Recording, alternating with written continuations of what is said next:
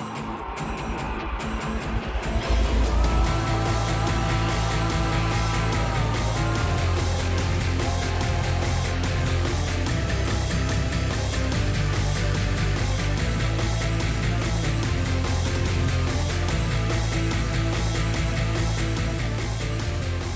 Esto es Istocast, no es Esparta, pero casi. No es Ployesti, no es el Triángulo de las Bermudas, no es Kemerovo, no es Ámsterdam, tampoco es Rasten y no es el Frente Ruso. Pero de todos, todos esos sitios vamos a hablar porque vamos a hablar, pues eso, de cagadas aéreas, desastres aéreos. Bueno, pues eh, al final son un cúmulo de errores que vamos a, hablar ahí y bueno, pues eh, la, verdad es que este es un podcast que podría haber hecho perfectamente motor y al aire. Eh, los compañeros eh, que también tratan estos temas, pero bueno, como habíamos hecho lo, cagadas terrestres, navales y ahora tocaba pues las aéreas en este inicio de nuestra ya cuarta temporada, increíble, macho.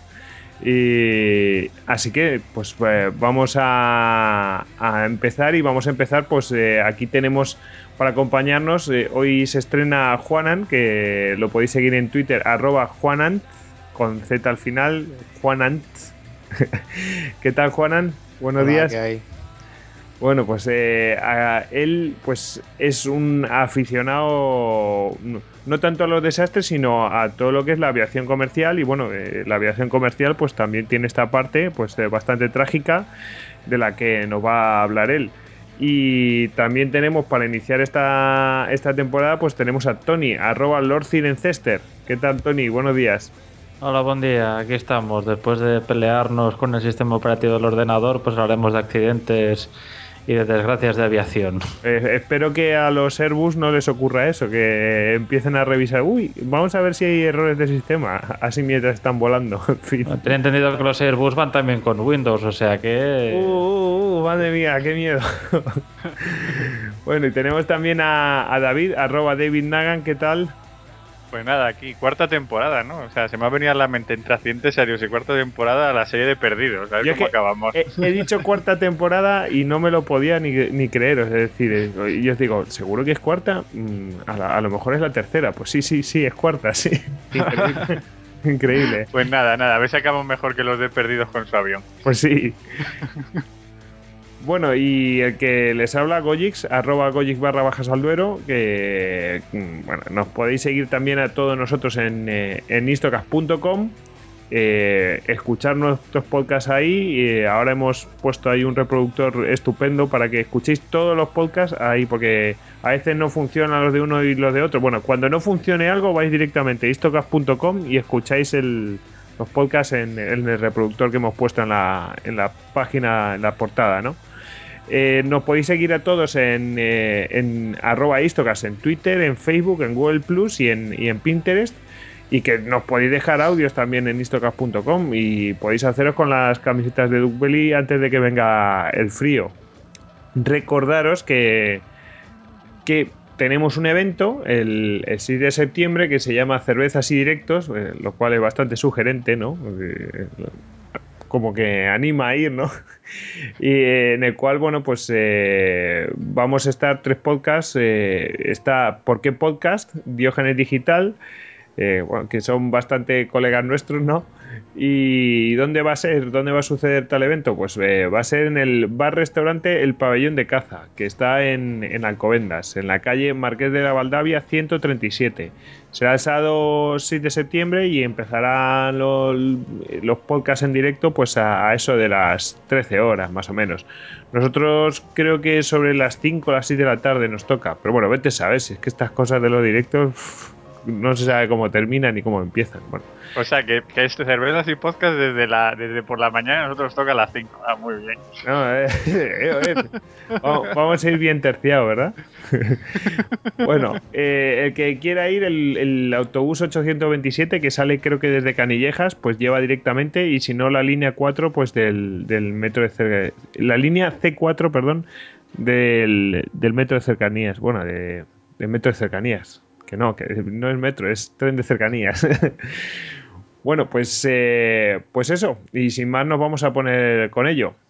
pues inevitablemente tenemos que hablar de los accidentes aéreos, que en, gran parte pues, son debidas, debidos a, errores humanos, otros a fallos técnicos y muchas veces al desconocimiento de, cosas físicas que pasan con el avión y se ha ido evolucionando con el, con el error, ¿no? Eh, va matándose la gente y, y se van mejorando todos los sistemas y los materiales y tal. Bueno, esto es tal cual como lo cuento y bueno, pues para eso tenemos aquí a Juanan.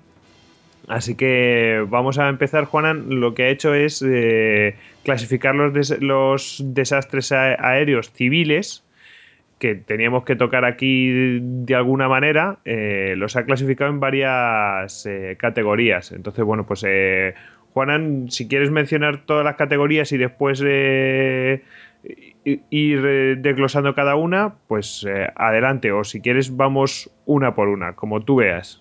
Así que te encuentres más cómodo. Podemos ir una por una y ya vamos viendo. Vale, aunque bueno, como he comentado en otras ocasiones, realmente en cada categoría influye un poco de la otra, porque bueno, no es solo una causa que origina un accidente. Pero bueno, podemos ir comentándola una a una y ya vemos los casos. Vale, perfecto. Pues si, quieres, pues podemos empezar con la de accidentes por fallo de mantenimiento. Sí. Bueno, yo quería comentaros que, bueno, esto de la aviación me gusta mucho y todo el tema de, bueno, de los accidentes, pues como has comentado, es, es algo que pasa y, y bueno, pues es parte de la aviación. Es un tema muy trágico, pero bueno, dentro de, las circunstancias, bueno, me gusta investigar pues por qué ha pasado, todo el tema técnico, que bueno, no deja de ser parte de la aviación. Pues mira, por ejemplo, en fallos de mantenimiento he seleccionado tres casos, bueno, que me parecían curiosos. Por ejemplo, uno de ellos, el de Virgener, en un vuelo de que hizo de Puerto La Plata, República Dominicana, a Frankfurt. Este era un, charter, de, bueno, la mayoría eran turistas alemanes, que bueno, pues el avión estuvo parado en, la pista bastante tiempo. No recuerdo bien si fue por un fallo de mantenimiento o bueno, simplemente porque no tenían otro uso para el avión y estaban esperando piezas de repuesto o algo así. Y bueno, se quedó en la pista parado pues como dos, tres semanas. Pues mientras estuvo parado en la pista, eh, al parecer descubrieron después, o desde luego es lo que piensan, porque no realmente no tienen pruebas de ello, creen que de una avispa de, la zona estuvo anidando en, las sondas pitot del avión. Las sondas pitot son unos tubitos que están puestos mm, a los lados del avión y por los que se mide la, velocidad del aire. entonces, bueno, el avión despegó por la noche y ya durante el despegue recibieron alertas de que la velocidad del aire no era, no era correcta. Digamos que el piloto tiene su sonda pitot, tiene su velocidad del aire y el copiloto tiene la suya.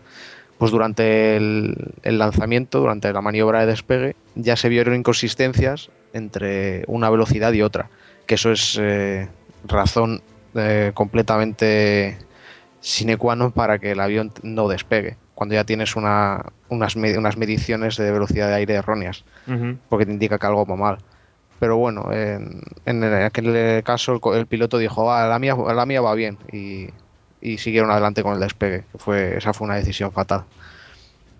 Entonces, bueno, eh, ya durante el vuelo tuvieron, obviamente el, problema continuó y al final llegó el, el, momento en que, bueno, no sabían ni dónde estaban, ni qué altura tenían, no, no sabían nada.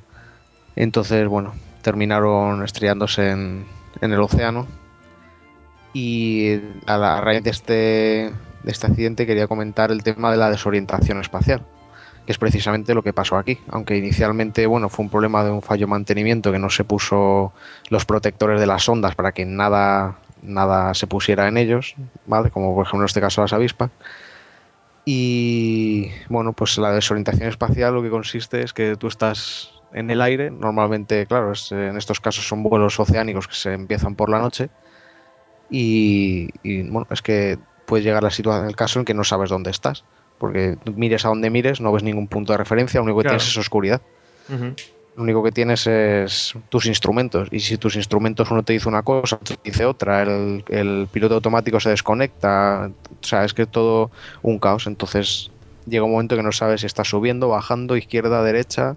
Que es un poco lo que decían en el. eh, con que les había pasado los del Air France este que se cayó en el Atlántico desde Brasil, ¿no? Fue prácticamente lo mismo, porque fue el problema de las ondas Pitot. Lo que pasa es que en el caso del Air France fue que se obstruyeron con hielo, supuestamente de, de un- de una tormenta que estaban pasando, y estas estaban obstruidas, una de ellas, pues por un nido de, de una avispa o una abeja, un, un insecto por allí de la zona.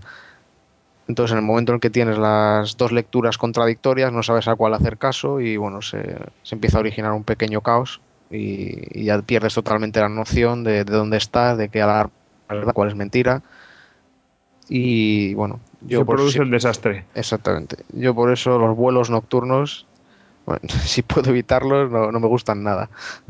Bueno, bueno, tampoco alarmemos, ¿no? no, eh, no alarmemos. Eh, bueno, eh, tenemos aquí el siguiente es de Aero- Aeroperú. Sí, este era, pues mira, este pasó el mismo año, mismo avión y pues prácticamente lo mismo. Este fue un Miami-Lima. Ojo, eh, eh, que estamos hablando de 1996, no estamos hablando de los 70 ni nada de eso, estamos hablando de casi ayer, ¿no? Efectivamente. Y aviones bastante modernos.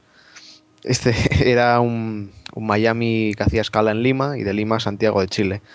Pues en la parada en Lima, bueno, durante uno de los mantenimientos del avión, pues es la limpieza de bueno, dis- distintas partes del aparato. Y bueno, pues un, mecánico eh, en las ondas de los static ports que se llaman, que son los que miden la, altura, que dan los datos al altímetro, muy parecido al, pitot que he comentado antes. Pues eh, para realizar el mantenimiento lo que hacen es taparlo con una especie de cinta adhesiva para que ningún producto ni dañe la sonda ni nada. Pues eh, esta, esta cinta adhesiva pues se quedó puesta. Mm, supuestamente tanto el piloto como el supervisor como el mecánico deberían haber revisado eso. El piloto hace bueno, una especie de inspección antes del vuelo, mira por debajo del avión, comprueba que los puertos no están obstruidos, pero bueno, esto era de noche también. Eh, era una cinta de estas plateadas, bueno, entre los reflejos Sí. y tal. El caso es que los pilotos no lo vieron. El supervisor estaba de baja por enfermedad, me parece, no había, no había reemplazo. Y el mecánico, pues no sé si, si era novato, por el caso es que no, no se percató de que había dejado las, las cintas adhesivas puestas en esto. Mm. Entonces lo que le pasó al avión es que de lo mismo despegó por la noche y nada más despegar ya empezaron a tener lecturas erróneas de, de altitud. Tan pronto te decía que estaba a 20.000 pies, como que estabas a punto de tocar suelo, bueno, no Sí. tenían totalmente información errónea.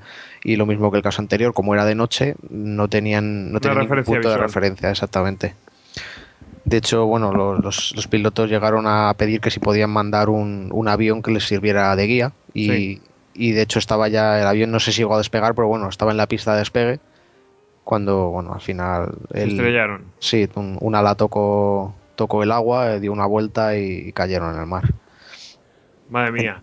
Al final es una concatenación así de, de errores, o sea, de errores o de desgracias, porque eh, fulano eh, es nuevo, el otro está enfermo. Sí. Y, y esto lo descubrieron lo mismo. Esto, pues dijeron, analizando las cajas negras y todo, dijeron, a ver qué ha podido pasar aquí, qué puede ocasionar que, que, esta, que la altitud de, de siempre muestra, o sea, eh, sea siempre errónea. Pues lo que dijeron, primero que pensaron fue los static ports. A ver qué le pasa a los static ports. Y entonces, después de las cajas negras, lo primero que buscaron en el fondo del los océano fueron el, la parte de la panza donde están los static ports. Y la encontraron. Y eh, efectivamente, cuando la sacaron a, a, a- a la luz, vamos, pues vieron horrorizados que los puertos estaban tapados con cinta adhesiva. Madre mía. Sí, una- fue un sea- caso de uno por otro la casa sin barrer, o sea, Sí, no, pero este es uno de los casos más terribles en ese aspecto porque es que es literalmente así, una cinta adhesiva, cinta tira- americana. sí, una cinta americana, una de estas plateadas de como, bueno, pues ha tirado un avión de, de, mil- de cientos de millones, es un tremendo. cacho de cinta adhesiva. madre mía. desde, desde este vuelo siempre se pone eh, tengo ya aquí una, bueno, no podéis verla ahora, pero es una especie de cinta de, de como llavero rojo que pone Remove Before Flight, que se pone siempre cuando haces un trabajo de limpieza, lo cuelgas en, eh, al lado de donde has puesto una cinta o lo que sea, de modo que sea más fácil ver que ahí hay algo puesto. Pues es una, claro, algo que cuelga, que es, que es rojo brillante, pone Remove Before Flight. Que se vea, que sea, vamos, que lo pueda ver desde Claro. vete a saber dónde. Bueno, tenemos el, el siguiente, el de Helios. Sí, este fue, bueno, la verdad es que igual una concatenación de errores, se inició con un error mecánico y bueno, luego varios, pues como siempre, hay, hay varios factores, ¿vale? Luego que si cuál tuvo más peso que otro, pero bueno, realmente una concatenación como los demás. Este fue eh, un piloto detectó en, el avión que había habido problemas con la presurización de, la cabina, que tenía ciertos errores, bueno, entonces que al llegar a tierra pidió a, a mantenimiento que chequeara, que hiciera una prueba de presurización. Esta prueba de presurización, bueno, no sé exactamente cómo se realiza, lo, lo que sí sé es que lo que tienes que hacer es en cabina, tú tienes la presurización, normalmente siempre la tienes en automática, que lo que haces es cuando el avión va ascendiendo, él va calculando pues la presurización que tiene que tener la cabina, pues eso, para que el pasaje vaya cómodo, no haya ningún tipo de, de falta de aire y todo eso. Pues durante el test este, lo que hacía el, el mecánico es poner el, el sistema en manual para hacer las pruebas, cierras el avión y bueno, haces una prueba para ver si hay algún tipo de escape o, o lo que sea. Entonces, bueno, se hizo esta prueba y el avión despegó. El mecánico dio como que estaba todo correcto y bueno, ya en, en el despegue empezaron a recibir alertas, alertas de, de- de diferentes sistemas. Y, el- pero la- el, el- el- el piloto no, no regresó a tierra, siguió ascendiendo, siguió ascendiendo, hasta que hubo un momento en que, bueno, pues se quedaron inconscientes. Intentaron contactar con tierra para, para ver qué eran las alertas y, y, bueno, las aerolíneas tienen contacto con sus propios mecánicos, se pusieron en contacto con ellos y los primeros que, lo primero que le dijo el mecánico que había estado haciendo las pruebas sobre el avión fue comprobar que la presurización está en auto y no en manual. Pero ya debían estar medio desmayados y no, no lo comprobaron. Medio Hubiera sido-. Claro, hubiera sido tan simple como poner eh, la presurización en auto y el avión lo hubiera regulado otra vez y bueno, pues habrían hab- la, la presurización hubiera vuelto a normal, por decirlo de alguna forma, pero bueno, no, como estaba en manual, se supone que estando en manual ellos tendrían que haber ido ajustando esa presurización cada vez que iban ascendiendo. Claro, y no lo hicieron. Tenía la presurización como si estuviera en superficie. Claro, en- entonces bueno, no, al parecer estaban todos, se quedaron todos inconscientes y el avión estuvo, estuvo volando pues unas dos horas o algo así, hasta incluso llegaron a despegar cazas que estuvieron acompañando al avión Hasta que Vieron- cayó. Claro, vieron que no había movimiento dentro. Bueno, miento, porque al final, durante los últimos minutos del vuelo, vieron que había alguien que se movía, que luego se descubrió que era un asistente de vuelo, que además estaba estudiando para, para piloto. Parece que no se cree, se cree que no pudo llegar a, a entrar en la cabina, como la cabina está cerrada por dentro. Sí. Pero vamos, el resto del pasaje pues estaba Bueno. ya o inconsciente o había fallecido ya. Y el avión se quedó sin gasolina y, y se estrelló en una montaña. Pues qué trágico, ¿eh? Sí, sí, además y por lo mismo, un fallo, un fallo tonto, vamos, olvi- olvidar dejarte un, un parámetro de, de la presurización en este caso, que bueno, sí es cierto que a lo mejor no es normal tocar este parámetro, no lo sé, se hizo durante estos, che- durante estos chequeos, pero ahí se quedó. Yo tengo entendido que durante los checklists que se hacen para el despegue, que se llegan a hacer hasta tres checklists, pues antes de, moverte de tierra, antes de despegar, pues eso en el que compruebas todos los parámetros, los alerones, eh, pues creo que uno de los puntos es comprobar que la presurización está en auto. Pero bueno, sí es cierto que a veces de la rutina, a lo mejor de hacer siempre esto, una a vuelo tras vuelo, a lo mejor pues se te puede quedar algo en el tintero. Aunque sí es cierto que tienen los checklists estos no son de memoria, tienen una lista que tienen que ir tachando para que no se te olvide nada. Pero bueno, en este caso se pasó por alto por algún motivo.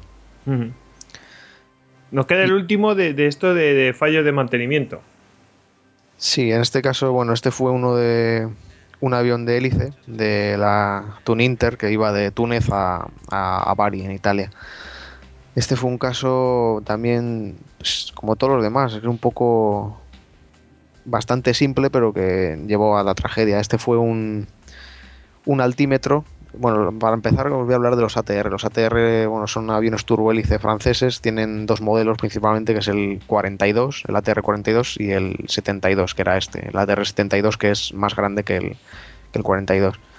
Vale, pues en este caso lo que pasó es que al, al ATR 72 este tenía un problema con, con uno de los indicadores de combustible, que bueno, estaba dando indicaciones erróneas o algún tipo de fallo que el piloto pidió que se revisara y efectivamente el mecánico vio que, que estaba fallando y lo sustituyó. El problema fue que la pieza de repuesto que usó no era una pieza de otro ATR-72, le utilizó una de un ATR-42, que es el hermano pequeño. Eh, visualmente era, era la, misma, o sea, es la misma pieza, es como, como, un, como un cilindro que va in- incrustado en, en el cockpit, que es bueno, que te muestra pues eso, el- el- en digital el, el combustible que te queda. Y bueno, lo que pasó es que en medio del océano se quedaron sin combustible y claro, el, el indicador te marcaba que quedaba muchísimo combustible. Pero Sí. claro, estaba diseñado para otro avión más pequeño, entonces el, el indicador el- era simplemente erróneo, estaba dando una cantidad errónea. Entonces el piloto pensó que se habían quedado sin combustible y estuvo un, como indica el manual, pues estuvo un, un buen rato intentando rearrancar los motores. Y entonces al final, como no pudo, ya pues dieron por hecho que efectivamente no debían tener combustible, aunque Aunque el, el indica- indicador ponía eso. Claro. sí. y entonces al final lo que hicieron fue amerizar en, en- en el agua. en ¿Qué el éxito tuvieron así, por curiosidad? Pues eh, podría decir que sobrevivió como tres cuartas partes. Ah, mira, no, no estuvo nada mal. Sí, sí.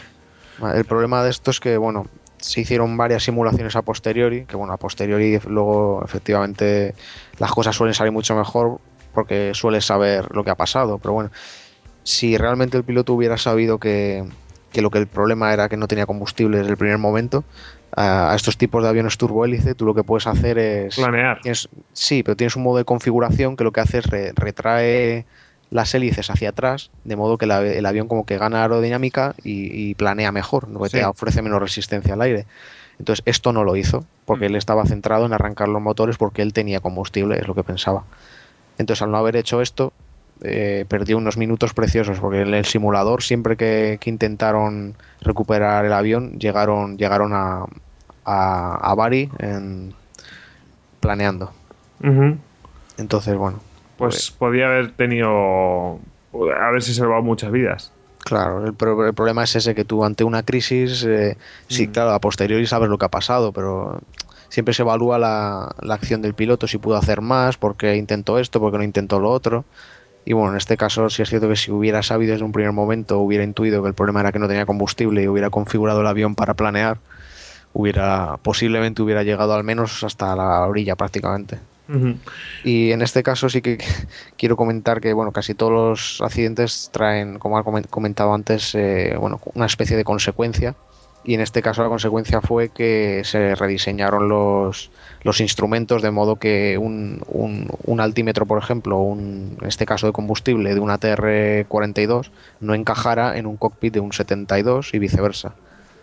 Los hicieron de forma que, que no entraran físicamente. Al final vamos, hacemos como los niños pequeños, el cuadrado al hueco cuadrado y Exactamente. el círculo. Que, Eso mismo fue.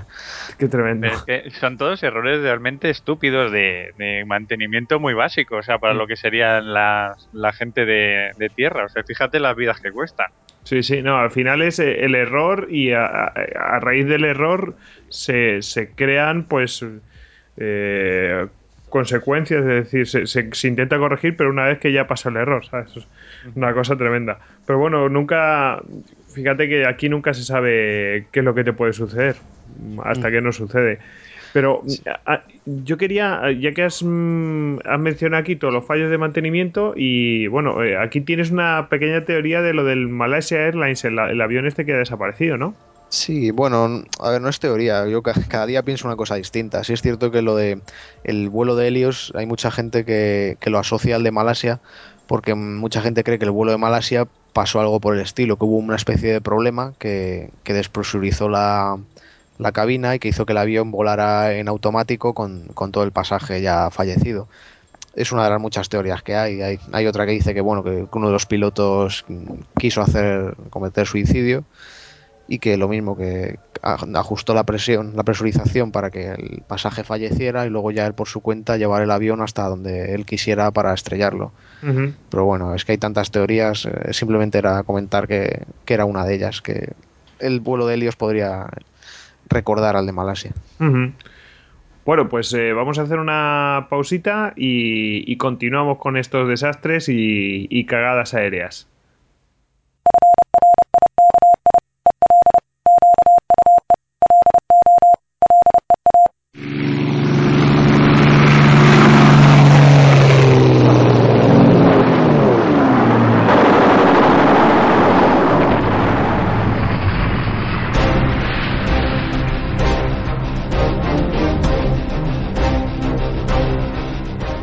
Aéreos más emocionantes de todos los tiempos. Los grandes ases del aire. Cazas, bombarderos, aviones de ataque.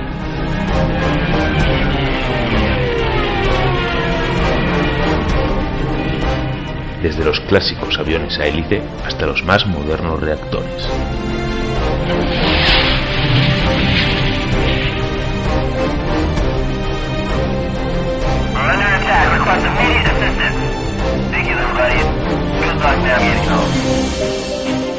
Las gestas de los pioneros de la aviación.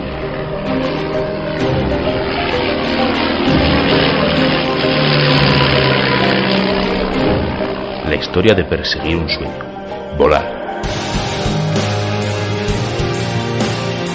Y la posibilidad de realizarlo, la simulación aérea llegando contactos. ¿Eh? Hostia, hostia. ¡Hostia! Mierda, mierda. Gas, gas, gas, gas, gas. Emergencia, emergencia. Motor en el aire, rápido. Todo eso es Motor y al aire. Motor y al aire, un podcast para los que sueñan con tocar el cielo.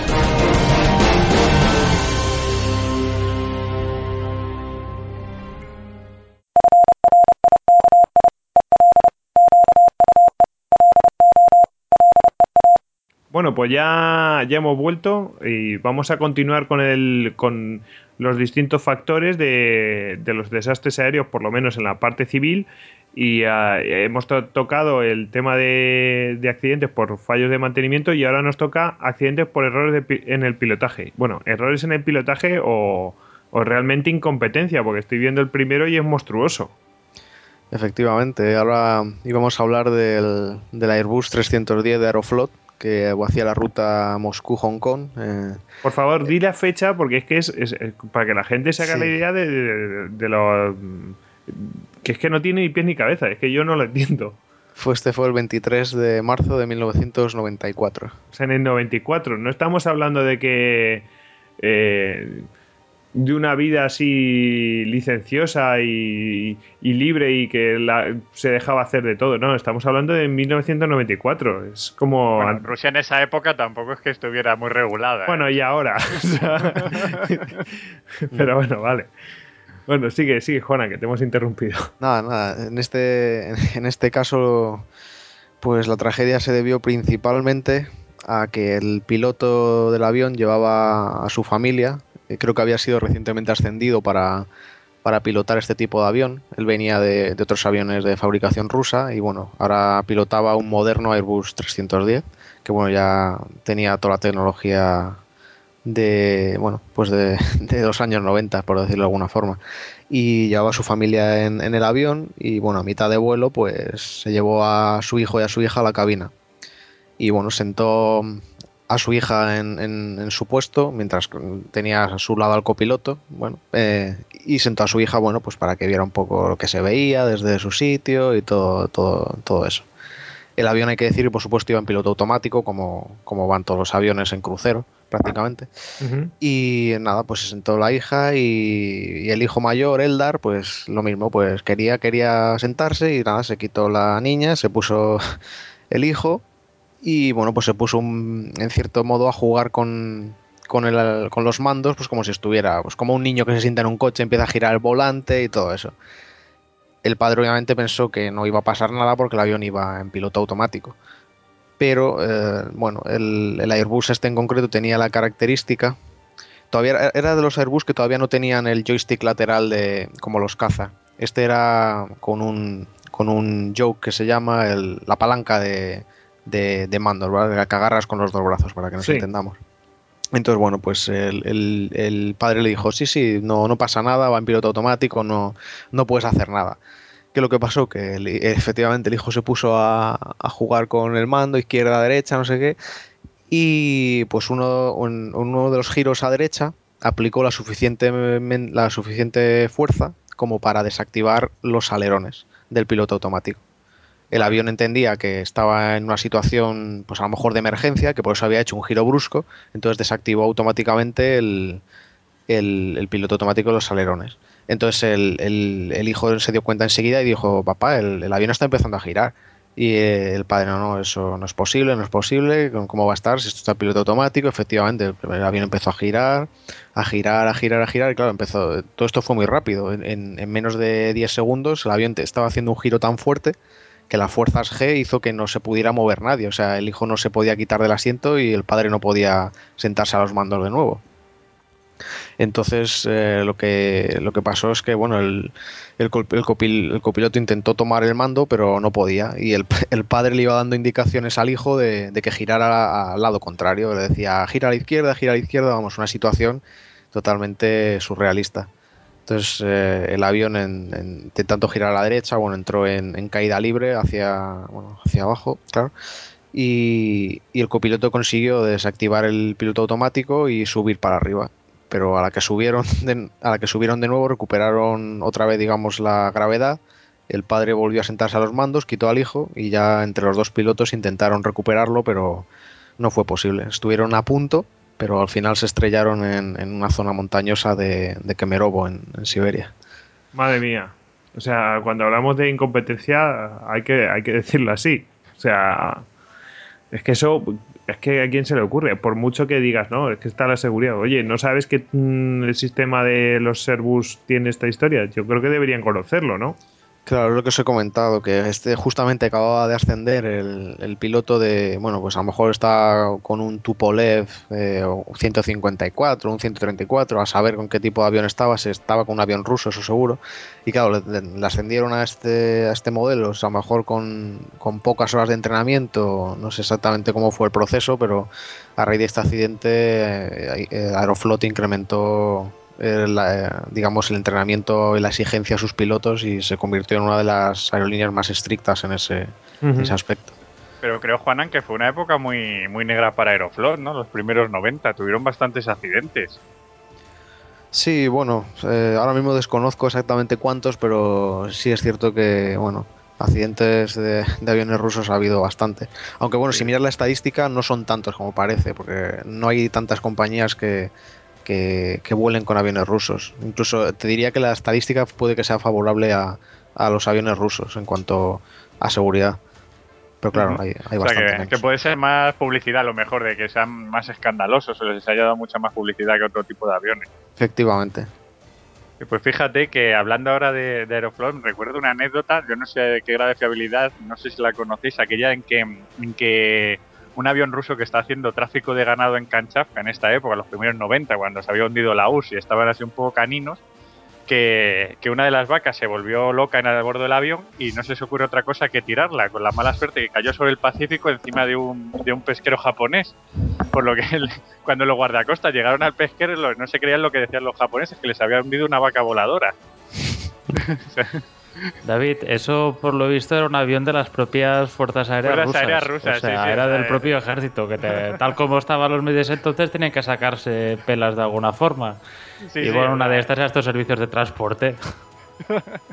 Sí, Es que me acuerdo, me acuerdo de esa anécdota que cuando la ley no me lo podía creer. Digo, sí, un, un este, un transporte ruso que tiró una vaca tranquilamente al Pacífico. Bueno, madre mía. Bueno, pues eh, pasamos al siguiente, el de American Airlines. Sí, bueno, hay- voy a hablar de dos de ellos eh, en concreto. Este es el de un 757 que hacía la ruta Miami-Cali, Colombia, en el 20 de diciembre del 95. Y bueno, este fue un, un avión que en la parte final del vuelo, eh, por un error de, mm, bueno, de pilotaje en este caso, al introducir los datos de la aproximación en la computadora, pues estrelló contra una montaña. Y bueno, en este caso el cúmulo de tragedias, pues como siempre fueron varias. Eh, en Cali creo que estaban sin radar porque lo había, lo había destruido las FARC uno o dos años antes y estaban sin radar. Uno de los radares estaba estropeado, entonces tampoco eh, tenían visión eh, completa del avión. Y lo que pasó exactamente fue que, bueno, ya en la parte final del vuelo, para aterrizar en Cali, tengo en, Cali sí, tengo entendido que hay una especie de corredor entre montañas y bueno, es, eh, hay una especie de balizas en tierra que son las que guían al avión a través de este corredor. Digamos que tú en la computadora introduces las, las balizas por las que quieres ir y ellas te van, van guiando al avión. Entonces, eh, para ahorrarle tiempo en el aterrizaje, los controladores le dijeron que podía aterrizar en, en la pista X, digamos, que estaba con otra orientación y que se ahorraban unos cuantos minutos porque tenían que hacer menos maniobras. Entonces, como los pilotos venían ya con su ruta planificada de, de la otra pista, digamos que, que, en pleno vuelo tuvieron que, que, introducir los datos de la nueva aproximación, que bueno, es un, tengo entendido que es un acto que es normal, vamos, que te pueden cambiar el aterrizaje en cualquier momento por motivos de, tráfico, de climatología o lo que sea. Entonces, al introducir los datos en, la computadora de una de esas balizas que está en tierra, supongo que tú tienes que ir metiendo, pues primero esta baliza, segundo esta otra, tercero esta otra. A la hora, esas balizas se meten por las iniciales. ¿vale? Entonces, eh, a la hora de introducir las iniciales de una de esas balizas, que empezaba por R, eh, no se sabe si por error de, escritura o por al teclearlo, el caso es que metieron otra que empezaba por R, pero que no estaba en Cali, sino que estaba en Bogotá. Entonces el avión al llegar a, esa... Al pasar la primera baliza, él iba bien, digamos, por la nueva ruta, pero cuando ya el, el, el, computador le dio la instrucción de ir a la otra baliza que no estaba en Cali, sino en Bogotá, automáticamente cambió el rumbo para ir hacia esa baliza. Claro, al cambiar el rumbo, los pilotos no se dieron cuenta, el avión hizo un giro prácticamente de 180 grados para ir a, hacia esa baliza y en medio del camino pues había una montaña. Entonces los pilotos empezaron a, recibir la, alerta de, proximidad con tierra y la verdad es que no, no sabían muy bien por qué. Ellos pensaban que estaban en ruta. Y, nada, al final intentaron evitarla sorteándola por arriba, pero ya no dio tiempo. A raíz de, este accidente, la American Airlines pidió a, sus pilotos que no, utilizaran este sistema por, un tiempo, digamos que volaran a la vieja usanza. Yo creo que en este accidente, eh, de hecho, murió un, un, crítico de toros español, creo que era. No me acuerdo. Pero vamos, me suena un montón, sí. Yo recuerdo de las noticias y todo eso que lo daban y no me acuerdo ahora cómo se llama. Pero vamos, luego me acordaré y lo diré. Bueno, eh, bueno, para que veáis que los sistemas que tienen ahí también fallan como, y luego los otros no se fían, ¿sabes? Les, les, les, avisan y no se terminan de fiar y le están dando la última, el último aviso para reaccionar y ya a lo mejor es demasiado tarde. En fin. Uh -huh. Pues la siguiente, el segundo que querías mencionar. Sí, este fue otro de American Airlines. Este fue un Airbus 310 que hacía la ruta Nueva York-Santo San, Domingo el 12 de noviembre de 2001 fijaros qué fecha, acordaros del 11 de septiembre de 2001. Uh -huh. Había, habían pasado pues prácticamente justo dos meses de, de, las torres del atentado de las Torres Gemelas y enseguida, bueno, se estrelló una, el avión este se estrelló en, en, la parte de Queens y todo el mundo pues ya otra vez entró en pánico pensando que pues que estaban atacando nuevamente Nueva York porque claro justo un avión que acaba de despegar que se estrella a, en pleno Nueva York pues eh, volvió todas las agencias de noticias. Yo me acuerdo que estaba estudiando y casi, casi paramos la clase porque que, que están atacando otra vez Nueva York. Bueno, se, se, la verdad es que hubo bastante pánico. Pero no fue así. Realmente este fue otro, otro problema de pilotaje, como vamos a comentar ahora. En este caso fue, eh, bueno, los aviones cuando despegan, sabéis que bueno, dejan, digamos, un periodo de 2, 3, 4 minutos, no sé exactamente cuánto es, entre despegue y otro para que las turbulencias de, del avión que ha despegado delante tuya no afecten a, a, a, tu despegue, por decirlo de alguna forma. Entonces, en este caso, el, había despegado un, un 747 delante de, de, de este avión, del Airbus 310. Eh, entonces, bueno, dejaron el tiempo correspondiente y, es cierto que en la caja negra se escuchó como los pilotos hablaban precisamente que como había despegado un avión grande delante de ellos, que iban a dejar un poco más de margen para que no les afectara la turbulencia. Y bueno, incluso hablaron entre ellos de, bueno, ahora al despegar, cuidado con, con las turbulencias si, la- si no las encontramos. El despegue lo hizo el, el copiloto. Los pilotos normalmente se turnan. Una vez es el piloto hace el despegue y el copiloto el aterrizaje y, y viceversa. No es siempre el piloto el que, el que hace el trabajo.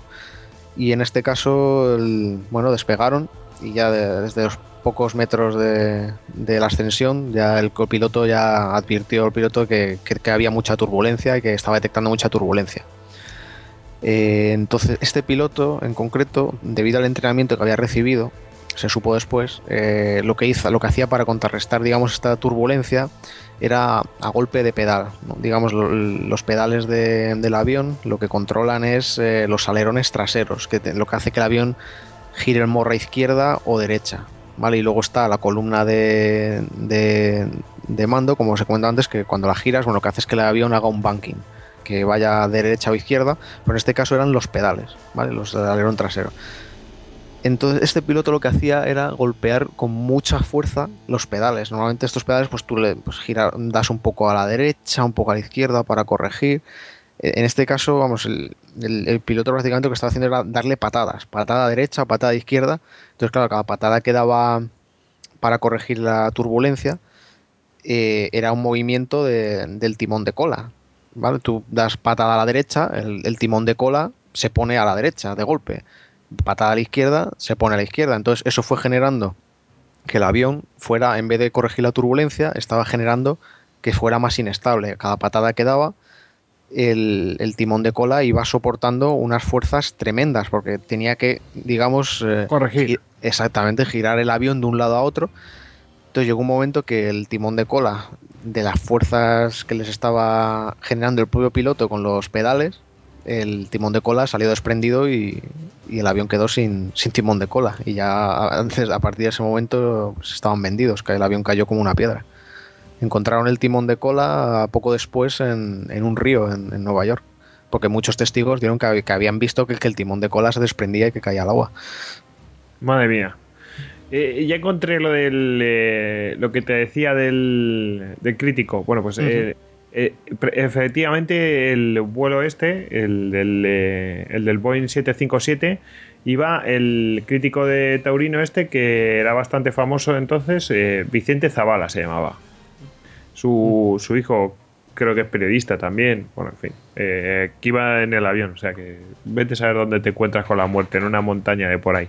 Una, una pregunta, Juana. En el American Airlines, el, el que has dicho el último, el Nueva York Santo Domingo, es el que cayó sobre Queens, ¿no? Sí, sí, el de Queens. O sea, que, que cayó Sí. mucha, que creo que cayó en la casa de muchos de los bomberos que estuvieron en, en el 11S.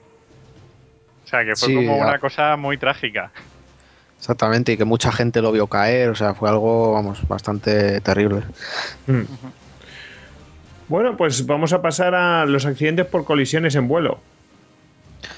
Sí, de estos ha habido muchos a lo largo de la historia. Yo he cogido dos en concreto que me llamaron la atención. Bueno, aparte por lo trágico que fueron, porque bueno, imaginaos, pues una colisión, si de ya por sí que se estrella un avión es, es trágico, ¿no? Porque muere mucha gente. Imaginaros ya dos. Pues si encima los aviones son grandes, pues la tragedia es enorme, vamos. El, el que primero quería comentaros era el, el- el vuelo de, de era un vuelo carguero de DHL que hacía la ruta Bahrein-Bruselas y uno de una compañía que se llamaba Baskirian, mm, la verdad es que no sé si existe a día de hoy, que hacía la ruta Moscú-Barcelona. Y este, bueno, tenía. La mayor tragedia fue que la mayoría eran niños que viajaban a- de vacaciones a, a Barcelona con familias de estas adoptivas. Y el- bueno, el accidente es, mm, se debió principalmente a un problema de, un controlador aéreo. Bueno, no de uno en concreto, fue un cúmulo de, de controladores, pero sí, principalmente fue a uno. Eh, bueno, este de- fue un, vuelo nocturno, eran vuelos nocturnos y en el, a la, me parece que iban por eh, me parece que iban por Alemania cuando chocaron o más o menos. Bueno, el caso es que eran controladores de Suiza Y en ese turno en concreto, pues tenían la costumbre, creo que había dos controladores y bueno, pues se turnaban para dormir, como tampoco es que hubiera tráfico excesivo, uno podía controlarlo. Entonces digamos que mientras uno estaba en la sala pues echando una cabezadita, el, el otro estaba controlando su radar y el, y el del compañero. Vamos, algo, algo terrible, completamente. Es de, de incompetencia total. Exactamente. Y además se dio la circunstancia de que esa noche estaban haciendo trabajos de mantenimiento y desactivaron sin saberlo eh, el- la alerta que sonora que cuando bueno si hay dos aviones que están en el mismo rumbo de colisión pues eso pues, te alerta sonoramente de que tienes que hacer algo. Eh, entonces bueno el, controlador estaba se, se centró en otro avión que tenía problemas eh, un tipo de problema y que pedía un aterrizaje de emergencia. Bueno no era un problema grave pero bueno el controlador se centró en en ese, en ese vuelo. Entonces a, a estos dos en concreto que chocaron, pues a cada uno le dijo, pues tú mantén tal altitud, tú mantén tal y seguir así, básicamente.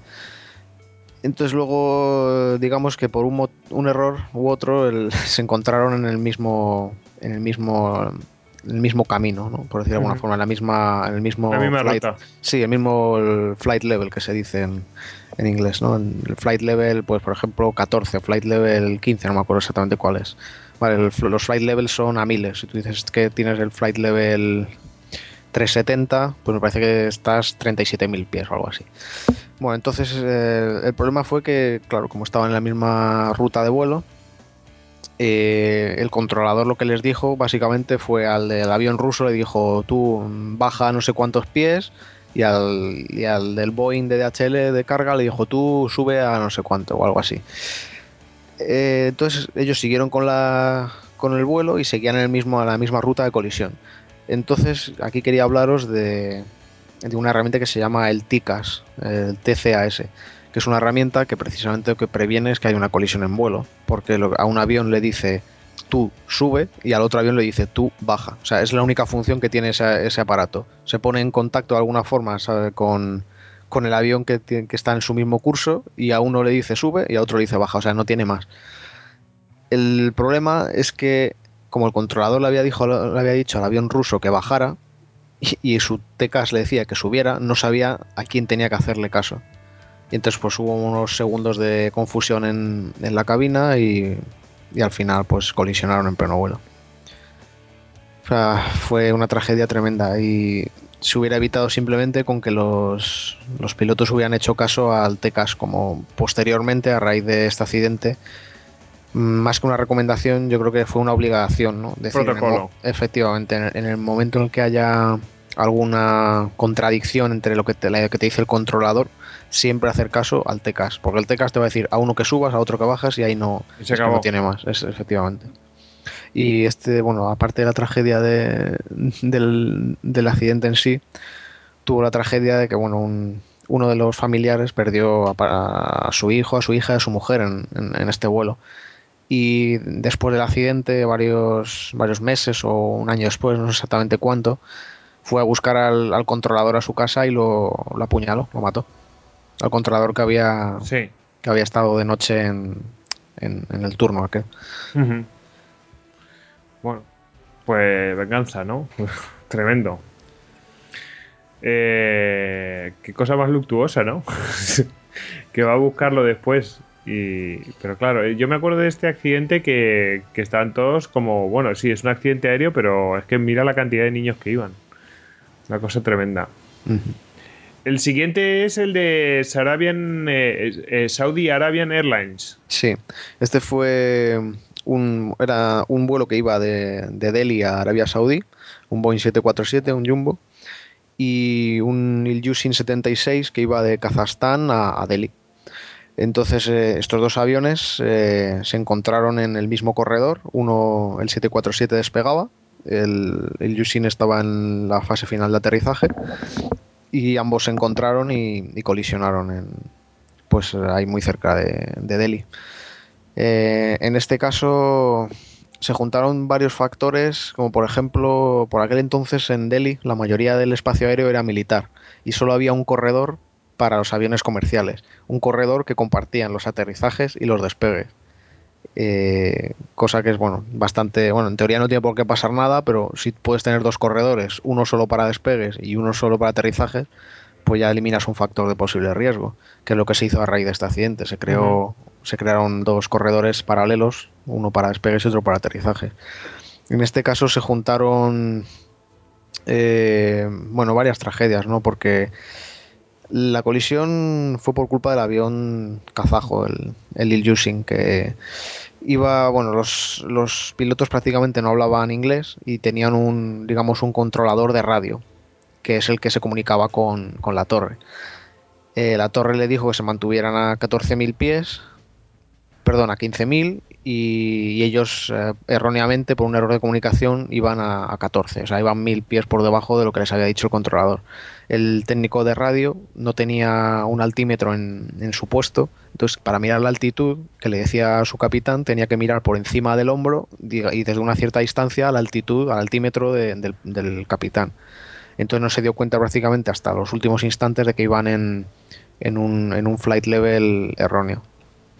Eh, y en este caso preguntaréis qué, pasó con el TCAS, ¿no? Si no le dijo a uno que subiera, a otro que bajara.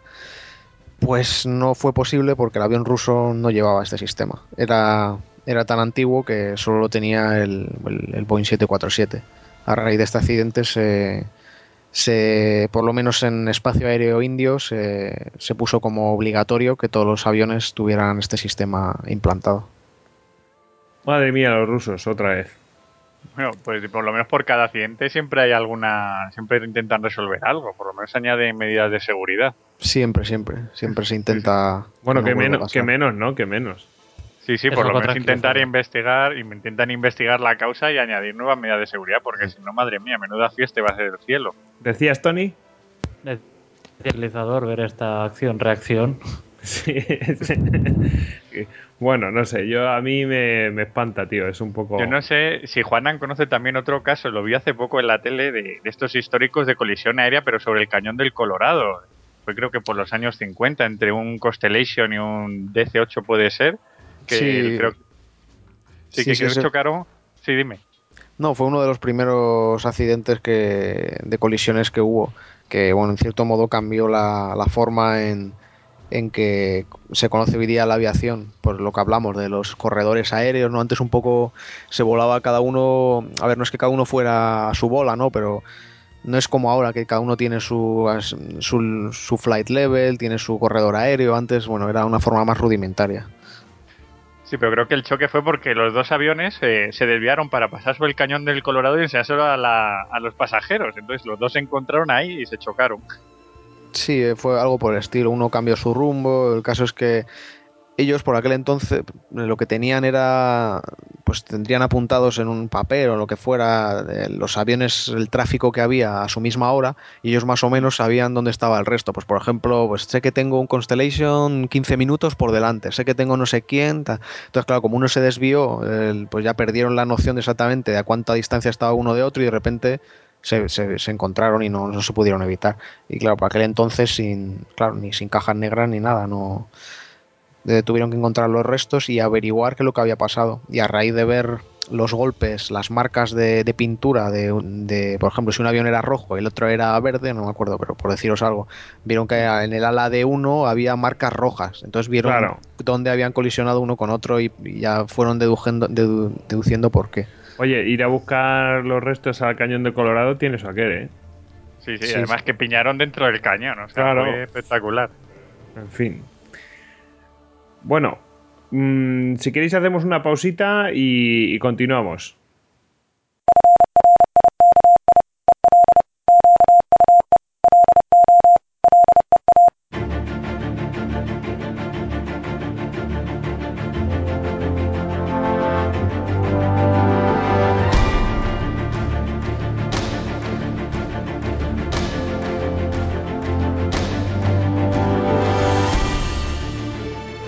Más pretensión que la de divulgar, compartir experiencias y sensaciones.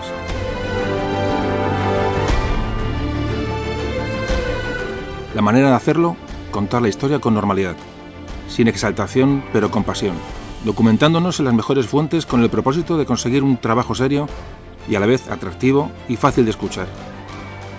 pero sobre todo buscando la objetividad, porque es el mismo delito olvidarse de la historia que inventársela.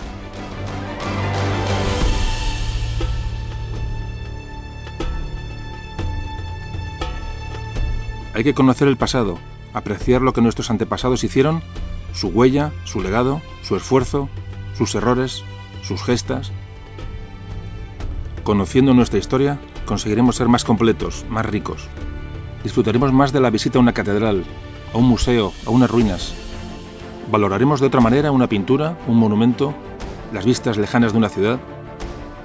Y podremos participar y aportar en las tertulias con amigos, valorar más un artículo un libro, una conferencia y sobre todo, lo más importante, contagiaremos nuestra inquietud por nuestro pasado en nuestro entorno, a nuestros amigos, a nuestros hijos. Esta es la parte primordial de nuestro trabajo, un trabajo desinteresado. Contagiar y divulgar, plantar la semilla,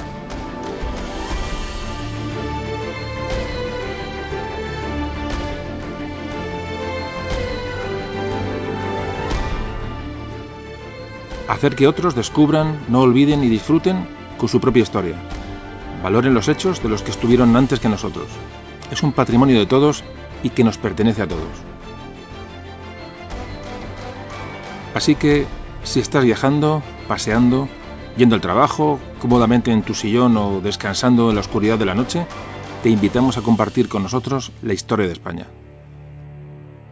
Bienvenidos a Memorias de un tambor.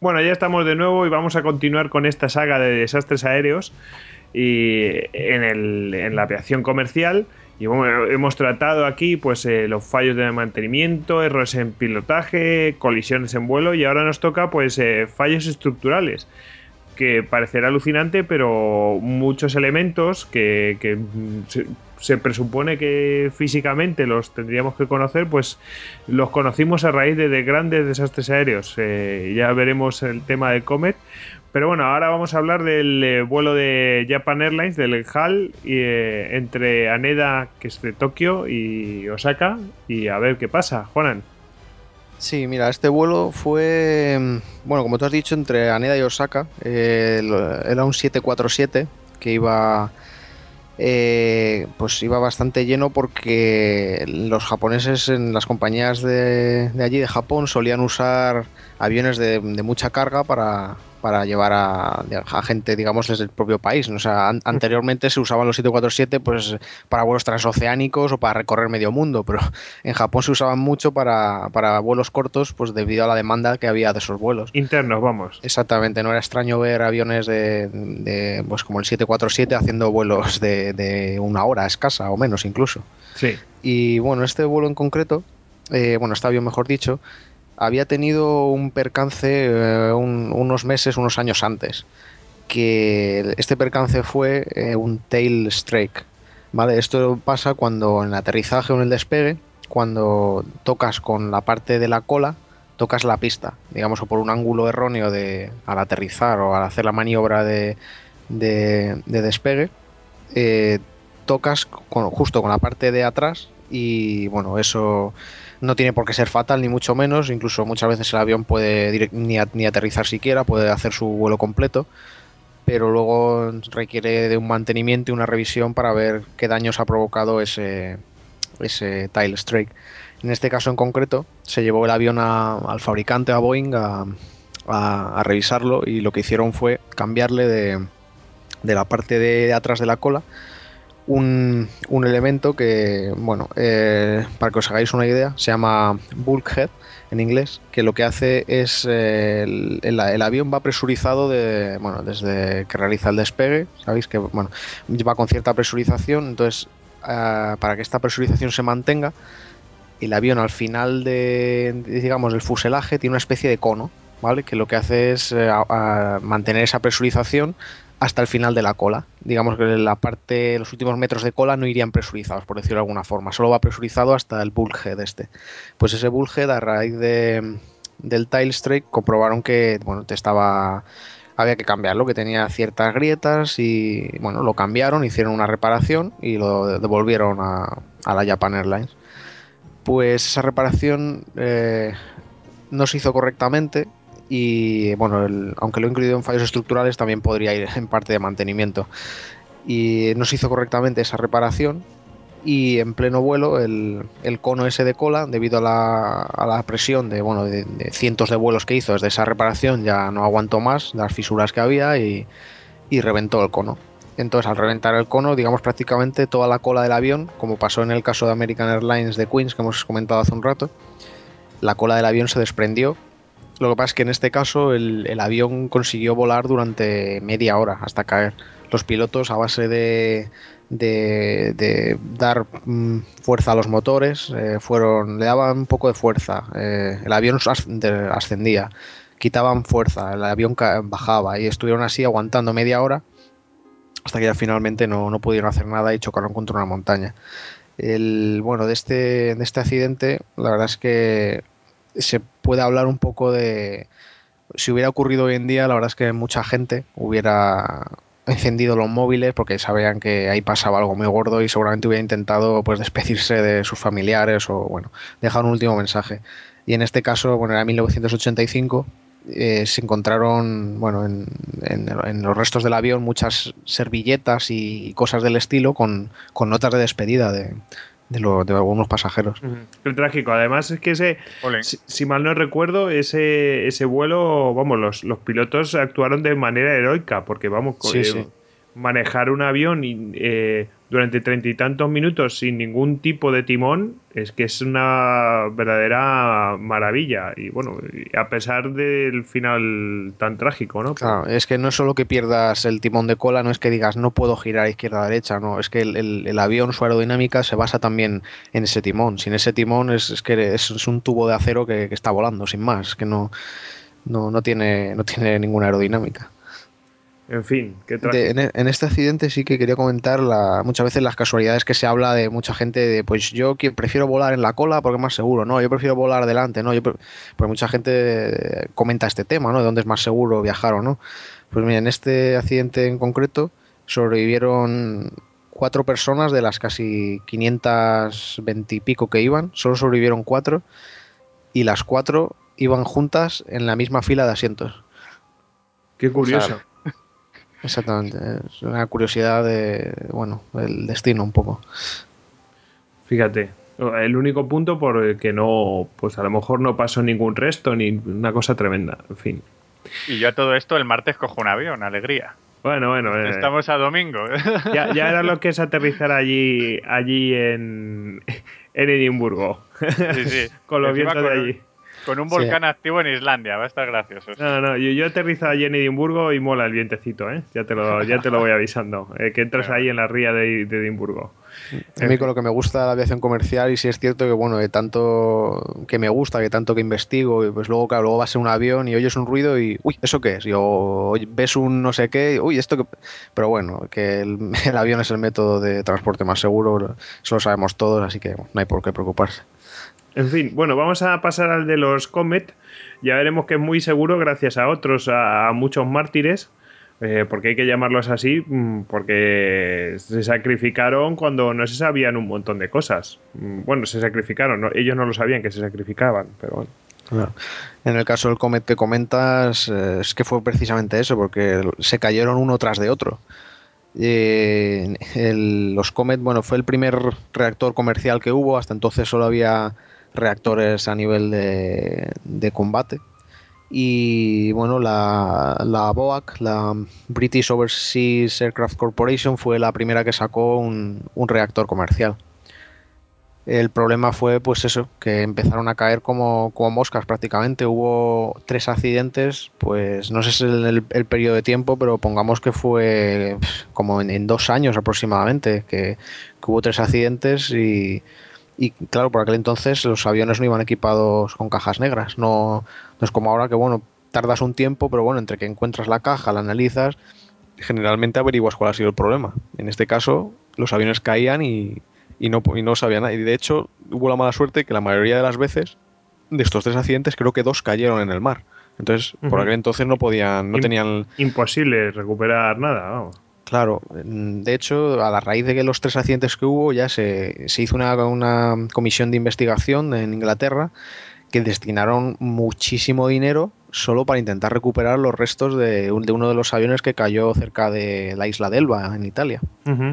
Y bueno, consiguieron recuperar cierta parte del fuselaje que luego fue clave para averiguar qué es lo que había pasado Mm. La parte del fuselaje que recuperaron, que fue eh, clave para averiguar qué estaba pasando, está en el London, London Science Museum. Yo no he estado, pero sé que sé que está esa pieza en concreto está allí expuesta. A todo esto hay que decir que estábamos en una mm, plena guerra comercial entre, entre los aviones de la BOAC y, y los de Boeing, ¿no? Sí, bueno, prácticamente a raíz de- del fallo del Comet, aunque luego averiguaron cuál era y, y lanzaron un Comet más, digamos, mejorado, pero ya Boeing con el 707 se, se comió a la BOAC y te- terminó por desaparecer. Es que la mala con permiso, fama. Con permiso de Douglas, con el DC-8 creo que era, ¿no? El primer reactor comercial de, de McDonnell Douglas, de Douglas. También, bueno, en este caso sí, eh, como al final se fusionaron, bueno, yo he comentado Boeing, pero sí, eh, también estaba la Douglas por aquel entonces. Ujú. Bueno, Eh. en este caso en concreto, para que, bueno, ahora lo comentamos si queréis, eh, se debió a problemas con el aluminio que estaba, con el que se, se habían fa- fabricado los, el fuselaje. ¿no? Eh, averiguaron que uno de los ribetes con los que hacían las ventanas, a, a la hora de hacer el remache, de clavarlo en, a los alrededor de la ventana, ese, ese ribete, digamos, que dejaba una, una muesca microscópica que con el paso del tiempo, con el paso de las presurizaciones de, de, la cabina con el en vuelo, iba haciendo que la grieta se fuera haciendo mayor y bueno, a los primeros vuelos a lo mejor no pasaba nada, pero al cabo de, de miles y miles de horas de vuelo, al final, eh, digamos, la, el metal fatigue que llaman, la, la fatiga del metal hacía que, que bueno, se rompiera y, y por una explosión de, de compresivas eh, pues estallara Se de alguna forma. Exactamente. Salía, salía despedido todo, vamos, en pleno vuelo, a esas alturas. Y lo curioso de este caso fue cómo consiguieron averiguarlo. Aparte de, de la pieza que recuperaron de fondo del mar, que fue la que estuvieron analizando, por aquel entonces tenían muy pocas herramientas, eh, lo que hicieron fue construir un tanque de agua lo suficientemente grande como para meter un comet dentro. Le metieron dentro el comet, hicieron un agujero para que salieran las alas y dentro eh, lo rellenaron con agua. Entonces fueron rellenando eh, de, de, aire para simular eh, que fuera un vuelo presurizado la cabina del avión, pues en, en tiempo real. O sea, lo llenaban de aire. Eh, lo tenían a lo mejor dos horas, lo que duraba un vuelo, lo vaciaban. Lo volvían a llenar de aire, como si hiciera otro vuelo. Y, y así, pues esperaban que en un plazo de 3-4 meses simular un accidente, pero en tierra. Y para, para que fuera más realista, la, incluso las alas, que sal, sobresalían del tanque de agua, claro, eh, con unos eh, soportes de, debajo y por encima, eh, lo que hacían era flexionarlas hacia arriba. Las flexionaban hacia abajo, las flexionaban hacia arriba, como simulando sí. el, el, el, flujo de aire en pleno vuelo. Pues ellos pensaban que en 4 o 5 meses eh, conseguirían emular un, un accidente, no, no, llegaron a tanto. En menos de un mes eh, consiguieron que, que, que, el, que, el, fuselaje reventara y vieron exactamente dónde había reventado y por qué, que es lo que os he comentado antes, pues vieron que empezaban a salir fracturas eh, en los ribetes de las ventanas y a partir de ahí pues digamos que se resquebrajaba como un cascarón de... Hay que de decir que las, las ventanas no eran redondas como ahora, sino que eran cuadradas. Efectivamente, eran cuadradas. Y eso eh, es un tema de diseño que parece una tontería, una cosa baladí, pero no. Al ser redondas no hay un punto exacto por el que puedan salir las, las grietas, sino eh, el diseño redondo lo que hace es proteger que aparezca una grieta en un vértice o una cosa así. Uh -huh. Eh, es una cosa súper curiosa. Eh, y algo de eso debían sospechar, porque si no, no harían ese tipo de prueba. Claro, ellos eh, a raíz de las piezas que recuperaron del mar, de bueno, en este caso también fue por Eh, recuperaron obviamente también muchos cuerpos de, de- de los accidentes. Y bueno, en- los forenses determinaron en cierta medida cómo había fallecido la gente, ¿no? Bueno, es lo mismo eh, pues si ha fallecido de asfixia o si ha sido pues de un golpe, en fin.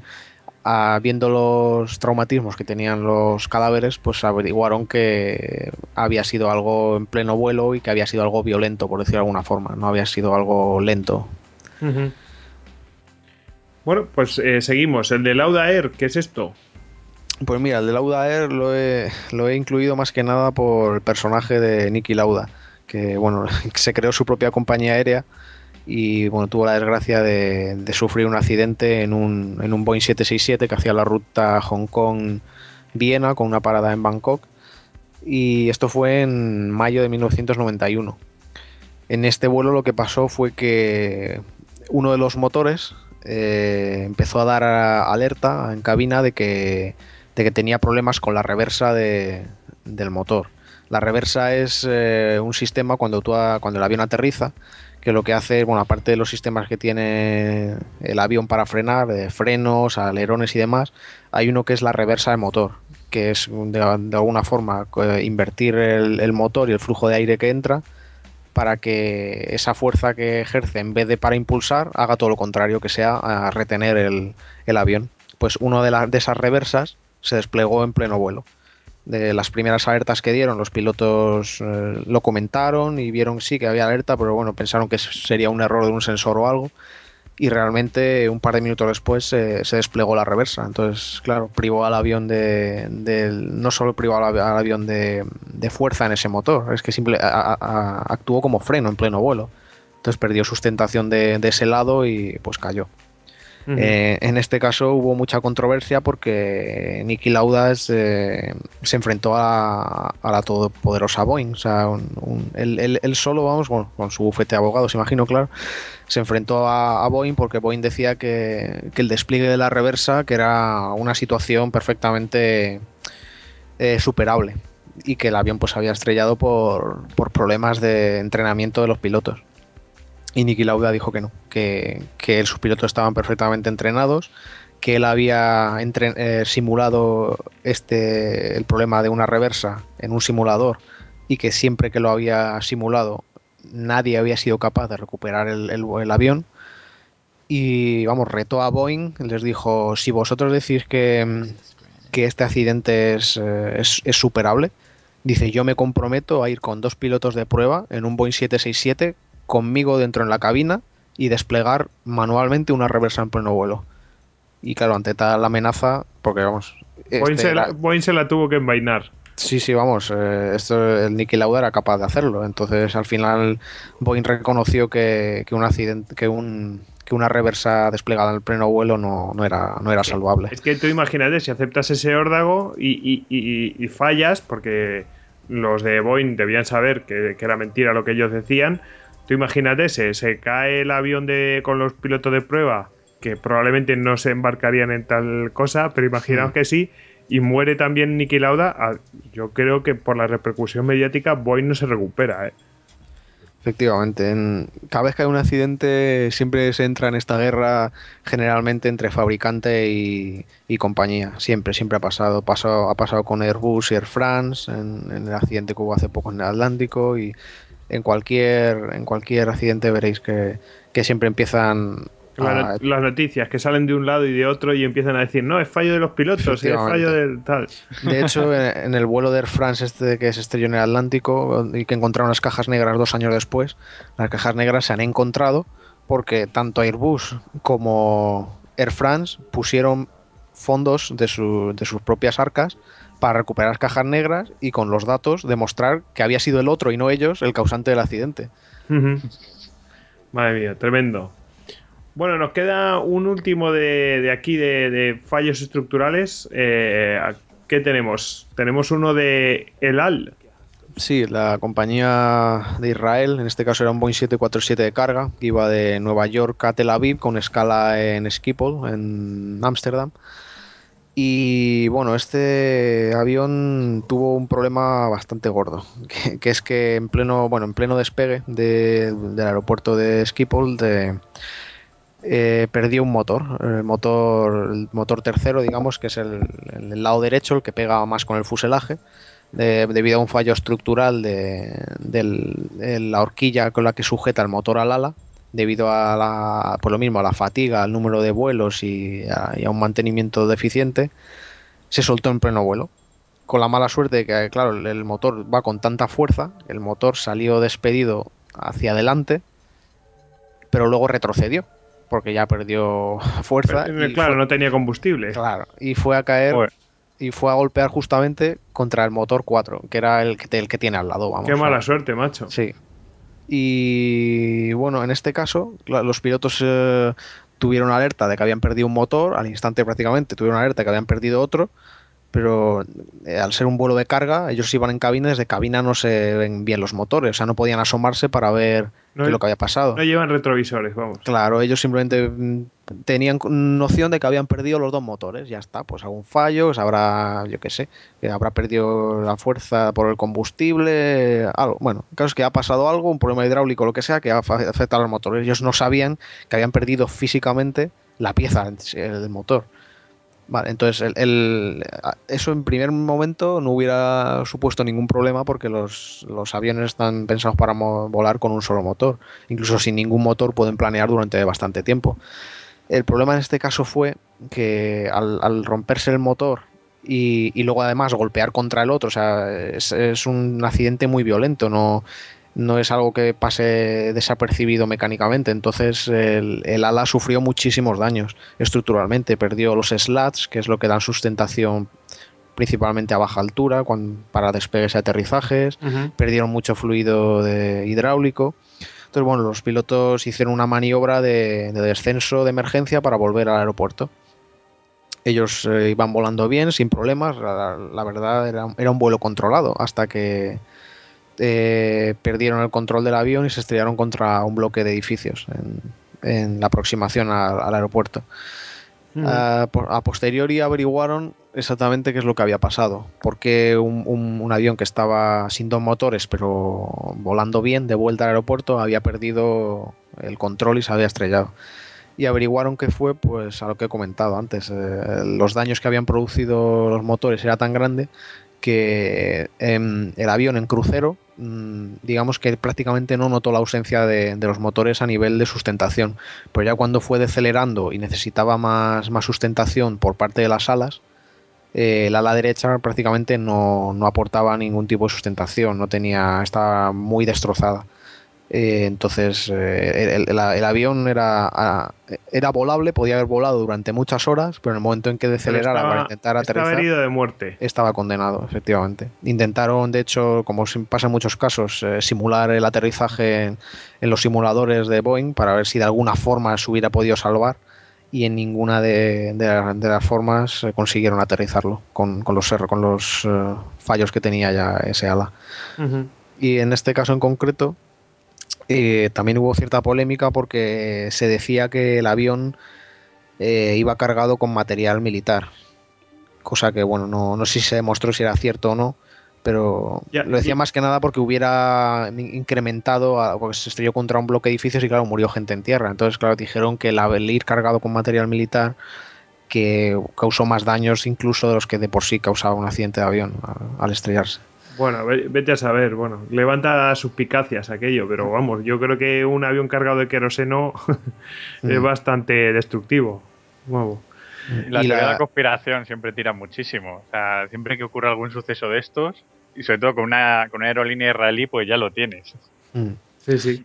y averiguaron exactamente cuál fue el problema porque, bueno, para empezar, los motores al, caer cayeron en un lago y unos pescadores lo vieron caer, que fueron los primeros que dieron la alarma de, oye, que nosotros hemos visto que ha, ca- que ha caído algo del avión. Porque claro, en el momento que el avión estrella contra el edificio, eh, nadie sabe que, que han perdido los motores y a raíz de este testimonio pues fueron a buscarlos y efectivamente encontraron los motores en el fondo del lago.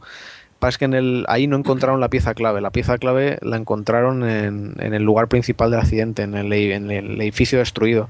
Ah, cuando desescombraron todo y buscaron los restos del avión, encontraron la pieza de sujeción del motor a- al avión y, vi- y analizaron al microscopio y vieron que se había que se había roto por, por un problema de fatiga, como algo parecido al caso de los Comet, pero bueno, un poco diferente. Eh, y en este caso en concreto también comentar que las, eh, esas sujeciones, aunque parezca mentira, las sujeciones de los motores están hechas para romperse. Y diréis, eso no puede ser, ¿cómo puede estar hecho una sujeción de un motor hecha para romperse? Pues está hecha así precisamente para que en el caso de que un fallo de motor grave, que un motor empiece a vibrar como loco, pues porque haya, porque se haya in- una ingesta de, yo que sé, de algún animal que Sí, iba a sí. poner- y que el motor se rompa, empiece a vibrar eso, antes de que se rompa el ala, los, los tornillos que fijan el motor al, al ala están diseñados Para para, romperse y que el avión salga disparado. Pasa es que en este caso, pues por motivos de mantenimiento por- y por motivos de diseño principalmente, eh, se rompió antes de. porque ese motor no tenía ningún, ningún fallo de vibración cuando se. Ujú. A mí me recuerda esto de, de los aviones con la fatiga y tal. Me recuerda un poco a los navíos de línea que les cambiaban todas las piezas. Eh, por ejemplo, tenemos el Victory ahí en, en Portsmouth y vamos, de lo que queda el Victory original no, que, no queda nada. Y a lo mejor si un navío tenía 40 años, de las piezas originales no quedaba prácticamente nada. Le, cambiaban todo porque pues mm, tenían su propia especie de, de, fatiga, ¿no? Y, me parece curioso que también en los aviones pues eh, se produzcan este tipo de casos, ¿sabes? Un material tiene fatiga, pues se cambia, se pone otra pieza y ala. Y a tirar.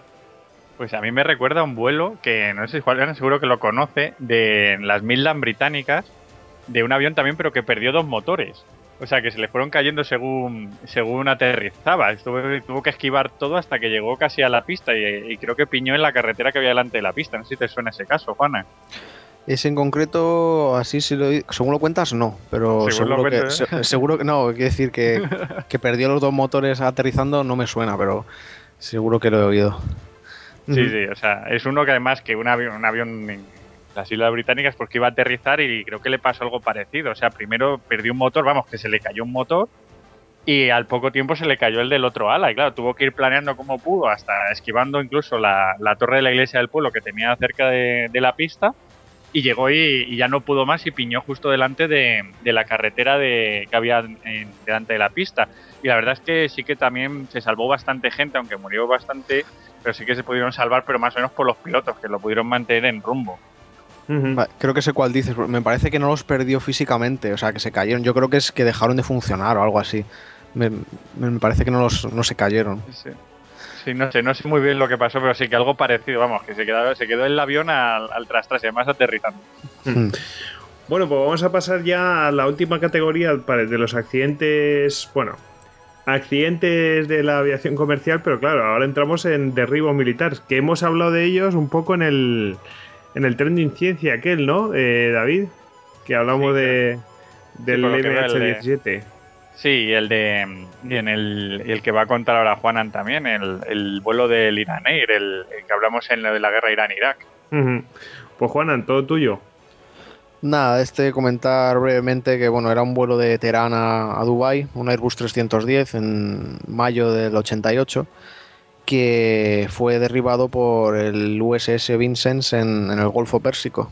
Eh, los americanos siempre sostuvieron que, ellos pensaban que era un F-14 de, de, la, de la Iran Air Force, ¿vale? Porque, bueno, aunque los F-14 son americanos, pero bueno, realmente muchos ejércitos de- disponían de ellos, ¿vale? Entonces, eh, ellos lo derribaron pensando que era un F-14 y hubo mucha controversia porque obviamente los iraníes decían que, que de eso nada, que lo habían derribado a posta.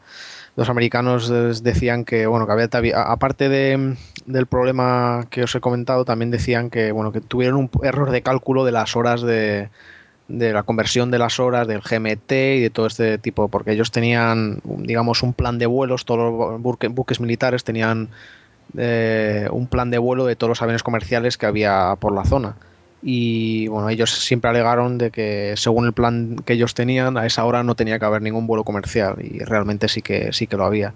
Ujú. También se comentó que el problema pudo ser debido a que el avión de, de Iran Air, en- desde el aeropuerto en el que despegó, se cruzó con un, con un F-14 militar en la pista de despegue y que de- en ese momento eh, el radar del barco, digamos que hubo una especie de confusión con el transpondedor y que el radar eh, confundió el transpondedor de, del Airbus 310 con el F-14 en el momento en el que se cruzaron. Y desde Mm. que despegó el avión ya lo tuvieron erróneamente identificado como, como el F-14, ese que luego ellos decían que creían haber derribado. Esto también lo podéis complementar, eh, ya aprovechamos y recomendamos nuestro Istocas de la guerra de Irán-Irak. No me acuerdo qué número era, pero es de la última temporada, de la tercera temporada. Y la verdad es que hablamos de todo esto y también las motivaciones políticas sobre estos derribos y tal. O sea, la, verdad es que está muy, muy interesante. Por cierto, que estáis vosotros dos, David y Tony. ¿Cierto? Fue hace ya mucho tiempo, a principios de año, me acuerdo. Bueno, pues- bueno, lo grabamos a principio de año, con tu voz de cazallero y tal, pero lo Sí, publicamos sí. mucho más tarde. El, el número 67. El 67, pues eso. Que podéis eh, informar de todo esto y ver las repercusiones políticas y, bueno, hay el juego ese geopolítico que se traían entre Irán, Estados Unidos y todo eso. Bueno, Y este, bueno, viene, viene muy traído también lo que, lo que ha pasado a Ucrania, el problema de aviones sobrevolando zonas de conflicto. O sea, aviones comerciales que sobrevolan zonas de conflicto y que al final siempre ocurre, eh, acaba ocurriendo lo inevitable, que haya algún problema o algún ataque.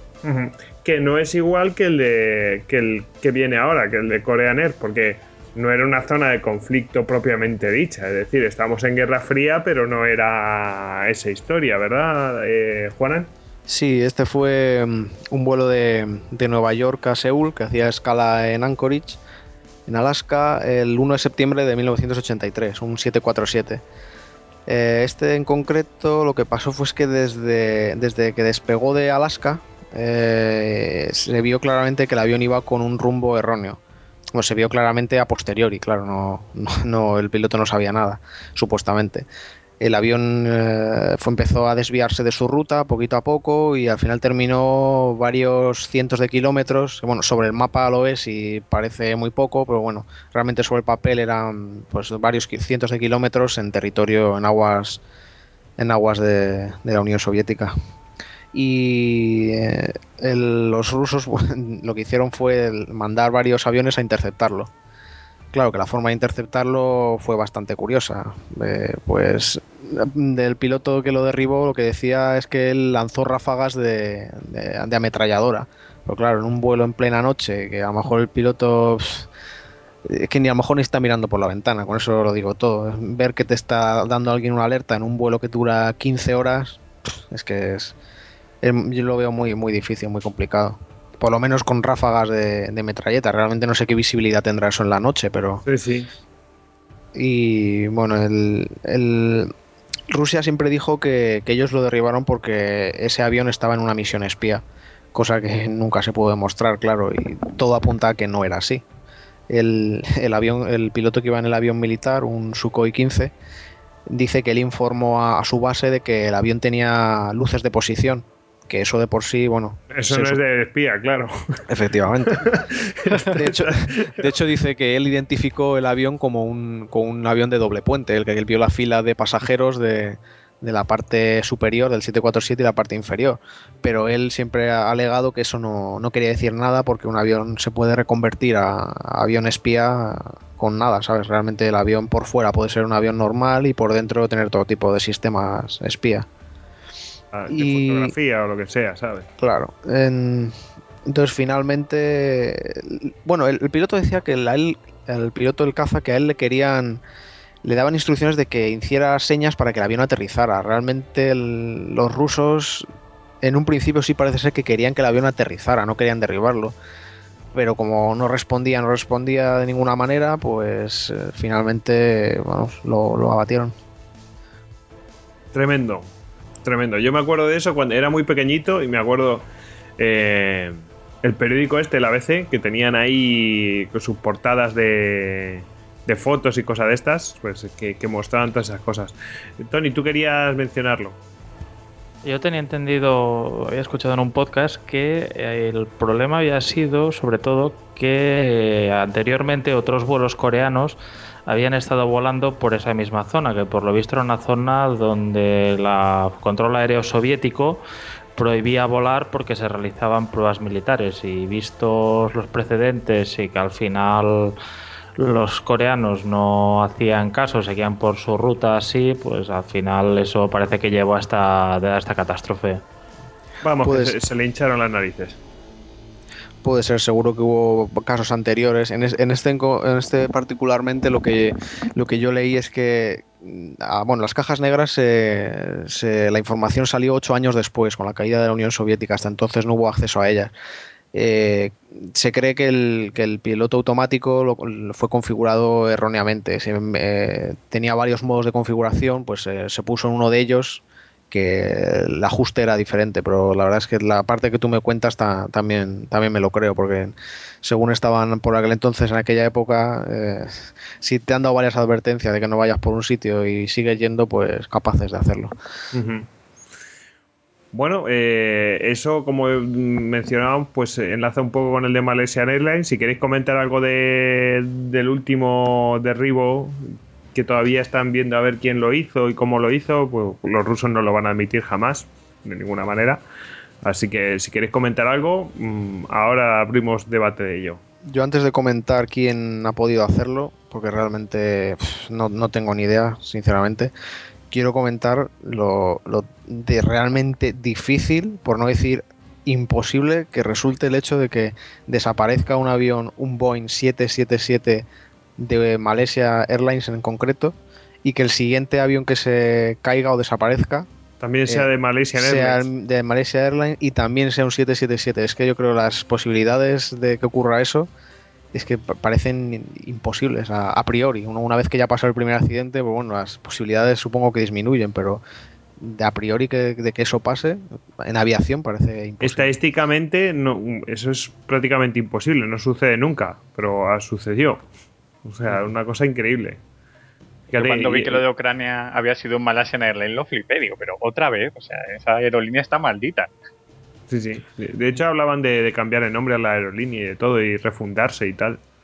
Yo, de hecho, lo primero que pensé ya en plan ciencia ficción, cuando vi que había sido un 77 de Malaysian Airlines, yo lo primero que pensé, este ha sido el que ha desaparecido, que, que- que han hecho algo con él, y pero claro, ya rápidamente se vio obviamente que era uno diferente, ¿no? Pero yo lo primero que pensé es que, que- que- era el que había desaparecido, que lo habían tenido oculto y que iban a utilizarlo para algo. Bueno, que no se sabe ni dónde está. Algunos dicen que está en una, que está en una isla, en las últimas noticias que he visto yo. A mí esto me parece tan de perdidos.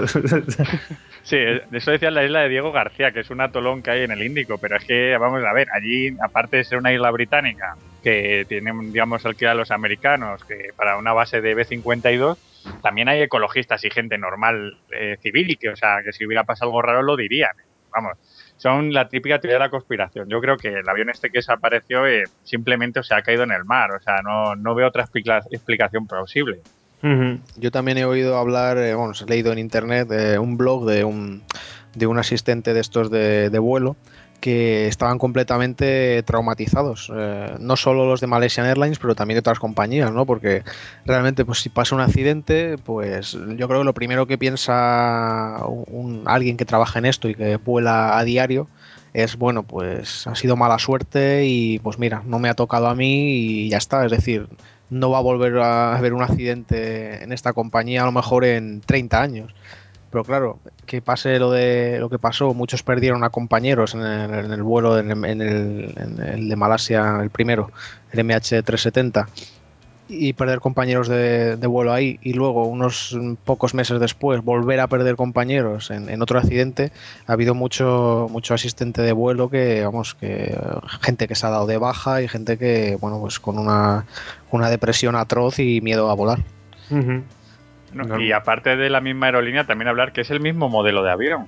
Sí, sí, es lo que he comentado. Es, una cosa tremenda, o sea, como muy, muy casual. O sea, el 777, que además de los aviones más modernos que Sí. hay ahora mismo. misma aerolínea, mismo modelo de avión y, y es que no ha habido ningún accidente entre medias, es que fue uno y el siguiente que ha habido cronológicamente ha sido el otro. Bueno, por poco tiempo, porque eh, vamos, si hubiera sido dos días después estaba el de el avión este de la línea aérea argelina de Y Sui- el- Suifer. Swifter, Sí, el taiwanés también que cayó, o sea, que fue, fue una semana negra para la aviación aquello. Joder, pero tanto, una cosa tremenda. Yo no recordaba una cosa así nunca. Bueno, en fin. Bueno, vamos a pasar a, a otra parte. eh, vamos a hablar de uno de los primeros eh, desastres aéreos, ¿no? De, de- en- por lo menos en lo civil, eh, del famoso dirigible de Hindenburg. Que bueno, pues, su- por su propio diseño, lo- corregidme cosas porque eh, el contenido, el combustible que utilizaba para el propio dirigible era, era hidrógeno, lo cual lo hacía especialmente, ¿cómo diría? Volátil, ¿no? O sea, inflamable. Y, y ya sí, sí, que, sí que se utilizaban, por lo que tengo entendido, sí que se utilizaban eh, para inflar el dirigible, sí que se utilizaba el helio, que es lo que se utiliza ahora en todos los dirigibles, porque no, no se inflama con tanta facilidad. Pero lo que pasa es que esa, esa Alemania, que era la Alemania del, Tercer Reich, pues tenía pues sus eh, digamos eh, bloqueos, ¿no? Y entonces no, no les. ellos no tenían helio, entonces tampoco se lo pasaban y seguían con el con el hidrógeno, a pesar del riesgo que eso suponía. Y lo que pasó pues es que el 6 de mayo de 1937, pues eh, el LZ 129 Hindenburg, pues aproximándose, eh, intenta, ya se iban a aproximar, iban a anclar de como, mm, como diríamos, eh, aproximándose, había habido una tormenta eléctrica y tal, y, y tuvieron que esperar para aproximarse y, y anclar. Pues eh, cuando ya estaban a punto de, hacerlo, mm, empezaron a aparecer fuegos de San Telmo, que es como un- unas luces que están asociadas a eh, electricidad estática y lo siguiente que se ve es que se está incendiando y en menos de 40 segundos eh, se ha caído todo el dirigible, que era gigantesco y, y se llevó por delante a 36 personas, que pocas me parecen, bueno, eh, entre la gente aplastada de que había abajo y, y también los propios tripulantes y, y pasajeros. Se salvaron muchísimas personas, ¿eh? es decir, podía haber sido muchísimo peor. Y algunos tuvieron la suerte de que les cayeron los tanques de agua encima y les salvó de la, del incendio. Pero vamos, una cosa tremenda. Que, que si queréis podéis añadir, ¿eh?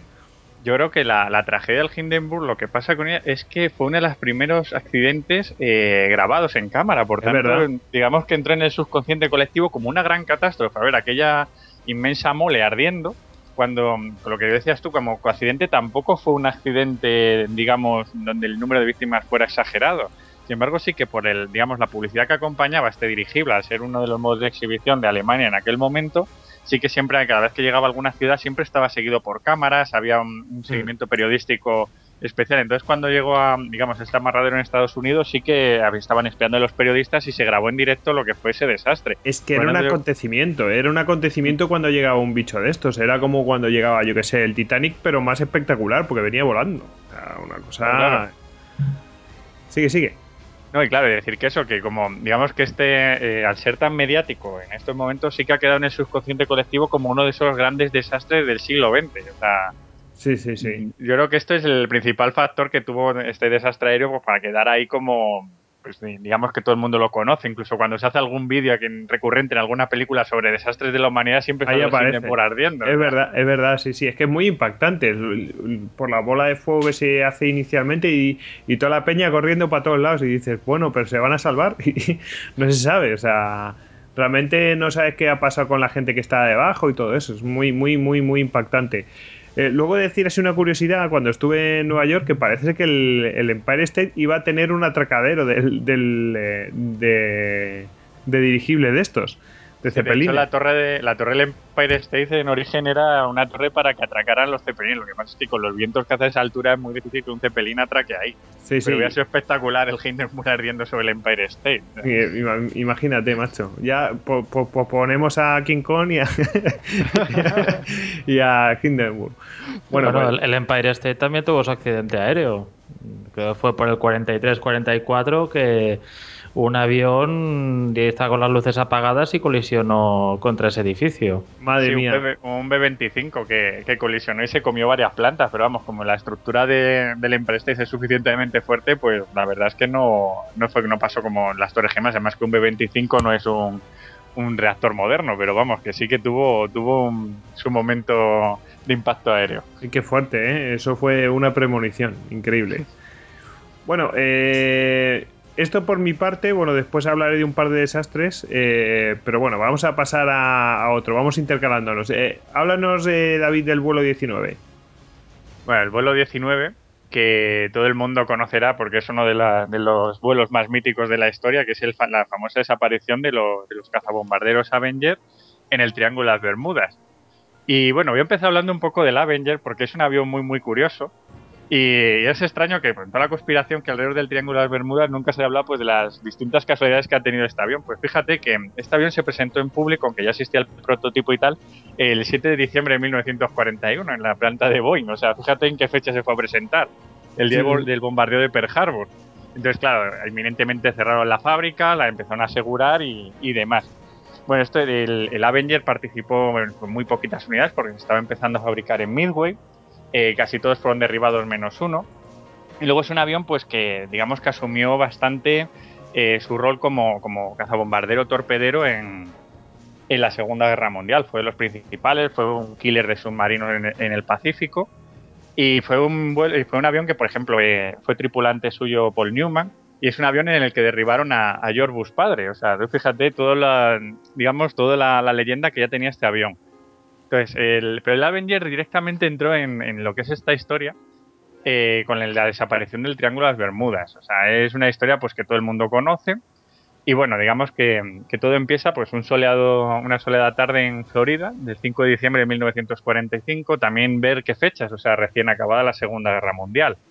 Nos encontramos pues con toda la, la US Navy a tope de unidades. Eh, recordemos que, por ejemplo, así como dato, eh, nada más que al acabar el conflicto, 6.000 barcos fueron dados de baja en la US Navy. O sea, tuvieron que. de- dejaron de, navegar, o sea, de, todo el armamento que tenían en esos momentos. Fíjate, pues la cantidad de Avengers que había. Aún así, sí que empezaban a ver todas las, la- las crisis de, posguerra, o sea, pues los diferentes conflictos poscoloniales en, en diferentes lugares. eh, y sí que, mm, se- lo que se pretendía es que hubiera pues, una cierta capacidad de respuesta de la Armada Americana. Y bueno, pues en este contexto, pues vemos, eh, vamos a hablar un poco de, de lo que fue este vuelo.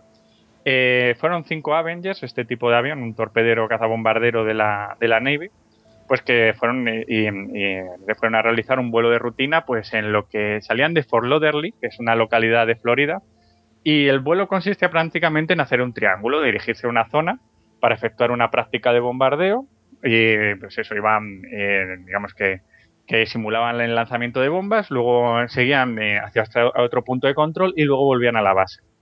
El grupo pues lo componían cinco aviones eh, al mando de Charles Carros Taylor, que, era, mm, que tenía 28 años y era pues un instructor, además que era un veterano de la Segunda Guerra Mundial y que había amerizado varias veces pues por derribos o por, o por cualquier causa mecánica en el, en el Pacífico, o sea, un tío con experiencia.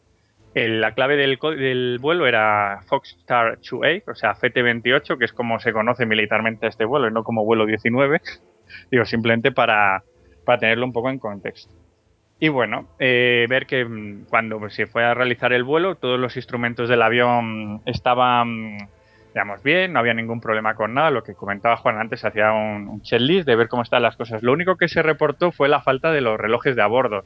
Los, de- los relojes de a bordo de estos aviones eran muy curiosos porque no eran como los que tenemos nosotros de 12 horas, sino que eran de 24. Y entonces, eh, digamos que, les gustaba mucho a los cazadores de recuerdos, pues a pilotos que habían eh, actuado en estos aviones y, claro, se los llevaban como recuerdo. ¿Qué pasa? Pues que esto también nos indica un poco cómo estaba la US Navy en ese momento, o sea, casi, casi desmantelándose. Entonces, claro, se reportó la falta de estos relojes, pero bueno, se supone que los tripulantes de los aviones sí que tenían relojes de pulsera y podían saber en cada momento pues dónde se encontraban, las horas de, de combustible que les quedaban y demás. Bueno, eh, entonces eh, comienza mm, el vuelo y, nada, o sea, sí, eh, lo único que se van recibiendo pues son en, en Fort Lauderdale una serie de, llamadas de, radio. El siguiente vuelo que iba a salir para entrenamiento, el FT-74, empieza a reportar pues algunas de estas llamadas. Y se está viendo que hay un vuelo perdido. Se informa de este vuelo pues que han realizado una primera práctica de bombardeo correctamente, pero que al acabarla no, no saben dónde se encuentran, que se han perdido no saben muy bien dónde están y entonces, claro, piden a Fort Lauderdale que, que dirija sus radares, que les encienda para ver dónde están detectarlos y que les ayuden a volver a la base. Entonces, pues Florida, pues empiezan a, en toda Florida empiezan a activar radares, empiezan a dar alarma a mercantes para ver si los visualizan y tal, para saber dónde estaban. Total, que el tío, el, el, el instructor al mando, dice, eh, bueno, eh, creo que estamos sobre los Cayos. Si miréis un mapa, los Cayos de Florida están al sur.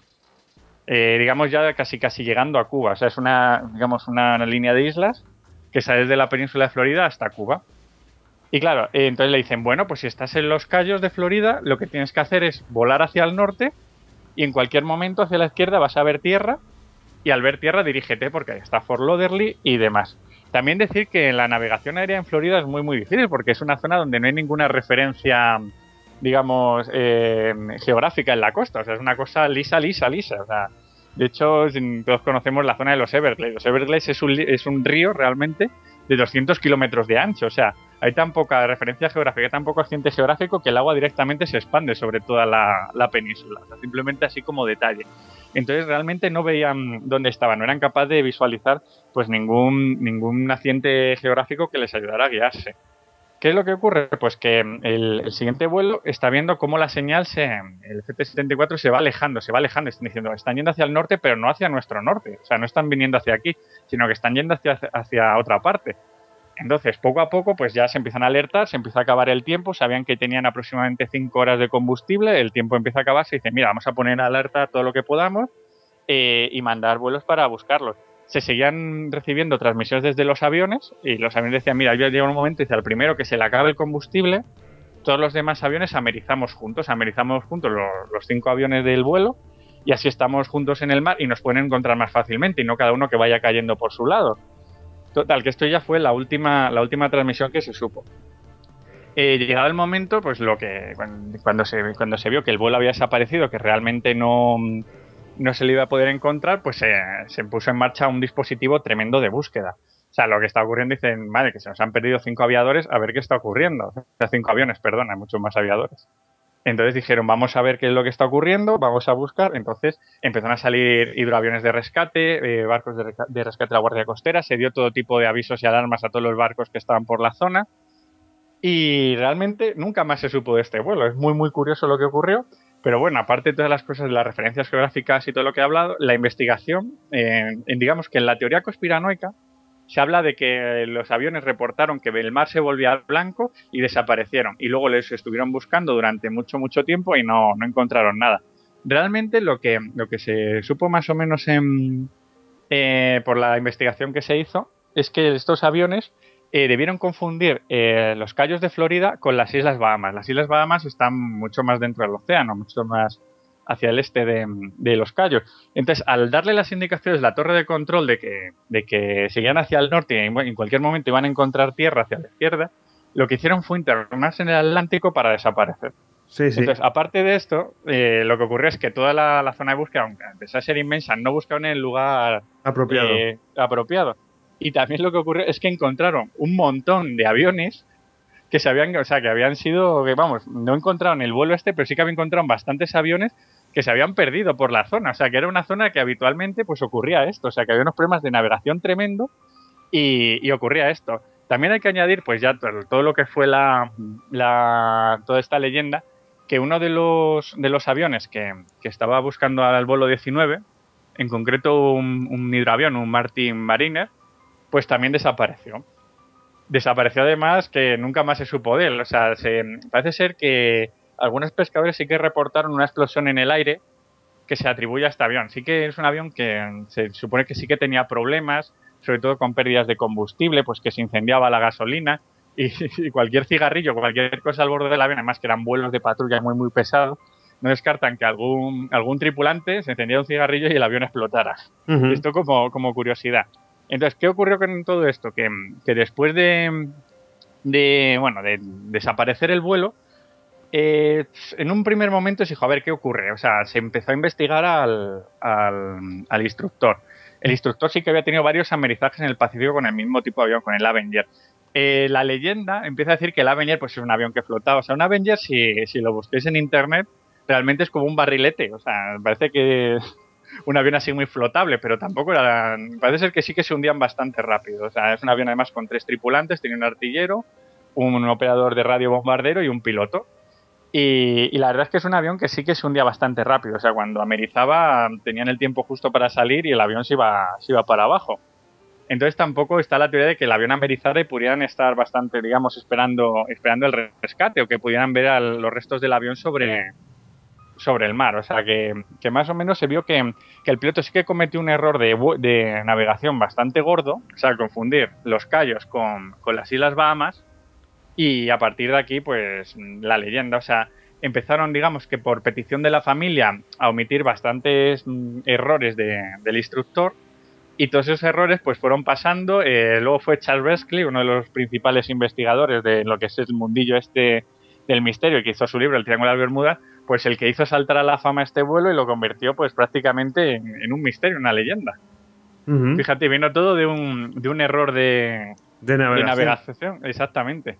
Pero claro, fíjate que incluso en fechas tempranas, en los años 90, eh, llegaron a encontrar otros cinco Avengers hundidos en, esta zona, pero que no correspondían con los Avengers de este vuelo. O sea, para ver que, realmente en el, Triángulo de las Bermudas, pues esta zona en la costa de Florida, de Bermudas y Bahamas, hay pues bastante especies de aviones y de barcos. Es una zona que, realmente se las trae. ¿eh?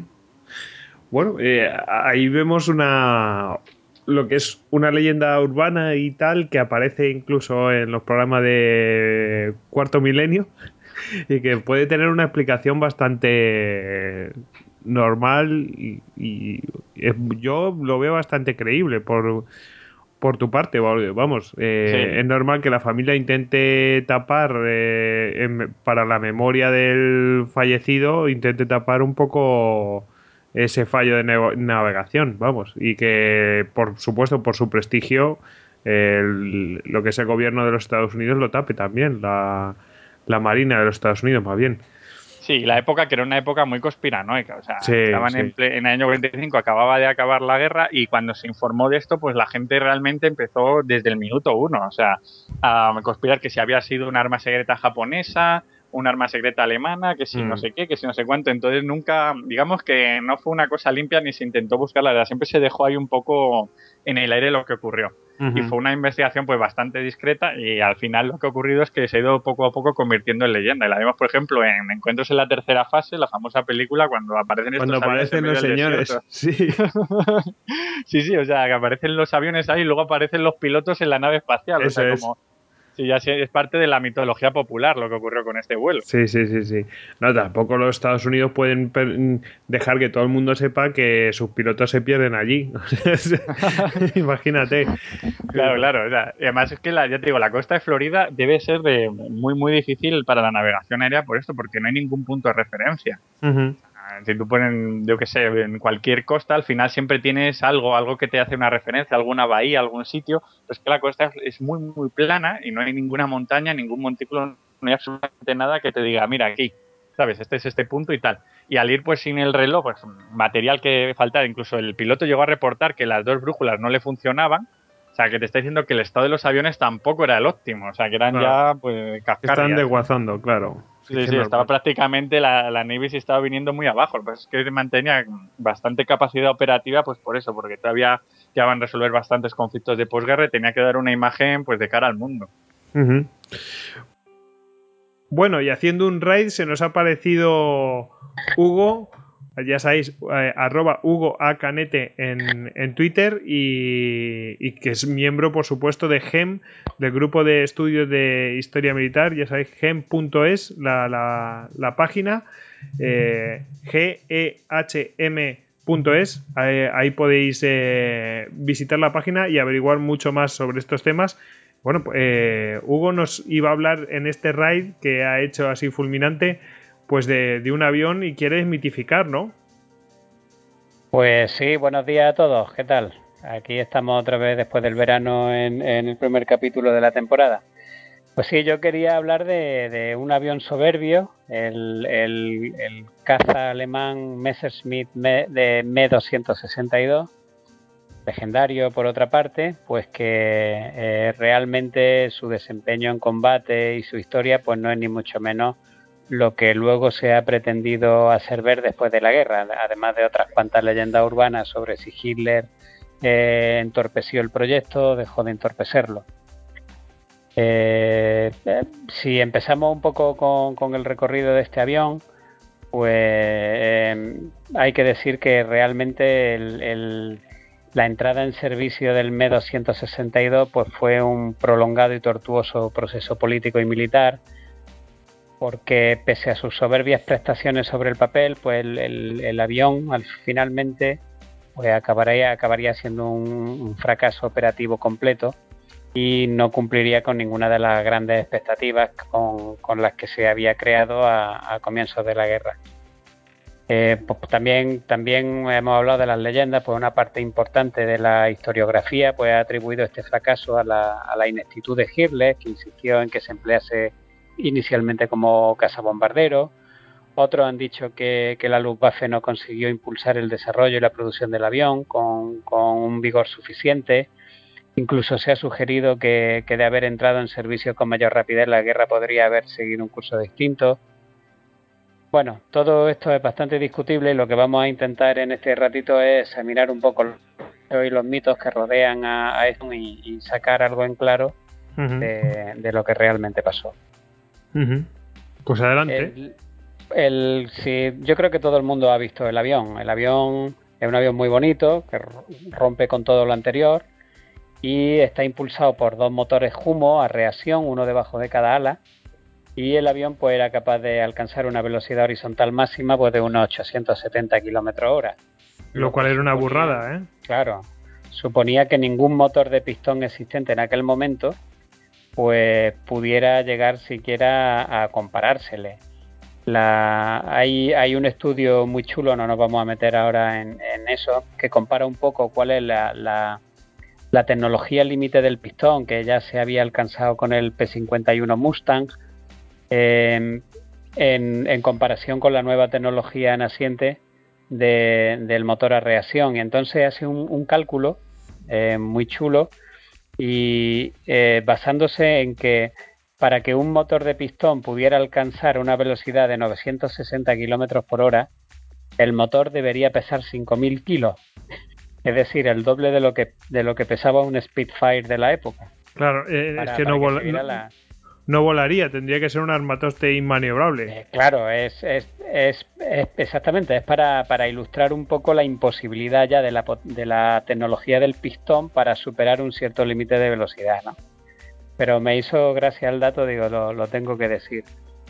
El, el M262 hace su primer vuelo con éxito en julio de 1942 lo que es una fecha bastante temprana. Tenemos que pensar que por esa época, pues los ejércitos alemanes corrían en, su marcha hacia Stalingrado y pues no tardarían en alcanzar en los primeros vuelos ya velocidades de 690 kilómetros por hora y con un nuevo, una nueva hora que se le había hecho a los motores, a los Humo 004, ya eh, en esos primeros estadios de, las pruebas de vuelo, alcanzó los, 800 km hora. Sin embargo, los, aviones de reacción pues de, eh, adolecían de un historial de poca fiabilidad que los iría acompañando hasta el final de la guerra y que son precisamente eh, el motivo por el que vamos a hablar de este avión hoy aquí. Los, ¿Qué tenían de principal? Pues los sobrecalentamientos y los incendios eh, y los fallos de turbina de, los motores. Y esto hacía pues que los, los aviones se pasaran muy buena parte del tiempo en, tierra y que hubiera que hacerles continuos cambios de motor porque eh, la vida operativa era pequeñísima. ¿Y esto a qué se debía? Pues los motores de reacción trabajan a temperaturas mucho más altas que los de pistón y a resultas de esto pues los ingenieros tuvieron que superar una gran cantidad de problemas técnicos.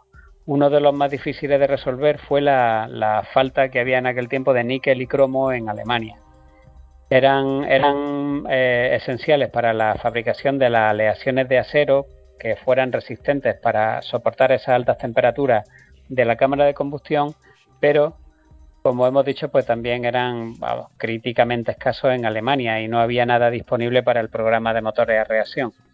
Así que los ingenieros pues tuvieron que diseñar materiales sustitutivos y lo que hacen es que a las cámaras de combustión que están hechas de acero estándar pues se le añade una capa pulverizada de aluminio para aumentar la, capacidad de resistencia eh, de, ese motor a las altas temperaturas. Pero claro, este parche lo único que hacía era que el motor Humo tuviera una vida operativa de 10 horas. O sea, sin aluminio se, se fundía directamente. Y con la Madre capa de aluminio pulverizada solamente tenía una vida operativa de 10 horas. Es decir, después de 10 horas de vuelo había que cambiarlo. Pero 10 El horas que podían ser acumulativas. Y bueno, 10 horas, no, claro, no, no, 10 horas seguidas tampoco. O sea, 10 horas, pues O sea, quiero decirte que, que vuelas dos horas, después eh, eh, cinco horas más y vuelas tres horas más y ya el motor Eso hay que cambiarlo como si fuera de Fórmula 1. Exactamente. O incluso Madre que lo tenga de mantenimiento una hora encendido o media hora encendido, también cuenta. Madre. Buah. Claro, es que eso es un hándicap terrible. O sea, es- estamos hablando de que Europa estaba siendo atacada por, por, por decenas de miles de aviones aliados y, y tenemos un reactor que cada 10 horas hay que cambiarle el motor. Claro, ¿cuántas bajas tienes que hacer para mm, hacer rentable la fabricación de un bicho Ay, eso que que- solamente dura 10 horas? Claro, es que es inabordable. Madre mía. Bueno, seguimos. A partir del, verano de, de 1943, pues la, la Luftwaffe ya está sufriendo grandes presiones para comenzar a fabricarlo en masa y decide tirar para adelante confiando en que todos los problemas que acarrea el avión pues se acaben solucionando de, pues, de una manera u otra. Las unidades de caza que defendían Alemania pues estaban sufriendo grandes pérdidas y tan solo eran capaces de destruir una pequeña proporción de los bombarderos atacantes. Entonces, claro, los modelos de caza diurno de pistón alemanes pues tenían o bien la potencia de fuego necesaria para destruir a los bombarderos o bien las prestaciones eh, necesarias para poder enfrentarse a los cazas norteamericanos de escolta, pero no tenían ambas cosas a la vez. Y el Me-262 resolvía este problema, porque era más rápido que cualquier caza aliado y a la vez su armamento de cuatro cañones de 30 milímetros era suficientemente poderoso como para con una pequeña ráfaga echar un bombardero abajo. Pues claro, era, era la solución perfecta. Eh, Claro. Si todo funcionara bien. Claro, los cazas diurnos o bien eran muy pesados para poder abatir los bombarderos, pero claro, eso lo hacía lento de cara a la escolta, o bien eran muy rápidos, se podían enfrentar a la escolta, pero no tenían armamento para derribar a un bombardero. Ujú. Con esto llegamos a, a la primavera de 1944, eh, donde en Lechfeld, en Baviera, pues se forma la primera ya unidad experimental, pues para intentar hacer entrar en servicio al, al Me-262 y a, a entrenar ya el primer grupo de pilotos. Fijaros que estamos hablando de la primavera de 1944. O sea, ya estamos muy, muy adelantados desde Sí. aquella lejana fecha de 1942 que alzara el vuelo y no se habían corregido eh, de ninguna manera ninguno de los problemas que ya se conocían dos años antes.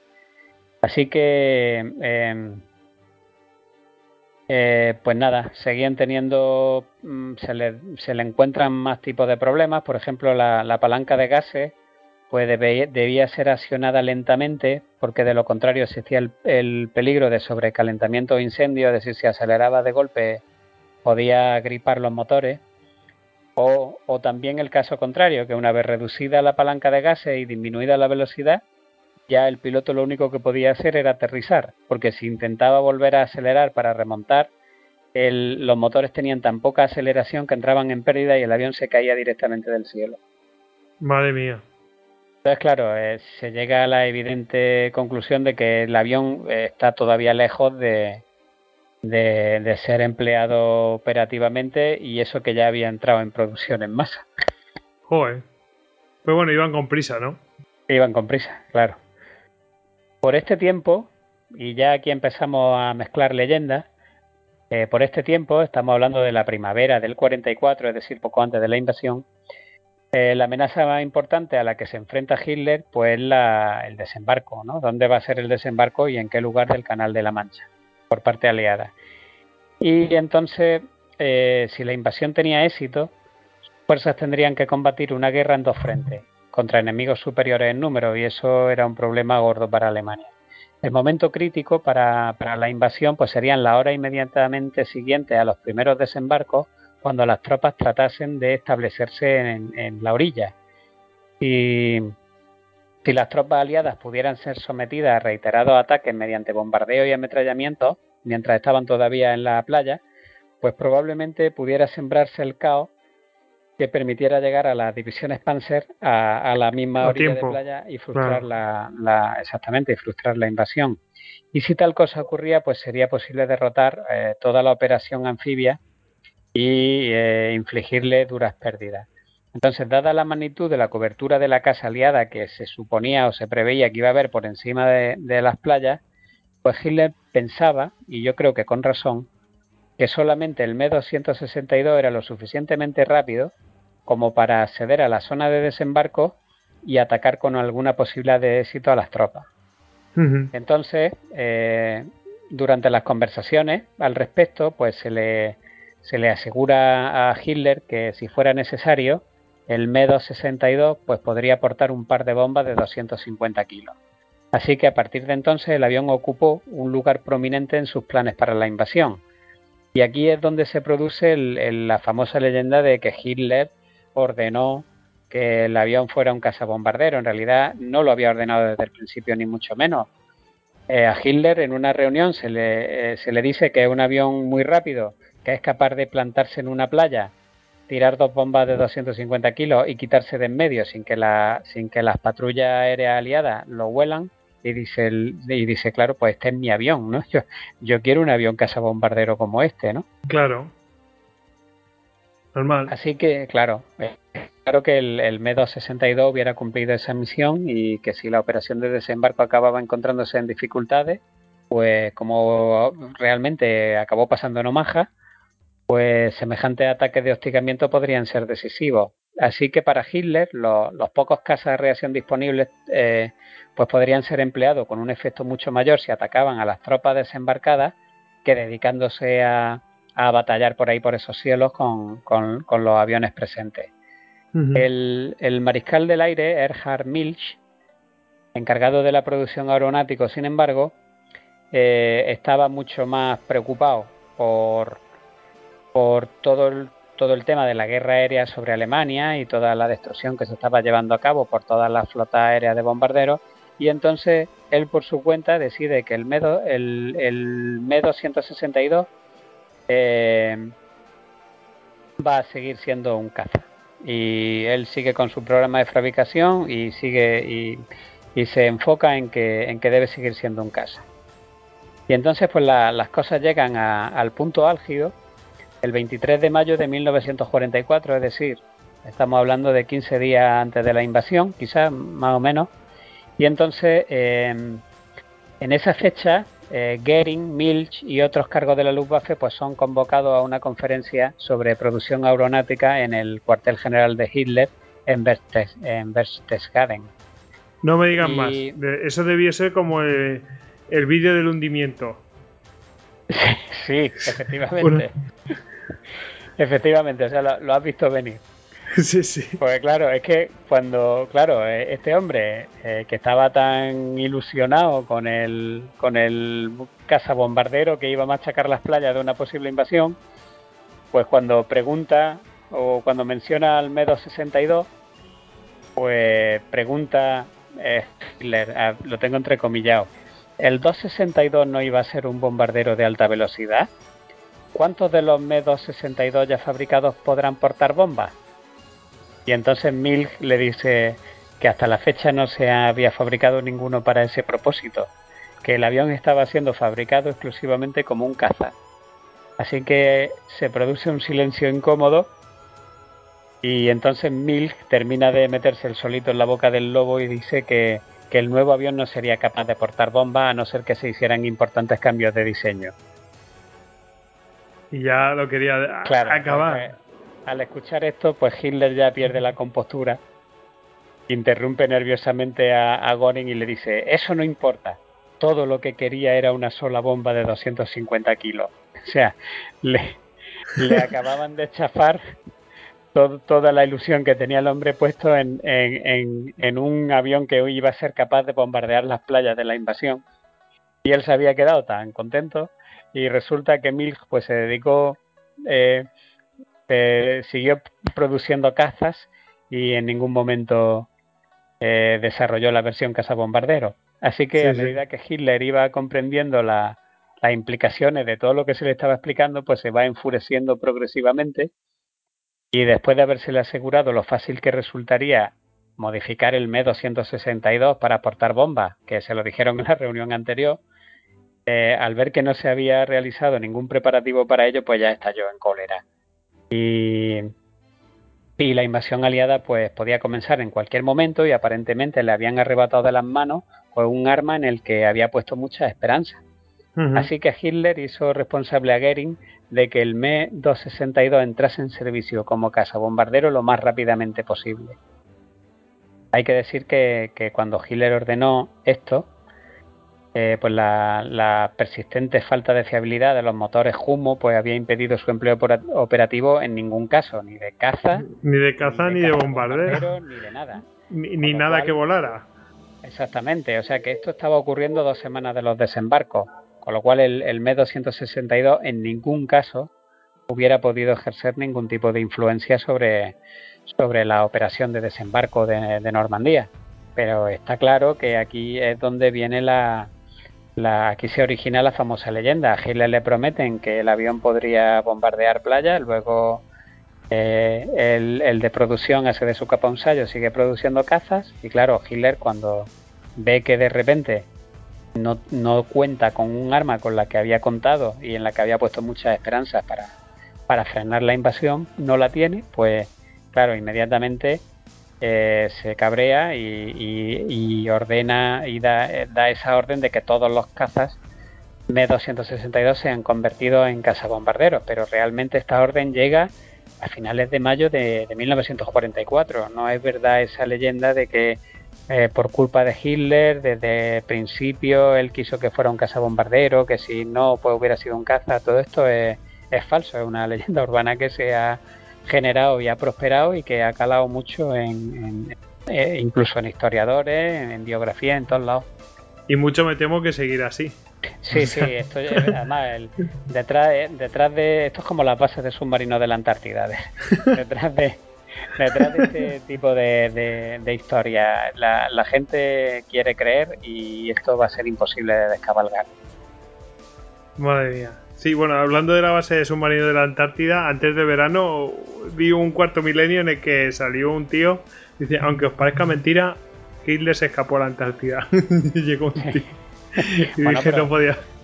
Pero bueno, por lo menos eso es freaker. Ayer o antes de ayer vi un, un tuit del canal que ponía esta nueva temporada de alienígenas ancestrales. Claro. Un poco... Canal de historia. En fin, un poco canal de historia. La historia de Júpiter. Ay, Dios.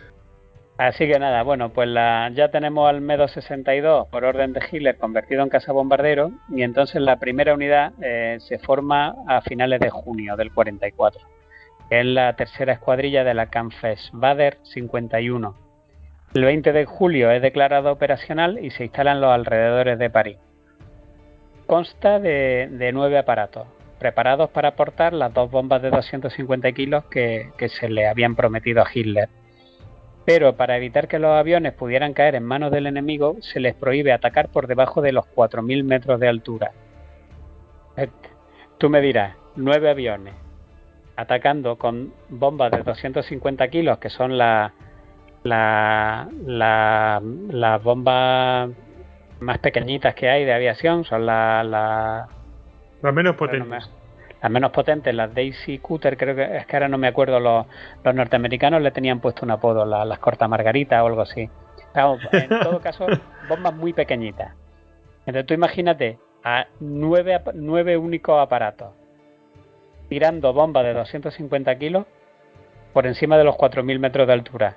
Bueno, eso no tiene ningún tipo de efectividad. Nada, eso no sirve para nada. Vamos, no le daría, no le daría a París.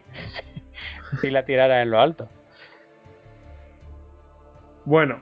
También por esa época el, el as de la casa Nowotny eh, recibe el mando de una unidad de cazas M262 de los antiguos, de los que se habían fabricado de los primeros, de las primeras versiones que no se podían adaptar a bombardero, en Lechfeld, a casa bombardero, perdón. Y eh, sería el denominado y famosísimo también Comando Nowotny, que estaba con 15 aparatos de las primeras series y seguían sufriendo, grandes problemas operativos y raramente tenían disponibles para volar más de cuatro aparatos. Así que bueno, eh, estuvieron haciendo las pruebas y ya durante el mes de agosto del 44 eh, consiguen sus primeras victorias. Dos mosquitos, un Spitfire, un P-38 y un Fortaleza Volante. En septiembre de 1944, después de una serie de mejoras, la vida media operativa de los motores alcanza las 25 horas, pero una vez alcanzadas las 25 horas, pues igualmente tienen que cambiar los motores. Y también este es el mes en que Hitler revoca su orden de convertir todos los aviones M262 en cazabombarderos, lo que prueba definitivamente que Hitler apenas retrasó un mes el que el, que el M262 eh, fuera también un, caza o tuviera una versión de caza, no tres años, como dice la leyenda urbana. En septiembre se entregan 91 cazas y bombarderos y Nowotny recibe los, nuevos cazas, que sí que a finales de, de mes pues contaba ya la unidad de caza con unos 23 aparatos. Eh, la unidad de caza de Novotny por fin se da, se declara apta para operar y se traslada, se traslada a Ajmer y a SP en el, noroeste de Alemania con el objetivo de realizar misiones de interceptación a, las formaciones de bombarderos. La entrada en acción del comando Novotny, pues como no podía ser de otra forma, es un fracaso completo. El humo, el motor humo sigue dando problemas, el fuselaje presenta fallos que deben ser corregidos eh, se presenta un problema muy gordo que era el, empleo de neumáticos de baja calidad que estaban hechos con caucho sintético y entonces al aterrizar pues provocaba reventones y eso hacía que se dañaran los trenes de aterrizaje, los motores, los fuselajes de, bueno, el material con el que podía contar en esa época, tampoco podían contar con mucho más. Exactamente. Además, los aliados pues descubren rápidamente el talón de Aquiles del caza que era cuando volaba a baja altura inmediatamente después del despegue o al prepararse para aterrizar. Y entonces pues lo que hacen los cazas aliados es patrullar permanentemente los aeródromos en espera a de, cazarlos, claro. a cazarlos o despegando o aterrizando. El 7 de octubre despegan cinco aparatos, eh, que era el mayor número enviado hasta ese momento de cazas en una sola vez. Y el, piloto norteamericano Drew que volaba un P-51, observa desde lo alto cómo despegan los aviones, se lanza en picado a gran velocidad, derriba dos antes de que pudieran alcanzar la velocidad del combate. Y bueno, los otros dos dice pues que se le pierden por la pintura de camuflaje que le llevaban y que cuando ya fue a buscar a los otros ya no los pudo encontrar contra, contra el suelo. Eh, en esa misión perderían tres reactores los alemanes a cambio de tres bombarderos pesados norteamericanos. Coste. Un pobre comienzo, diría yo.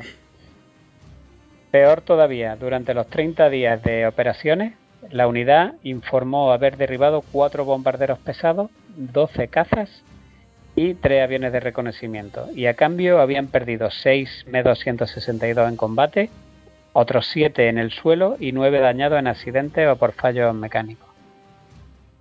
Así que, bueno, Nowotny mismo moriría el 8 de noviembre de 1944 al verse atrapado en un combate a, baja cota con un P-51. Que lo pillaron también. Sí. Así que tras este desastre, Galan, Adolf Galan, el general famoso eh, alemán, pues se replantea la, operatividad de, estos reactores. mantenimiento seguía siendo muy problemática y, y las fuerzas aliadas pues tenían una inmensa superioridad sobre la zona. Así que pues podían dictar las condiciones en que tenían que combatir los jets y Galan ordena el regreso a Lechfeld, a la base de entrenamiento, para que, recibieran las tripulaciones entrenamiento adicional y los aviones pues, pudieran ser modificados y algunos efectos corregidos. Mientras tanto, la versión de caza bombardero pues eh, tenía ya dos grupos en completo. Los aviones lanzaban ataques en solitario sobre aeródromos y posiciones aliadas en Francia, Holanda y Bélgica, pero como hemos dicho antes, con escasos resultados.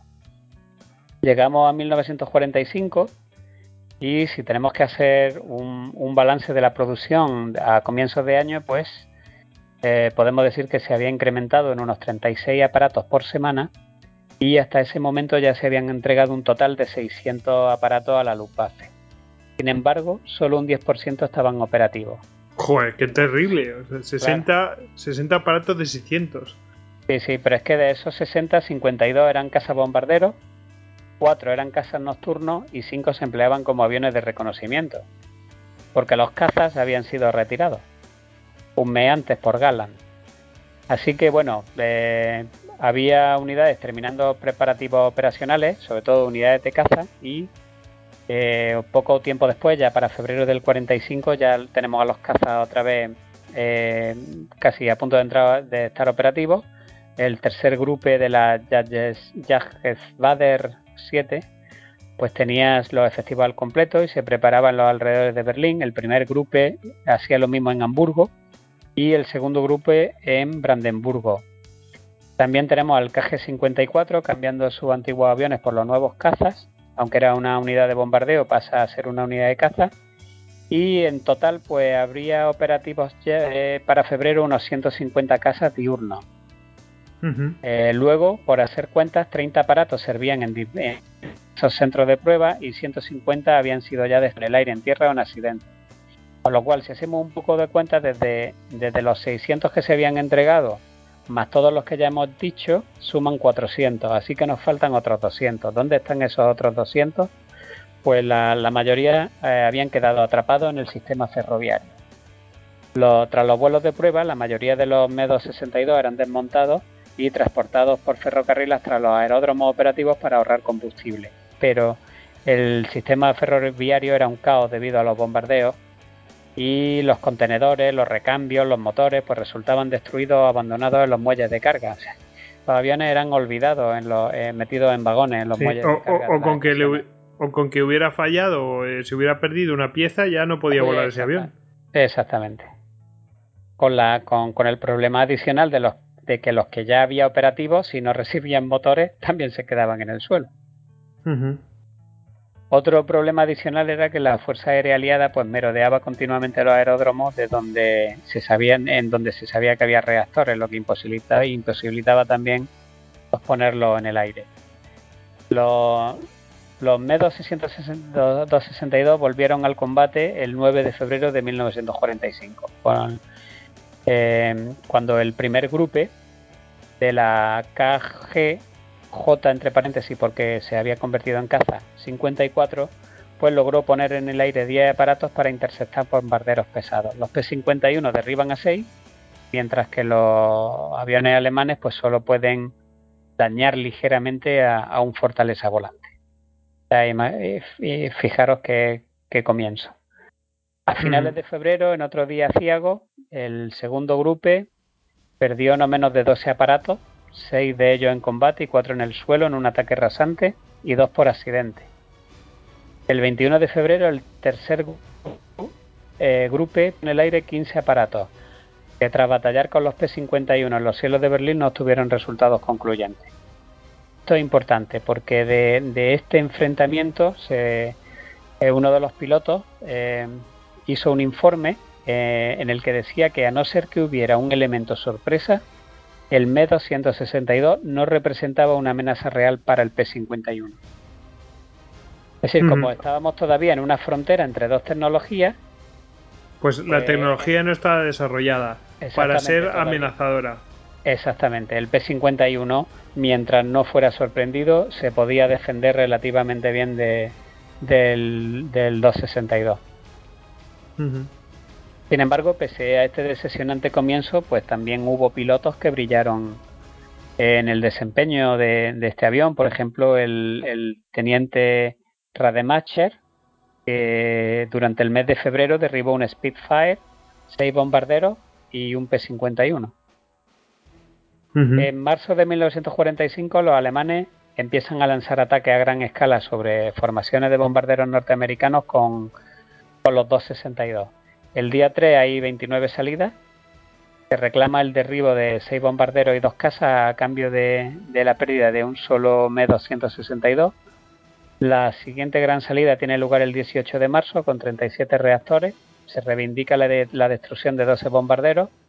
Según los archivos americanos fueron solo 8 y un caza y los alemanes pierden dos aparatos. El día 30 de marzo despegan 30 aviones, se reclama la destrucción de tres bombarderos y tres casas a cambio de la pérdida de tres aviones alemanes.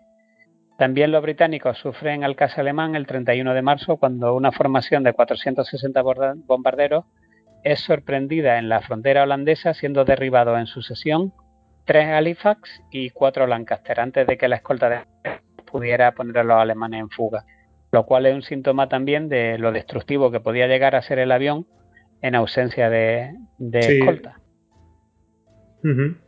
Ese mismo día, la JG7, sí, dime.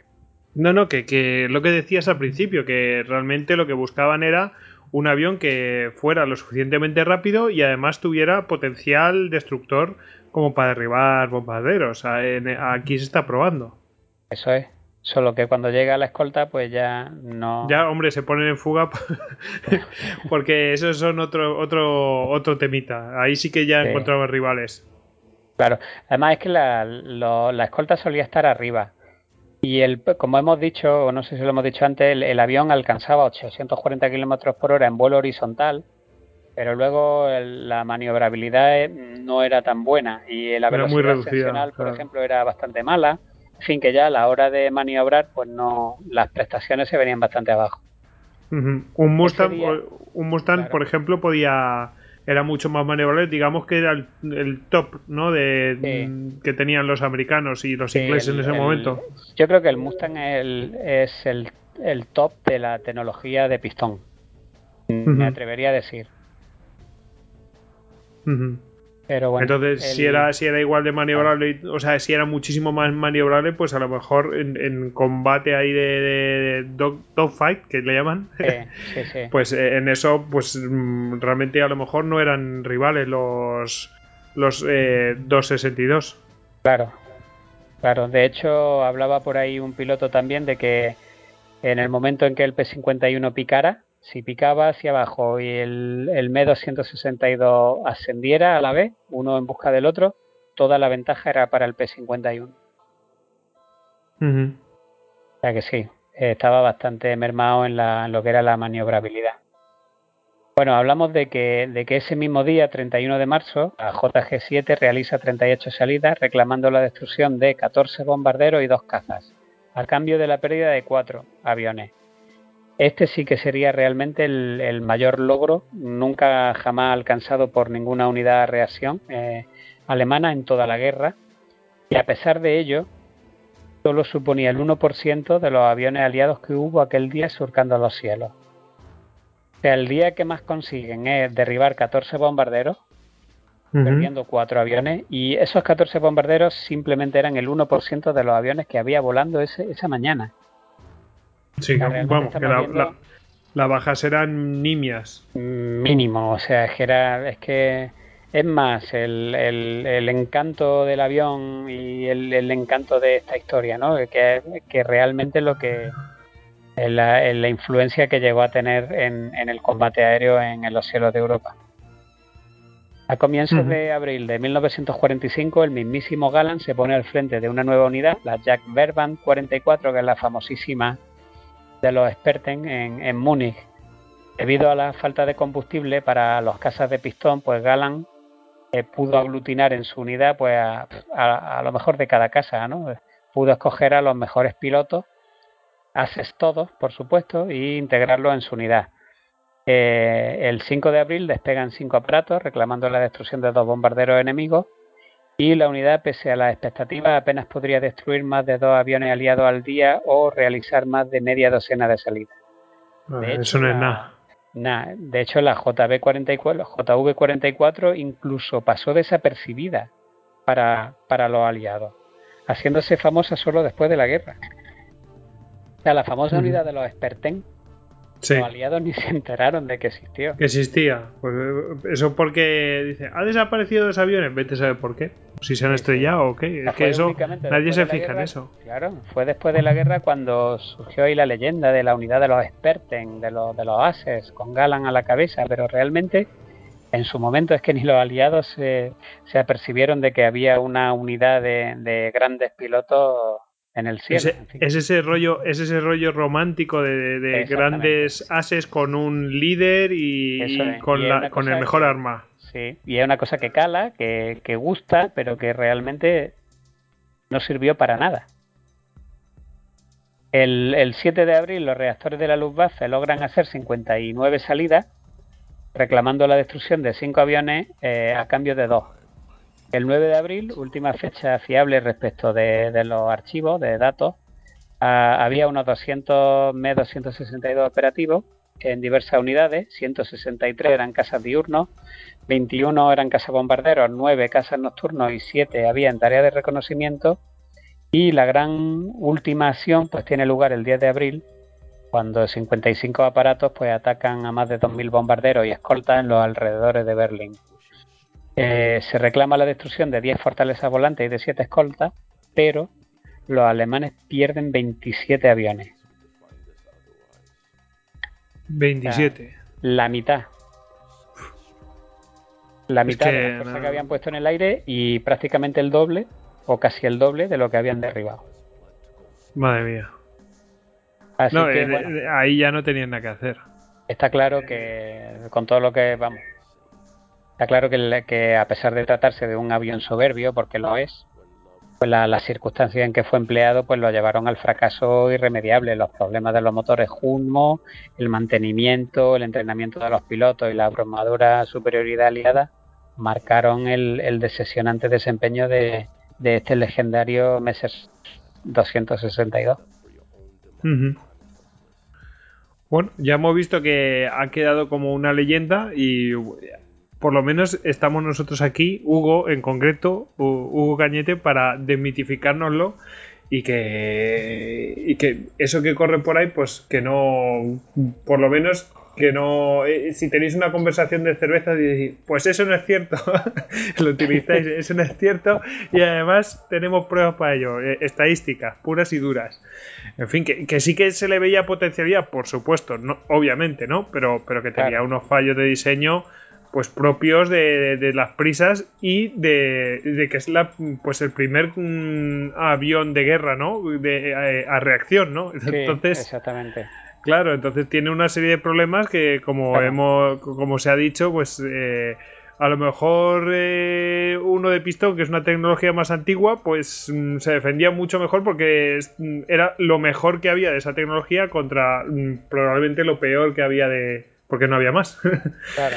de fue reacción. todo muy prematuro. Hubiera sido un grandísimo avión, pero fue todo demasiado prematuro.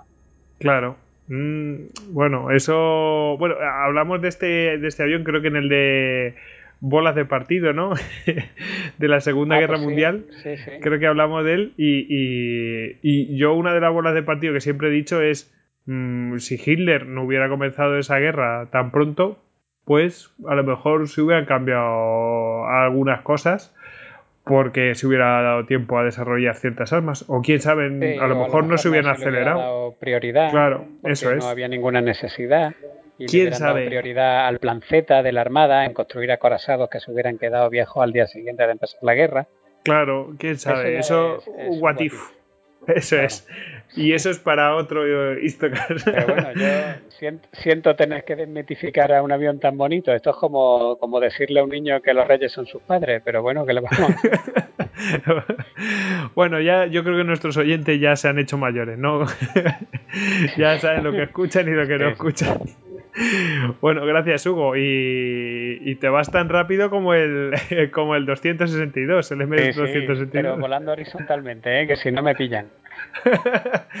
Venga, hasta luego Hugo. Bueno, hasta luego. Hasta luego.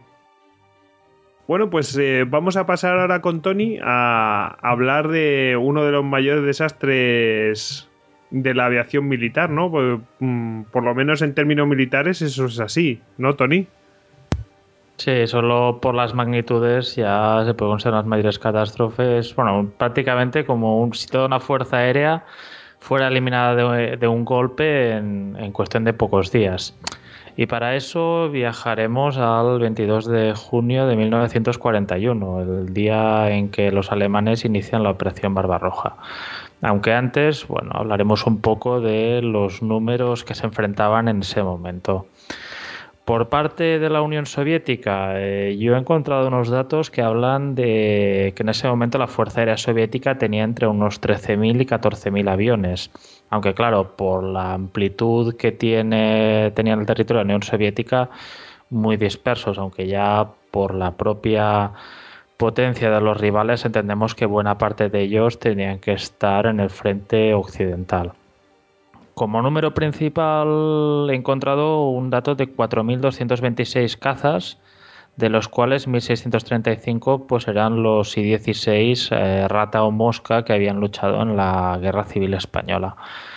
Por el otro lado, tenemos una Luftwaffe alemana que por esas fechas desplegaba 6.852 aviones, de los cuales estamos hablando de 2.017 cazas monomotor, 823 aviones de reconocimiento, 232 cazas bimotores, 501 bombarderos en picados, 719 aviones de transporte, 133 aviones de enlace y comunicaciones, buena parte de ellos los Fiesler Storch eh, con los que volaban los oficiales eh, como Rommel, por ejemplo en África, y 286 aviones pertenecientes a la Marina. En ese momento, en el frente oriental, en el momento cero de la batalla, nos encontramos que los rusos alinean 3.520 aviones allí, más del 50, bueno, sí, más del 50% de su fuerza aérea, de los cuales noté el del único detalle que tengo son 324 Stukas, que serán también apoyados por 307 aviones finlandeses, 393 rumanos y 48 húngaros. Aquí las principales causas del desastre que afrontará la Unión Soviética yo veo esencialmente dos, si no tres. La primera y principal, venimos de una fuerza aérea soviética que ha sido una de las que más víctimas ha sufrido en las purgas de Stalin. Nos encontraremos que el 40% de pilotos de la aviación frontal en ese momento llevan menos de seis meses de servicio y si hablamos de los mandos, de los oficiales y oficiales superiores, el 90% tienen esta antigüedad inferior a seis meses. Entonces, también otro hándicap que tenían, bueno, hablamos de Hemos hablado de la cifra de 4.226 cazas, de los cuales creo recordar que un menos de un 20% son prototipos modernos. La mayoría son cazas, lo que decíamos, cazas veteranos de la guerra civil, el I-16 Rata y el I-153, bueno, el lo que se llamaba la, la gaviota en los círculos soviéticos. Y en el nivel de bombarderos teníamos 6.656 de los Katiuska de B3. Era una fuerza aérea podríamos decir, bastante vetusta y en la cual la innovación técnica pues ya viniendo muy en cuentagotas. Y todo esto se complica más si entras en el hábito soviético de poner las bases avanzadas, poner las bases bien bien en primera línea. En la filosofía que si tenían que emprender acciones ofensivas, ¿Para qué gastar combustible en el periodo de ascenso en territorio propio si puedes invertir este combustible en territorio enemigo y aumentar la autonomía? ¿Verdad que sí? sí, hay, toda esta hay la gran teoría, las grandes teorías eh, revisionistas y conspiradoras de Suvorov y así que implican que Barbarroja no fue tanto un ataque un ataque partiendo de cero, sino preventivo, que los alemanes sabían que les da la impresión de que la que se descuidaran los soviéticos meterían baza, bueno, los atacarían. Entonces, bueno, es que tenemos, por ejemplo, oficiales como el, como el comandante Gemelev que comenta, y cito textualmente, las bases de los bombarderos estaban a menos de 80 kilómetros de la nueva frontera germano-soviética. O sea, ya estaban preparados para golpear. E incluso el propio, el día de más uno, el 23, el 23 de junio, ya hay bombardeos de la aviación de largo alcance soviético contra ciudades como Königsberg o ataques contra las bases rumanas de Ploiesti, de la cual me parece que David hablará más tarde. Pero bueno, la cosa es que el ataque alemán cogerá a los soviéticos por sorpresa hasta el punto que las pérdidas, bueno, es que eh, las cifras lo dicen todos, son brutales. Estamos hablando de que la Luftwaffe derribará 336 aviones soviéticos, perdiendo solo 59 la fuerza, la fuerza aérea alemana. Pero eh, las estimaciones de los aviones perdidos en tierra, tanto por bombardeos como también hay casos de regimientos Panzer que ya en el primer día encuentran los carros, bueno, los aviones de combate soviéticos en sus bases en tierra y prácticamente los machacan allí mismo, es que hablamos de cifras de entre 800 y 1400 aviones, la de 1400 dada por por fuentes soviéticas, bueno, fuentes rusas. los documentales eh, Soviet Storm dan esta cifra muy contundente. O sea, básicamente los, rusos están admitiendo esa cifra. O sea, están ellos mismos no se van a tirar mierda. yo le daría total verosimilitud. Sí, sí, es que para ponernos en cifras comparativas he ido buscando y en la batalla de Inglaterra, que tendrá luego, bueno, en los datos entre julio y octubre de 1940, la RAF pierde 1087 aviones. Estamos hablando de las pérdidas de meses reducidas en semanas, ante un golpe, un golpe de muerte.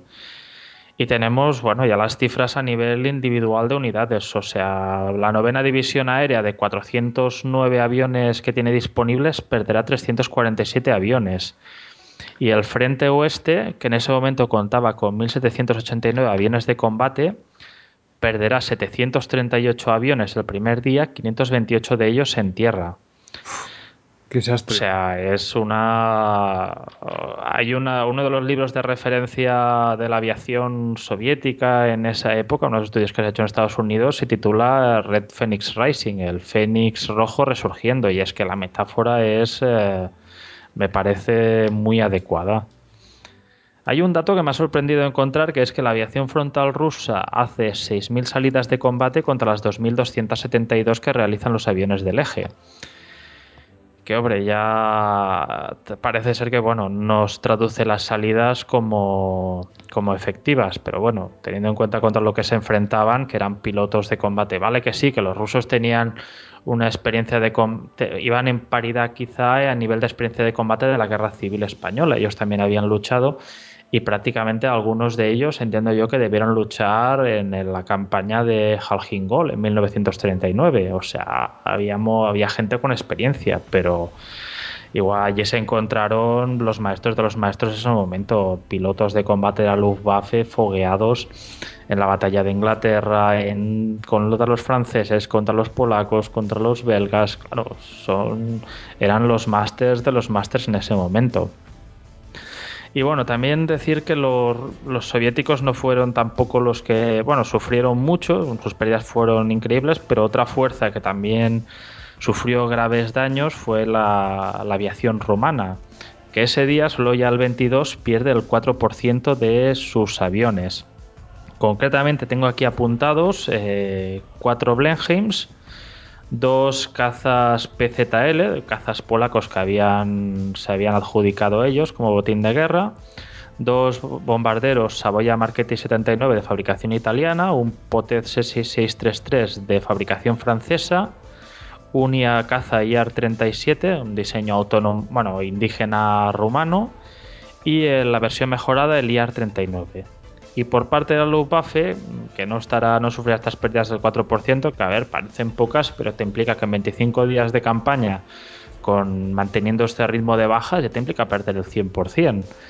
La Luftwaffe, por su parte, ese 22 de junio perderá 24 Messerschmitt 109, 7 Messerschmitt 110 eh, bimotores, 11 bombarderos Hinkel 111, 2 Junkers 87, un Dornier 17 y 10 eh, de otras de otras tipologías.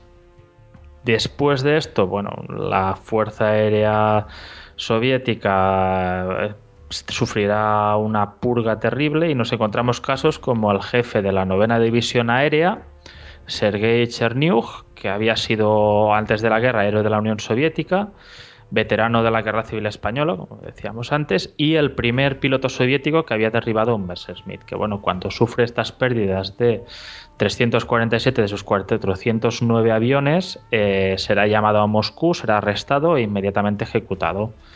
Y en el caso del jefe de la aviación en el frente oeste, en la zona de Bielorrusia, el general Iván Kopets, eh, este directamente se suicidará. Es que en este caso estamos hablando que muchas de las vacantes que se habían llenado después de las purgas eran pilotos jóvenes, eran pilotos que ya tenían experiencia en combate y que esta experiencia en combate eh, muchas veces no puedes extrapolarla a que sea una misma efectividad a la hora de gestionar una fuerza aérea o una unidad de combate. O sea, no hablamos, no es por saber pilotar bien un avión, te implica que puedas gestionar bien toda una escuadrilla.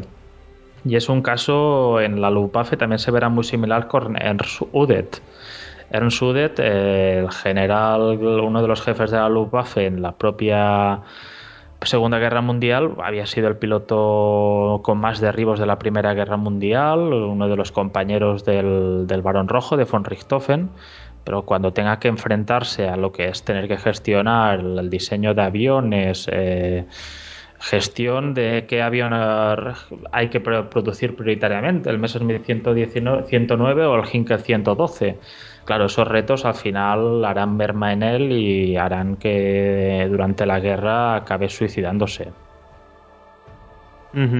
No sé, son una serie de reflexiones sobre, sobre esta destrucción. Pero son, son interesantes, pero bueno, hay un momento que tienes que decir si haces una cosa, un camino, y luego ese camino cuesta vidas. Entonces, eh, es mucha presión para muchos de ellos. Bueno, y en el caso de los rusos, si no se suicidaban, los suicidaban. Bueno, también los nazis lo hacían, ¿eh? O sea, tampoco. En fin. Eh, vamos a, ya que lo has mencionado, vamos a pasar al, a los raids sobre Ployesti. Eh, que bueno, aquí tiene apuntado David que es la peor derrota de la Fuerza Aérea Americana en el teatro europeo. Sí, bueno, es, la incursión sobre Europa que, tuvo más bajas. Para hacernos una idea, hubo más bajas a bordo de los aviones que en tierra. En un bombardeo sobre una refinería de petróleo. Madre mía, vaya rentabilidad.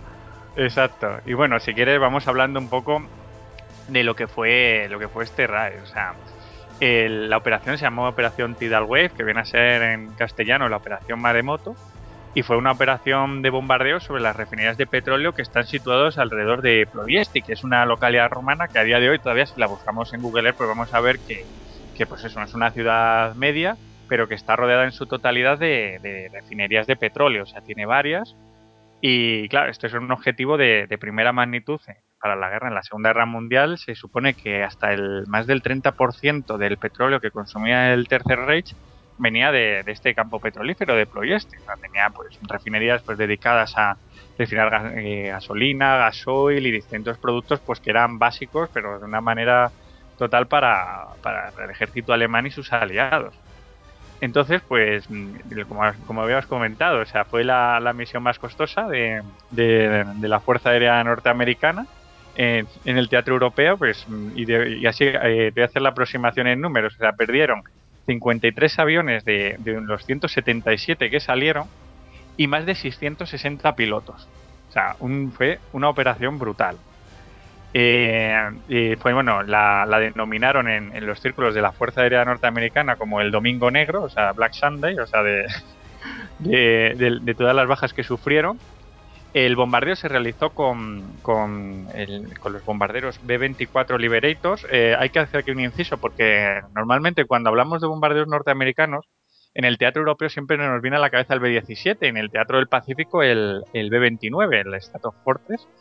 Pues vean, decir que el B-24 fue el bombardero eh, cuatrimotor más fabricado por Estados Unidos en la guerra. O sea, digamos que fue el caballo de batalla de bastantes grupos aéreos. Lo que pasa es que no es tan famoso porque, eh, digamos que lo que fue todos los raids sobre Alemania, eh, las fuerzas aéreas preferían el B-17 por ser mucho más robusto, aunque era anterior al B-24. El B-24 sí que tenía una ventaja en carga de, digamos, de bombas y en, y en alcance. O sea, tenía más alcance que el B-17, pero aguantaba peor lo que era la artillería antiaérea y tenía además un techo más bajo porque al, actuar a altitudes más altas el avión se desestabilizaba y rompía las famosas formaciones, las box que realizaban los aviones pues para cubrirse unos a otros con las ametralladoras. Entonces esto les hacía volar eh, a una altitud más baja que los B-17 y eran carne de cañón más fácil para los interceptores alemanes. O sea que digamos que por estas causas al final la fama se llevó el B-17, aunque el B-24 sí que estuvo pues todos estos escenarios pues dando el callo es uno de estos aviones también que, como hablamos del Hawker Hurricane en, nuestro pasado Steocast, sí que siempre han quedado eclipsados por, otros más famosos. Bueno, hacer este inciso aquí a favor de los, de los B-17. Pues decir también que... El, sí, o sea, perdón, de los B-24 Liberator. Sí, sea, un avión, pues eso, que, que si ahora mismo, que si Disney hiciera una serie sobre aviones de la Segunda Guerra Mundial, sería el típico amigo así gordito del, del protagonista, así simpático. sí, era, tenía, tenía una forma muy peculiar, era así de ala alta y, y demás. Bueno, después de, de este inciso, pues hablar un poco de, de, cómo empezó, digamos, este, esta operación. Hubo unos antecedentes en el norte de África, pues eh, recordemos que en, en, los primeros años de guerra estaban allí los británicos y cuando ya entró Estados Unidos en la guerra sí que se pidió una ayuda pues para, para, pues para que hubiera bombarderos, hubiera aviones en el norte de África para, para digamos, norteamericanos para ayudar a los, a los británicos. Hubo en principio pues, una agrupación que estaba destinada a China, lo que pasa es que China pues, con, el avance japonés no pudieron llegar y se les envió a, al norte de África. Esta agrupación, al mando del coronel Harry ha Halverson, eh, se denominó Halpro y Halpro fue, digamos, el primer grupo que realizó una misión, eh, un primer grupo norteamericano, porque como bien ha dicho Tony, los soviéticos anteriormente habían ido también a, a por Ploiesti, que era un objetivo de, primera magnitud, pero el primer bombardeo norteamericano lo realizaron eh, los bombarderos, los bombarderos eh, Liberators de, de concretamente 13 bombarderos, pues que realizaron un bombardeo pues muy muy al uso, o sea, desde alta de gran altitud, pues lanzaron sus bombas, pero realmente no produjeron ningún daño. O sea, el objetivo de Ploiesti, que, que como vemos es, digamos, que es un círculo de refinerías alrededor de una ciudad, pues es muy difuso. Pues para realizar un bombardeo desde alte, de, gran altura, pues tenías que ser muy, muy constante y casi todos los días eh, poner bombarderos allí pues para causar algún daño. Porque al ser difuso y que, y que el bombardeo de gran altitud es muy poco preciso, no, no causa los mismos daños. Entonces, eh, después de este bombardeo, eh, las fuerzas del eje se percataron de, la importancia que tenía Ploiesti y que ya no solo, bueno, había, no había peligro en, en, el frente oriental, ya que digamos que el frente se había desplazado mucho como para que la aviación soviética eh, molestara a Ploiesti, pero sí que había surgido esta amenaza en el, en el norte de África. Entonces empezaron a armarlo y, y realmente construyeron eh, al mando de, un general de la Luftwaffe, Alfred Hestenberg, construyeron el, el mayor sistema de, de, defensa antiaérea que tenía en ese momento el Reich. O sea, trasladaron un montón de cañones, sobre todo los míticos cañones de 88 milímetros antiaéreos y varios escuadrones de Bf-109, de cazas bimotores Bf-110 y además añadieron bastantes aviones rumanos que sacaron bastante del frente oriental, como bien ha dicho Tony, no tuvieron un gran éxito y bastantes volvieron a Rumanía pues para defender, digamos, estos puntos estratégicos. Sobre todo David, con el caza. Sí, dime. ¿Quieres los números? Sí, los números, creo que fueron 52 cazas, ¿no? Sí, 52 meses 2019, basados a 20 millas de Pioiesti y a menos 85 cazas rumanos y alemanes en otras bases cercanas. Había sí. también una unidad de apoyo en Atenas para detectar el, la posible llegada de aviones aliados desde allí. Y las defensas, allí propiamente en Pioiesti, eran 40 baterías de 6 cañones de 88 milímetros y cuatro baterías de 37 y, y, dentro de estas mismas baterías también eh, cuatro cañones de 37 milímetros y toda una línea de baterías más ligeras y centenares de torres fortificadas con ametralladoras y puestos de observación. Vamos, que no, no, te, no te iban a dar una buena bienvenida. tenían, de, tenían de todo, claro. Entonces este sistema eh, tenía bastante defendido a Proyecto. O sea, se, se, construyó, pues eso, a conciencia, porque es que era un bien básico para el rey. O sea, voy, voy a hablar un poco así de, las, de las distintas refinerías. Tienen unos nombres que parecen nombres de, de de fiesta de pueblo. O sea, tenemos, por ejemplo, Astra Romana, Concordia Vega, Romano Americana, Unirea Esperanza, Petrol Standard Oil, Columbia Aquila, Este Agua Rumana, Uninea Orión, Creditul Minier, y Revedesca y Senia. O sea, tenían un montón de refinerías. O sea, este es, cada una es una refinería distinta, pues dedicada a la producción de un bien distinto alrededor de Plieste. O sea, fíjate la multitud de objetivos que tenían que atacar en un Rage. O sea, en un, en un Rage aéreo. Total. Eh, la operación. Eh, digamos que el, el, planificador de la operación, eh, Smart, eh, basándose en la experiencia del grupo previo, preveyó un ataque, pues eso, dije, no, pues mira, cuando se atacó por primera vez no había unas defensas aéreas tan fuertes, entonces lo que vamos a hacer es algo novedoso. Para hacer más daño vamos a hacer un ataque a baja cota, o sea, se pretendía que los Liberator eh, atacaran pues a unas altitudes entre 20 y 70 metros del suelo, que es un bombardeo de bastante más precisión, pues para hacer el mayor daño posible. Total, que se incluyeron para ello en, dos grupos de la novena Fuerza Aérea, el 98 y el 376, y otros tres de la octava Fuerza Aérea, la, famosa MiG-PA, que operó luego desde, Gran Bretaña sobre Alemania, el 44, el 93 y el 389 grupos de bombardeo. Bueno, pues todos estos pues, empezaron a hacer prácticas sobre el desierto, empezaron a verse sobre el desierto pues formaciones de Liberator a muy baja altura, pues practicando eh, este tipo de bombardeo, pues que tiene pues unas connotaciones distintas a las de a los de gran altitud. Bueno, eh, digamos que para realizar el, el raid sobre Ploiesti eh, estaba el, digamos que el objetivo estaba justo en el límite operacional del rango de los B-24, en lo que, es alcance. O sea, iban a llegar muy muy justos. Entonces se les equipó con, tanques en la zona de, carga de bombas, por lo que se redujo bastante la, la propia carga de bombas. Entonces, el plan de vuelo era cruzar el Mediterráneo y el Adriático eh, sobrevolar la isla de Corfú, entrar en el continente a través de los Montes Pindos y luego pues mm, eh, entrar por el sureste de Rumanía y en, varios puntos de control eh, situarse los distintos grupos de bombardeo y realizar el raid, el raid sobre, sobre Ploiest. Bueno, esto en teoría, o sea, luego ahora vamos a ver, digamos, todos los despropósitos que hubo. Bueno, cuando, cuando comenzó la misión, el, concretamente el, 1 de agosto de 1943, primero se prohibió a los generales que la habían planificado volar, ya que conocían una serie de, secretos militares que eran muy básicos. Entonces, si los, si los derribaban, pues podían informar al enemigo. Entonces se dijo, vosotros quedaos en tierra. De hecho, fueron órdenes directas desde Washington para que no, para que no volaran en la misión y no hubiera peligro de que hubiera filtraciones de inteligencia básica. Entonces, em, como decía, el 1 de agosto de 1943, eh, los cinco grupos salieron desde la base aérea de Benghazi. ¿Y qué es lo que ocurre? El primer despropósito. O sea, todos estos B-24 Liberator, que eran eh, cuatrimotores saliendo a la vez desde Benghazi, lo que producían era eh, polvo. O sea, empezaron a salir aviones, aviones, aviones. Y del total de aviones de los 178 em, que partieron, uno de ellos se estrelló.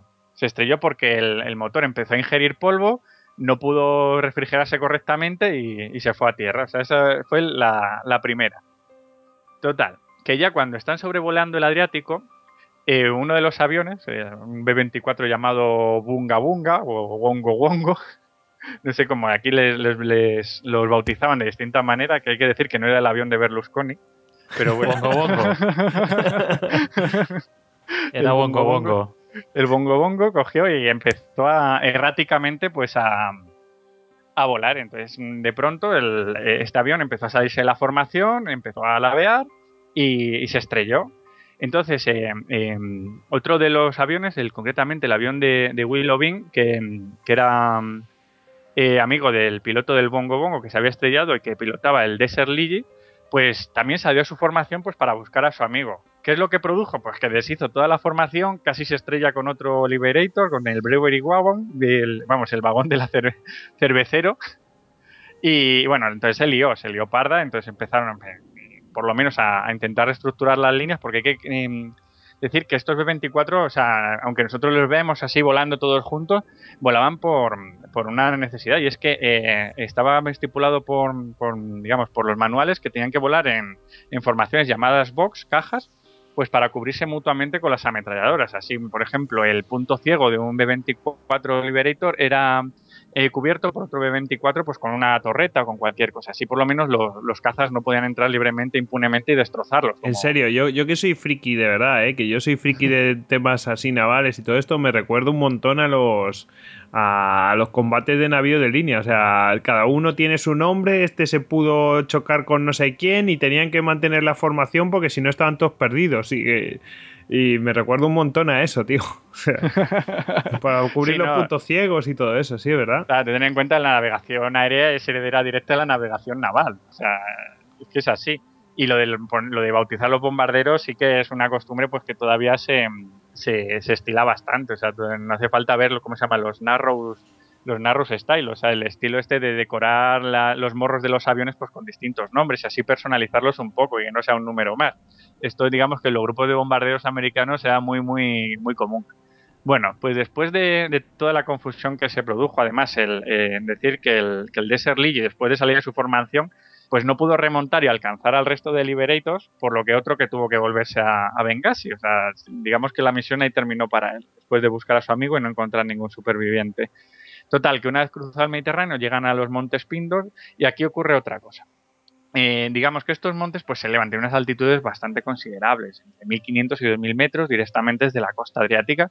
Entonces, eh, los manuales de, digamos, de, vuelo de las fuerzas aéreas decían que para, sortear estos obstáculos lo que se hace es, los, eh, digamos, las cabezas de las formaciones empezar a trazar un círculo donde entrara la totalidad de la formación, elevarse en círculo y cuando llegaran a la altitud requerida, eh, ir, digamos, em, subiendo lo que serían las montañas sobre ella, eh, digamos, eh, navegando sobre las montañas, pues ya en formación, o sea, digamos que era hacer como subir una escalera, o sea, realizar un, un círculo para subir y, Una espiral, ¿no? Pasar el obstáculo. Exactamente, una espiral. O sea, digamos que gráficamente se ve muy bien. Es meter a todos los aviones en una espiral para saltarla. Pero ¿qué ocurre? Que los dos primeros grupos de cabeza, el, el 376 y el 93, viendo que los tiempos que requerían para llegar iban a ser muy largos y formar esta espiral, decidieron pues eh, acometer el obstáculo pues con todo. Empezaron a meter potencia y lo saltaron. De la brava. ¿Qué, pasa que hace, ¿Qué es lo que ocurre al hacerlo de la brava? Pues que las formaciones otra vez se deshacen. Pues unos aviones aceleran de una manera, otros de otra, y unos más tarde, unos más pronto. Entonces estas dos formaciones de cabeza saltan o sea, a las bravas y mm, sobrevuelan los pindos y entran en el continente eh, pues bastante deshechas y a bastante, digamos, a bastante distancia de las que le seguían, que realmente hicieron el procedimiento adecuado, o sea, hicieron esta espiral y, pasaron las montañas. Total, que el, como había dicho Tony, el radar de Atenas, el radar que creo que se denominaba Freya, ya los había detectado, había detectado estos grupos de Liberator que que se acercaban desde África, pero al entrar en el continente eh, digamos que empiezan a volar a, baja altura. Baja altura, pues para detectar, para evitar el radar y pues para adaptarse a las condiciones de bombardeo. Entonces eh, los alemanes se asustan, dicen, madre mía, que los hemos perdido. Empiezan a hacer salir a toda la fuerza aérea de la zona. Pues a los cazas alemanes a los cazas rumanos para buscarlos, a ver hacia dónde iban. Entonces, eh, llegamos a la siguiente fase, los errores de navegación aérea. Después de todos estos errores de, sobre el Atlántico, de, separarse, de romper todas las formaciones, eh, empiezan a llegar. Hay una serie, eh, antes de llegar a Ployesti, lo que se hacía era mm, llegar a una serie de puntos de controles, o sea, referencias claras sobre el terreno, el terreno, pues para realizar distintas maniobras. Entonces, el primer punto de control que se encuentra está en, Pitesti, donde uno de los grupos, el 389, se separa de la formación pues para, dirigirse, a, Campina, donde se encuentra otra refinería que no está directamente en Ployesti. Entonces, se, digamos que se extiende del grupo principal para dirigirse aquí. En el siguiente punto de control que se encuentra en Targoviste, el, grupo del coronel Copton, que, llevaba que iba al mando del 376, eh, se separa, eh, erróneamente sigue la línea férrea en vez de llevar a Ploiesti la que lleva a Bucarest. Eh, de hacer un inciso, es que Ploiesti se encuentra al norte de Bucarest, pero tampoco está muy lejos, está bastante cerca, está relativamente cerca. Entonces sí que se bifurca, ¿y qué pasa? Pues que en Bucarest tenía sus propias defensas aéreas.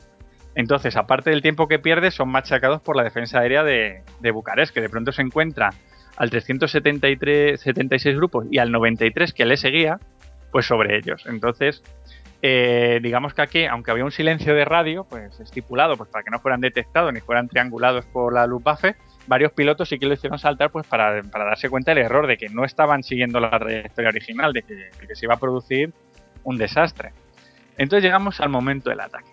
El momento del ataque, pues tenemos eso, a los dos grupos, al 373 y al 93, pues totalmente fuera de rumbo, eh, dirigiéndose a la zona de Bucares. Cuando sí que el 93, eh, que era el grupo que seguía al de Copton, que había cometido el error, pues lo, advierte y rectifica su rumbo y, se dirige pues realmente hacia, hacia Ployest. Eh, entonces, pues enfilaron hacia, hacia la zona, hacia, hacia su objetivo original, fueron castigados por la antiaérea durante todo el camino. O sea, además de la antiaérea propia de Ploiesti, fueron castigados por toda la que había Bucarest y alrededores. O sea, que esto sí que, se enviaron. Y aquí vemos una de las acciones más, más recordadas de- del vuelo sobre Ploiesti, que fue el, el B-24 de Baker, el Hell's Grange, que yo lo he traducido como la moza del infierno, pero que no era. mm, que tiene otras traducciones más fuertes por ahí, o sea, también conocida como ramera del infierno, o sea, es un buen nombre para un avión. Empecé, que era el avión que, que llevaba el propio Baker, empezó a recibir impactos, impactos sin parar, y, y recibió el impacto de un 88 directo. Esto dejó el avión totalmente fuera de combate. Aún así, el avión siguió como pudo navegando, llevando toda su formación sobre el objetivo, lo pudieron bombardear y ya cuando no pudo más, en vez de intentar aterrizar o, o dirigirse a, a campo libre, pues, pues, donde les podían hacer prisioneros, el B-24 decidió estrellarse contra la refinería directamente en plan inmolación. Pues por este acto sí que le dieron una, una medalla a, Baker y, fue condecorado. O sea, así que, se le tuvo se le tuvo en estima diciendo, madre mía, ha sido bastante valiente, pero bueno, ya estamos en, una situación donde el despropósito aumentaba. Luego otro avión, el, mayor, el, el del mayor Ramsey de Potts, volando el B-24 de Duchess eh, y el mayor eh, George S. Brown a bordo del Queenie, pues encontraron una densa nube sobre la, la refinería Columbia Aquila y aún a pesar de esto, pues em, eh, sí que lograron pasar sobre ella y colocaron sus bombas eh, y destruyeron las de Astra Romana, Unirea Urión y la propia Columbia Aquila. O sea, que sí que se estaba llevando con total éxito el, ataque. Y bueno, decir que el 93 grupo de bombardeo perdió 11 aviones sobre Ploiesti.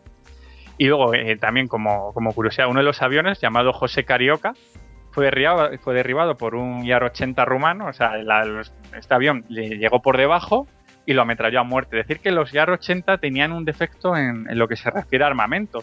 Le pasaba como en los primeros cazas de, la guerra. O sea, que están armados solo con ametralladoras. Entonces, para derribar a, un B-24 les costaba bastante. O sea, podían descargarle toda la munición, pero el avión no, no se unía. Si no le daban una zona vital, no lo, no lo derribaban.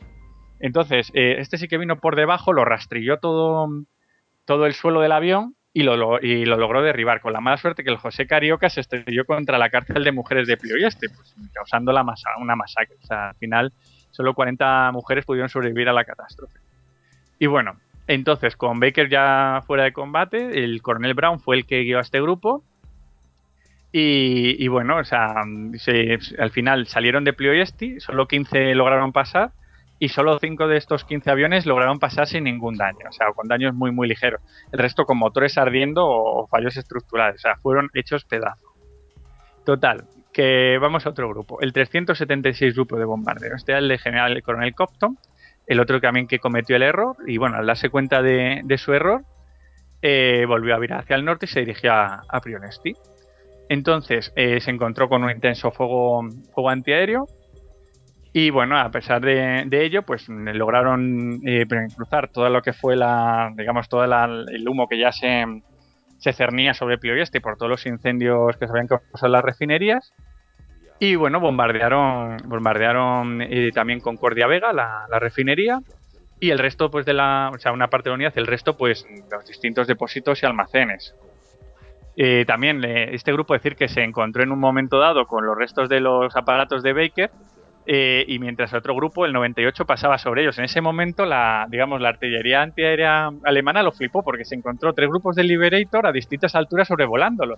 Ellos desde, desde tierra lo que veían era un ataque orquestado a la perfección, diciendo, madre mía, ¿cómo son? O sea, nos impiden ajustar el tiro antiaéreo al, al avanzar desde distintas direcciones y distintas alturas. Y lo que estaban era, estaban desorganizados. Totalmente desorganizados. Cada uno venía de un lado, o sea, como podían, intentando salir de aquel infierno. O sea, y todo esto recordar que era muy baja altura, o sea, donde los aviones. eh, de hecho, hay fotos, eh, muy recomendables, y ver las fotos que se hacían de unos aviones a otros de cómo sobrevolaban las refinerías y cómo eran totalmente visibles desde tierra. Sí. O sea, y cómo estaban siendo machacados. O sea, una cosa tremenda. Y bueno, vamos a, a otro, a, a los grupos 28 y 44. Estos son ya los grupos que seguían a los dos primeros. Bueno, que llegaron a, por la ruta prevista siguiendo el ferrocarril. El 44 ataca a su blanco, la refinería de Columbia Áquila. eh, pierde a 9 de los 16 B-24 que lo componían. Y bueno, esto fue un, hizo bastante daño, o sea, paralizó 11 meses la, producción de petróleo en esta refinería, o sea, le, causó bastantes averías. Y bueno, los restantes bombardeos del, del 44 grupo atacaron la refinería de Critul Minier. Eh, y bueno, eh, digamos que, que aquí fue alcanzado uno de los Liberator, el V for Victory, del comediante Posey. Pero bueno, que a pesar de ser alcanzado, perder media cola, o sea, pudo colocarse a su altitud y efectuar un bombardeo. Y bueno, eh, a pesar de tener el éxito en el ataque, no, no perder casi ningún avión, en su ida sí que fueron alcanzados por los casas y los machacaron. O sea que estos también acabaron bastante fastidios. Esto sí, más que por la antiaérea, fue por, por los cazas de intercepción pues, que les estaban esperando a la salida del bombardero. Total, eh, nos dijimos ahora que el que habíamos hablado también, al 98 grupo eh, comandado por Kane, que, bueno, estuvo atacándola mientras el, el 44 atacaba a Columbia Aquila y Creditur Minier, ellos se dedicaron a atacar eh, Astra Romana y perdieron 22 de sus 46 bombardeos. Pues, pero eh, digamos que causaron bastantes bajas en la refinería y, la, digamos que la producción se redujo aproximadamente a la mitad. Y bueno, eh, ahora vamos con el 389 grupo de bombardeo, ya el último grupo de bombardeo de estos cinco que participaron en Ploiesti. Estaba comandado por el coronel Woods y atacó la refinería Estagua Rumana en, la zona de Campina. Este es el que se había separado eh, antes del resto de unidades. Eh, bueno, arrasaron el blanco y perdieron 6 de los 29 de sus 29 Liberators. Y bueno, y hablar que una vez que esto en total todo este ataque fue así como bastante caótico, pues cada unidad intentando llegar a su objetivo, intentando pues eso, toda muy baja altura, machacados por la antiaérea. En total duró 27 minutos, o sea, se les conoce como los 27 minutos durante sobre el infierno. Y bueno, decir que aparte ya cuando todos los Liberators, bastante con daños considerables, eh, iniciaron el camino de vuelta, al cruzar sobre Bulgaria, la Fuerza Aérea búlgara se empleó también con ellos. Y aquí también nos encontramos con cazas búlgaros, sobre todo de fabricación propia, que también tenían los mismos defectos con, con, con, el armamento. O sea, tenían ametralladoras que eran incapaces de derribar a los bombarderos. Y se da el caso, por ejemplo, un Liberator que llegó con más de 300 impactos de, de bala a su base. O sea, que fue simplemente acribillado. No derribaron, pero le dejaron como un colador. Total, que viendo los datos, el ataque duró en total eso, 27 minutos. Y de los 165 bombarderos que iniciaron, digamos, que llegaron a, a Ploiesti, pues 41 fueron derribados sobre el, objetivo, 88 consiguieron llegar a, a, su base en Benghazi, y de esos 88, 55 estaban totalmente dañados, destrozados, y bueno, aparte también de otros 32 eh, no llegaron, no lograron llegar hasta, hasta Libia, tuvieron que aterrizar en Chipre y 8 ni siquiera llegaron hasta, eh, hasta Chipre, tuvieron que aterrizar en Turquía donde fueron internados. Decir que, mm, pues eso, del, total de bajas que decíamos al principio, 310 de, estos de los tripulantes murieron, 108 fueron capturados, pues porque fueron derribados sus aviones y, y fueron capturados por, por fuerzas del eje, y 78 fueron internados en Turquía. Esto es una ley que pues los países neutrales, cuando algún avión cae en su territorio, eh, son responsables pues, de internar a tripulaciones, como se hacía con los barcos, internaban el avión y las tripulaciones pues para que no participaran en el conflicto. Y bueno, decir que, que en total se dieron cinco medallas de honor estación, o sea, que eso como, como hablaba Tony, o sea, que, que, fue una de las acciones donde más medallas se dieron a, a los participantes. Y bueno, como resultado, decir que, no solo, aunque digamos que en un principio causaron bastante daño a las, instalaciones de Ploiesti, eh, se recuperó bastante pronto la producción y no solo se recuperó, sino que aumentó la producción. Entonces, digamos que el informe final sobre el race es que fue totalmente ineficaz. O sea, no solo no logró frenarla, sino que los alemanes se dieron cuenta de la, de la importancia de estas instalaciones, hicieron mejoras y aumentó la producción de, de refinamiento de crudo. O sea que que no le fue nada bien. Entonces, como, como definición final, fue una acción donde, donde realmente fue muy heroica, pero fue un fracaso total. Incluso había comentarios de, digamos, de, de, jerifantes norteamericanos que decía que, que, si se hubiera destruido mucho más, hubiera merecido la pena la, la, pérdida de todos los aviones que participaron. O sea, que se les utilizó un poco como, como carne de cañón. Entonces, la USAF está digamos, la Fuerza Aérea Norteamericana, la USAF, esta acción fue vista, pues como, digamos, pues como hablaba antes con Tony, como algo, una especie de carga de la brigada ligera, o sea, como algo muy heroico, pero que realmente no, no valió absolutamente para nada. Hombre, yo estoy viendo aquí las imágenes que has dicho tú y me parece una cosa increíble, ¿eh? O sea, las fotos, pero es que están volando, pero, pero súper bajo, ¿eh? A la altura de las chimeneas de las refinerías, ¿eh? Una cosa pero impresionante, ¿eh? me, alucina que volaran tan, tan, tan bajo. O sea, podemos estar hablando de, de yo que sé, de 100, 150 metros de altura, no más. Sí, bueno, eh, eh, por ejemplo, se realizaron bombardeos a 70 metros de altura. Sí, sí. O sea, la- lo, que, lo que intentaban es que no les detectaran, que fuera la mayor sorpresa posible, evitar el radar. Lo que pasa es que el radar sí que les detectó y estaba En todo preparado. Y- exactamente. Y lo que ellos no contaban es las defensas aéreas de Ploieste. O sea, ellos eh, tenían la, la experiencia previa de los bombardeos de Halpro, que había sido, pues, no estaba ni defendida la refinería, había sido así muy a la brava, había sido muy normalito. Y dijeron, bueno, pues si, si esto lo han hecho a, alta, a gran altura, no han tenido mucho resultado, pero tampoco han tenido mucho, muchos problemas. Dice, vamos a hacerlo a baja altura y vamos, les destrozamos. Fue como intentar dar un golpe de mano, pero la cosa no le salió nada bien. Y bueno, o sea, miren los resultados. O sea, la- la- las bajas fueron mayores a bordo de los aviones que en tierra. Y bueno, también destacar que, que fue un ataque bastante quirúrgico. O sea, que al ser a baja altura, sí que fue dirigido hacia las refinerías, no, no hacia la ciudad. Por tanto, Ploiesti apenas sufrió ningún daño. Y esto la verdad es que, mm, digamos que tenía un componente también de publicitario de los norteamericanos, pues verse como libertadores y no que, eh, que fueran a atacar al pueblo o a la ciudad, sino más hacia lo que serían las, las cosas, las, digamos, los, las estas logísticas, o sea, la- las infraestructuras logísticas de, del Reich y sus aliados. Bueno, luego esto voló por los aires en los ataques a Alemania, pero sí que en un principio se intentó esto, ser más quirúrgicos y atacar lo que serían las infraestructuras propiamente dichas. Y bueno, también así como punto final, decir que todos estos bombardeos aéreos tampoco, mm, digamos, en el general de la Segunda Guerra Mundial, aunque parezcan espectaculares, que arrasaron ciudades enteras, realmente a la, a la industria y las infraestructuras no les afectó tanto como nos podemos creer. Hay un dicho que, que a mí me ha hecho mucha gracia en bastantes libros, sobre todo de los que hablan de, de la posguerra europea y demás, que cuando se habla del milagro alemán siempre se, se dice la frase de, bueno, quitaron los escombros de las fábricas y las máquinas volvieron a producir. O sea, realmente era más la destrucción de, digamos, de, la- de lo que era la propia estructura de, de edificios que, que la destrucción de la maquinaria básica alemana. O sea, digamos que, que no fueron tan eficaces como, parecieron. Y lo que se dedicaron mucho de- al final de la guerra es a crear estas grandes tormentas de fuego sobre ciudades alemanas, pues para aterrorizar a la población más que atacar lo que es propiamente objetivos industriales. Bueno, pues eh, yo antes de. Dime, dime. Una cosa, eh, también en las conclusiones que se hicieron después del raid dijeron que era muy perjudicial el tema del silencio de radio al que habían sido obligadas las tripulaciones de bombarderos.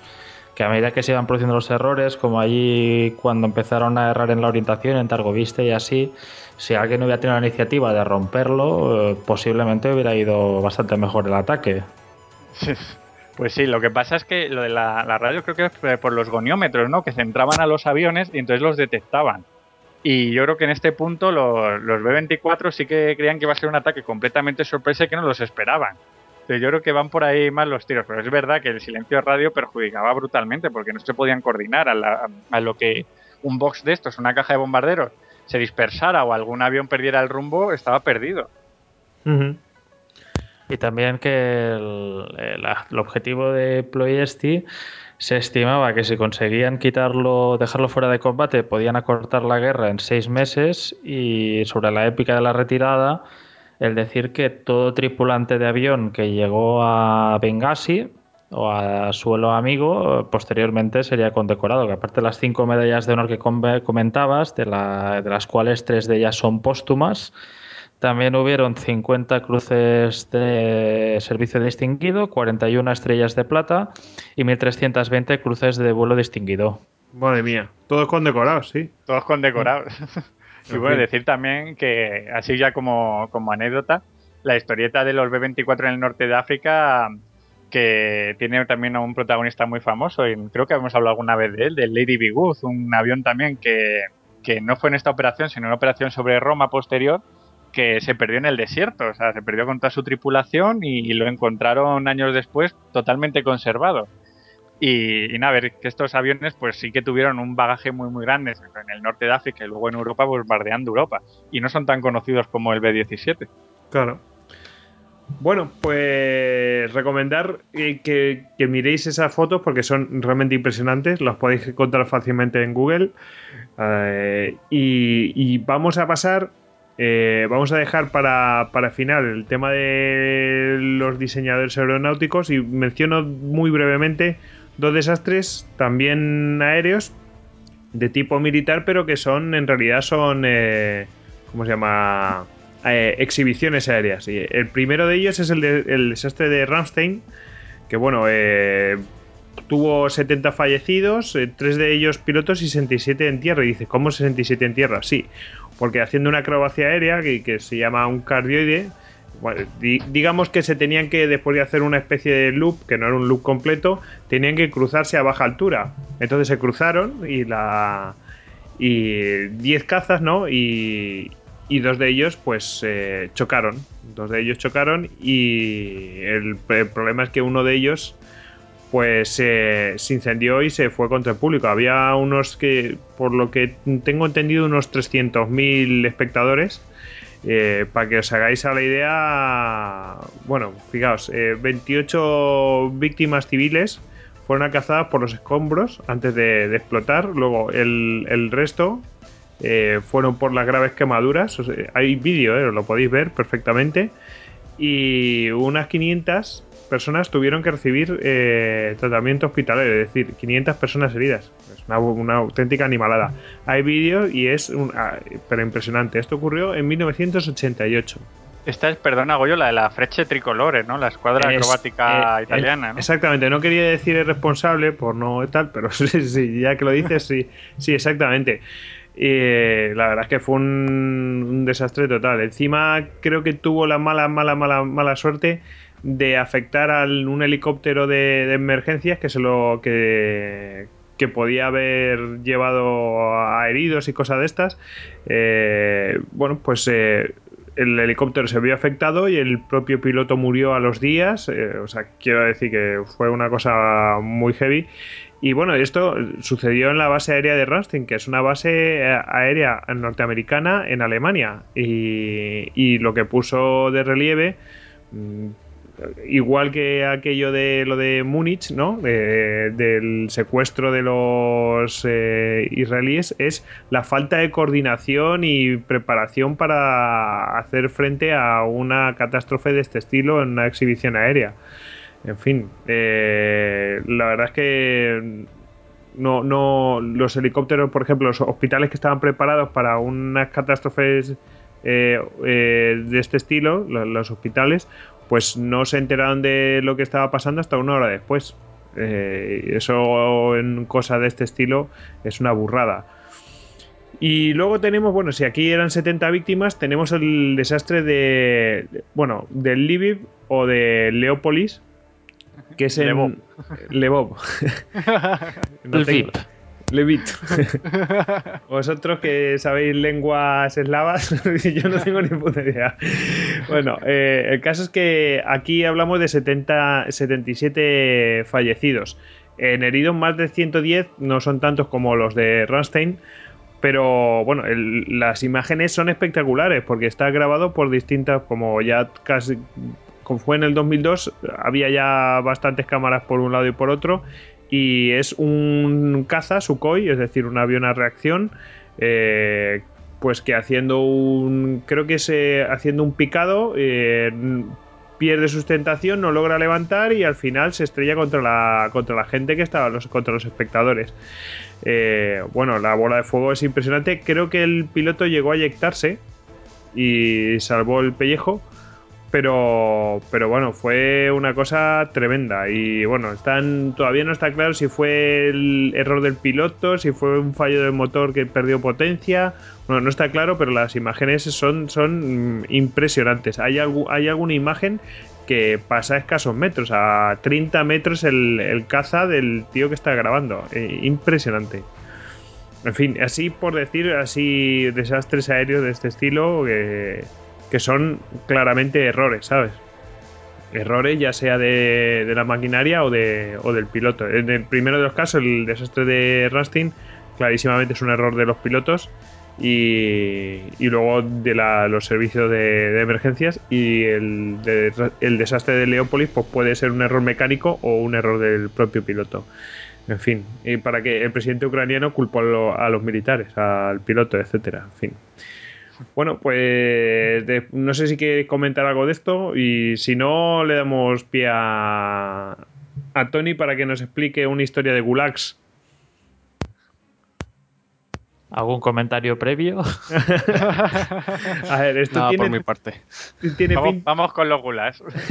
A ver, esto tiene pinta de ser algún. Bueno, eh, algún diseñador que no sea aeronáutico lo tenían que haber mandado a Gulags. Pero bueno, vamos a hablar de los aeronáuticos concretamente. ¿Qué pasa con esto? Esto me parece súper raro. Bueno, era una forma de poder asegurar la, la concentración y la creatividad por parte de los ingenieros soviéticos. Simplemente comentar que... La creatividad. toda- Bueno, la disciplina, cumplir plazos. Al menos sabías de que lo ibas a tener concentrado.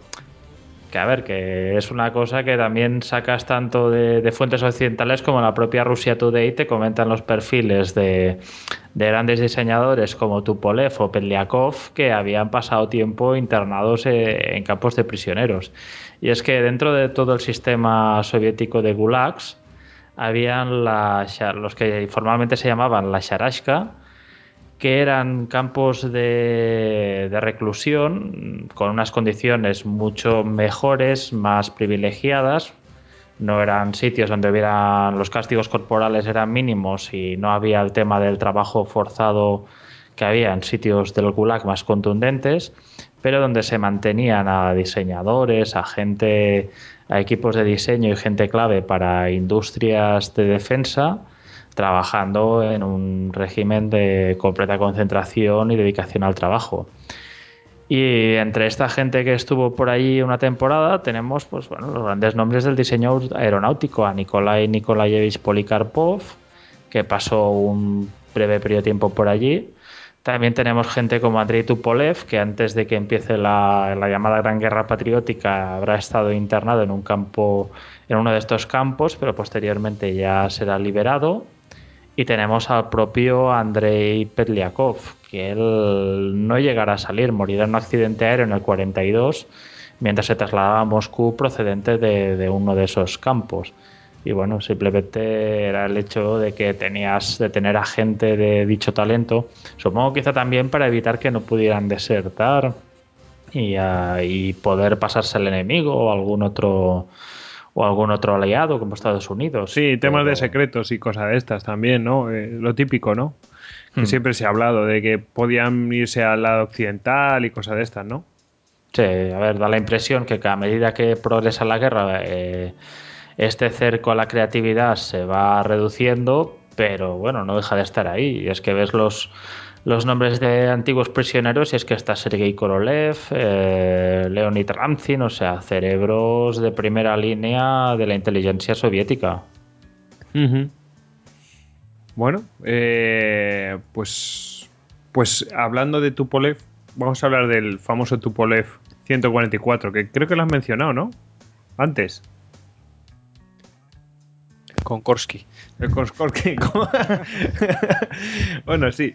Eh, el caso podemos hablar. mm, Yo iba a hablar de un poco del accidente, pero realmente es que em- empecé a indagar y realmente el propio proyecto del Concorde, porque este es el Concorde, famoso Concorde eh, ruso, eh, fue todo un desastre, fue un fiasco de proyecto. Entonces, si queréis lo comentamos un poco, un poco todos.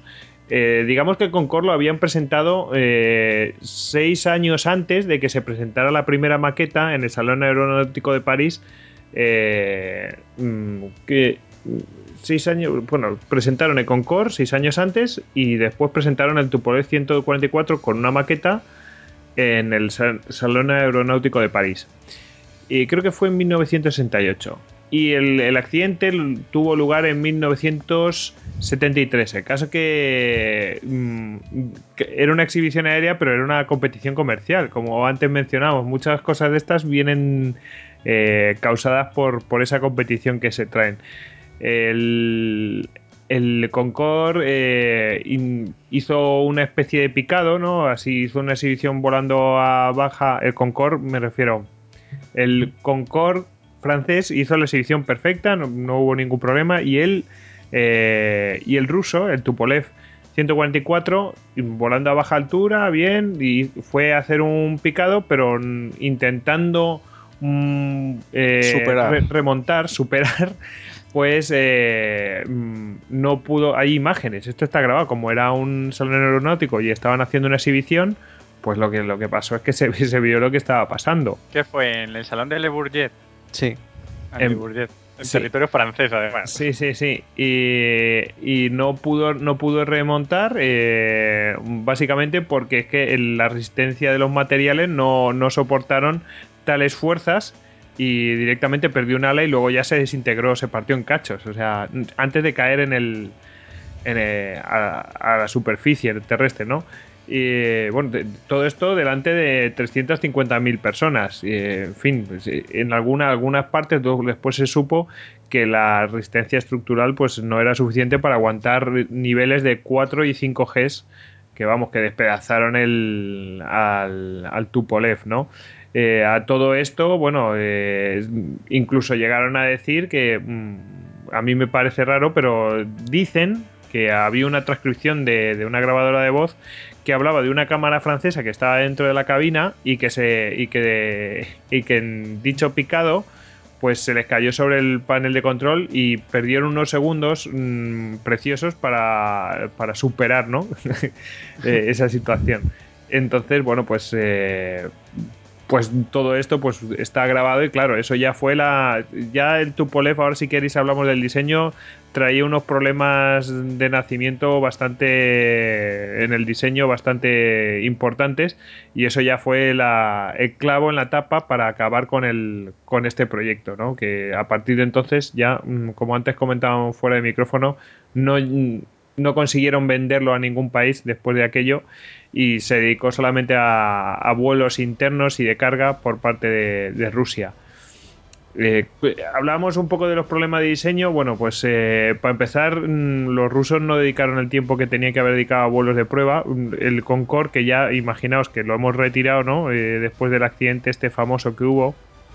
Eh, el, el Concorde tiene récord de, de horas de, vuelo de, en prueba, de, vuelos de prueba, son 5.000 horas y eh, eh, este avión, el Tupolev, que lo hicieron así, de prisa y corriendo, tuvo solamente 800 horas de vuelo, con lo cual y luego tenía una serie de problemas para refrigerar el fuselaje y porque a tales velocidades, bueno, en fin. Eh, si queréis os, os doy pie para que comentéis. Tú, tú Juanan, tú tenías información. Yo había oído hablar que, para refrigerar eso tenían que meter un aire acondicionado tan potente que, que generaba un ruido que era imposible mm, viajar, que viajaran pasajeros y se, por ejemplo, dos asientos juntos, no esos se tenían que oír gritándose y si había un asiento entre medio ya no se podían oír. Y bueno, en la parte en la parte de la cola era imposible oírse nada y solamente era por el aire acondicionado que tenía que haber para refrigerar lo que era el interior y el fuselaje porque de tales velocidades que conseguía el el avión, que era supersónico, por supuesto, es el primer avión que logró un Mach 2 eh, de pasajeros, entonces mm, pues tenían que refrigerarlo. eh, pero claro, el Concorde tenía mejor el aire acondicionado, no se sabe por qué, pero incluso creo que primero abrieron los soviéticos, abrieron por primera una cosa extraordinaria, abrieron las puertas a que colaboraran en, el diseño del Tupolev a naciones extranjeras, lo cual me llama muchísimo atención en plena Guerra Fría, no sé.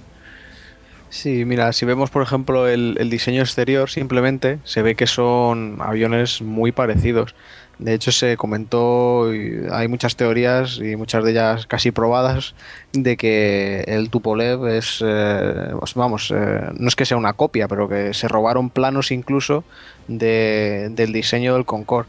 Y que eh, en base a esos planos, sí es cierto que, que no es idéntico, que Tupolev hizo un poco más mm, su variante. De hecho, no hay más que ver que, que a nivel de funcionamiento el Tupolev era muy complejo y, fue un fracaso. Y el Concorde, bueno, parece que tuvo bastante más éxito. Estuvo volando durante muchos años.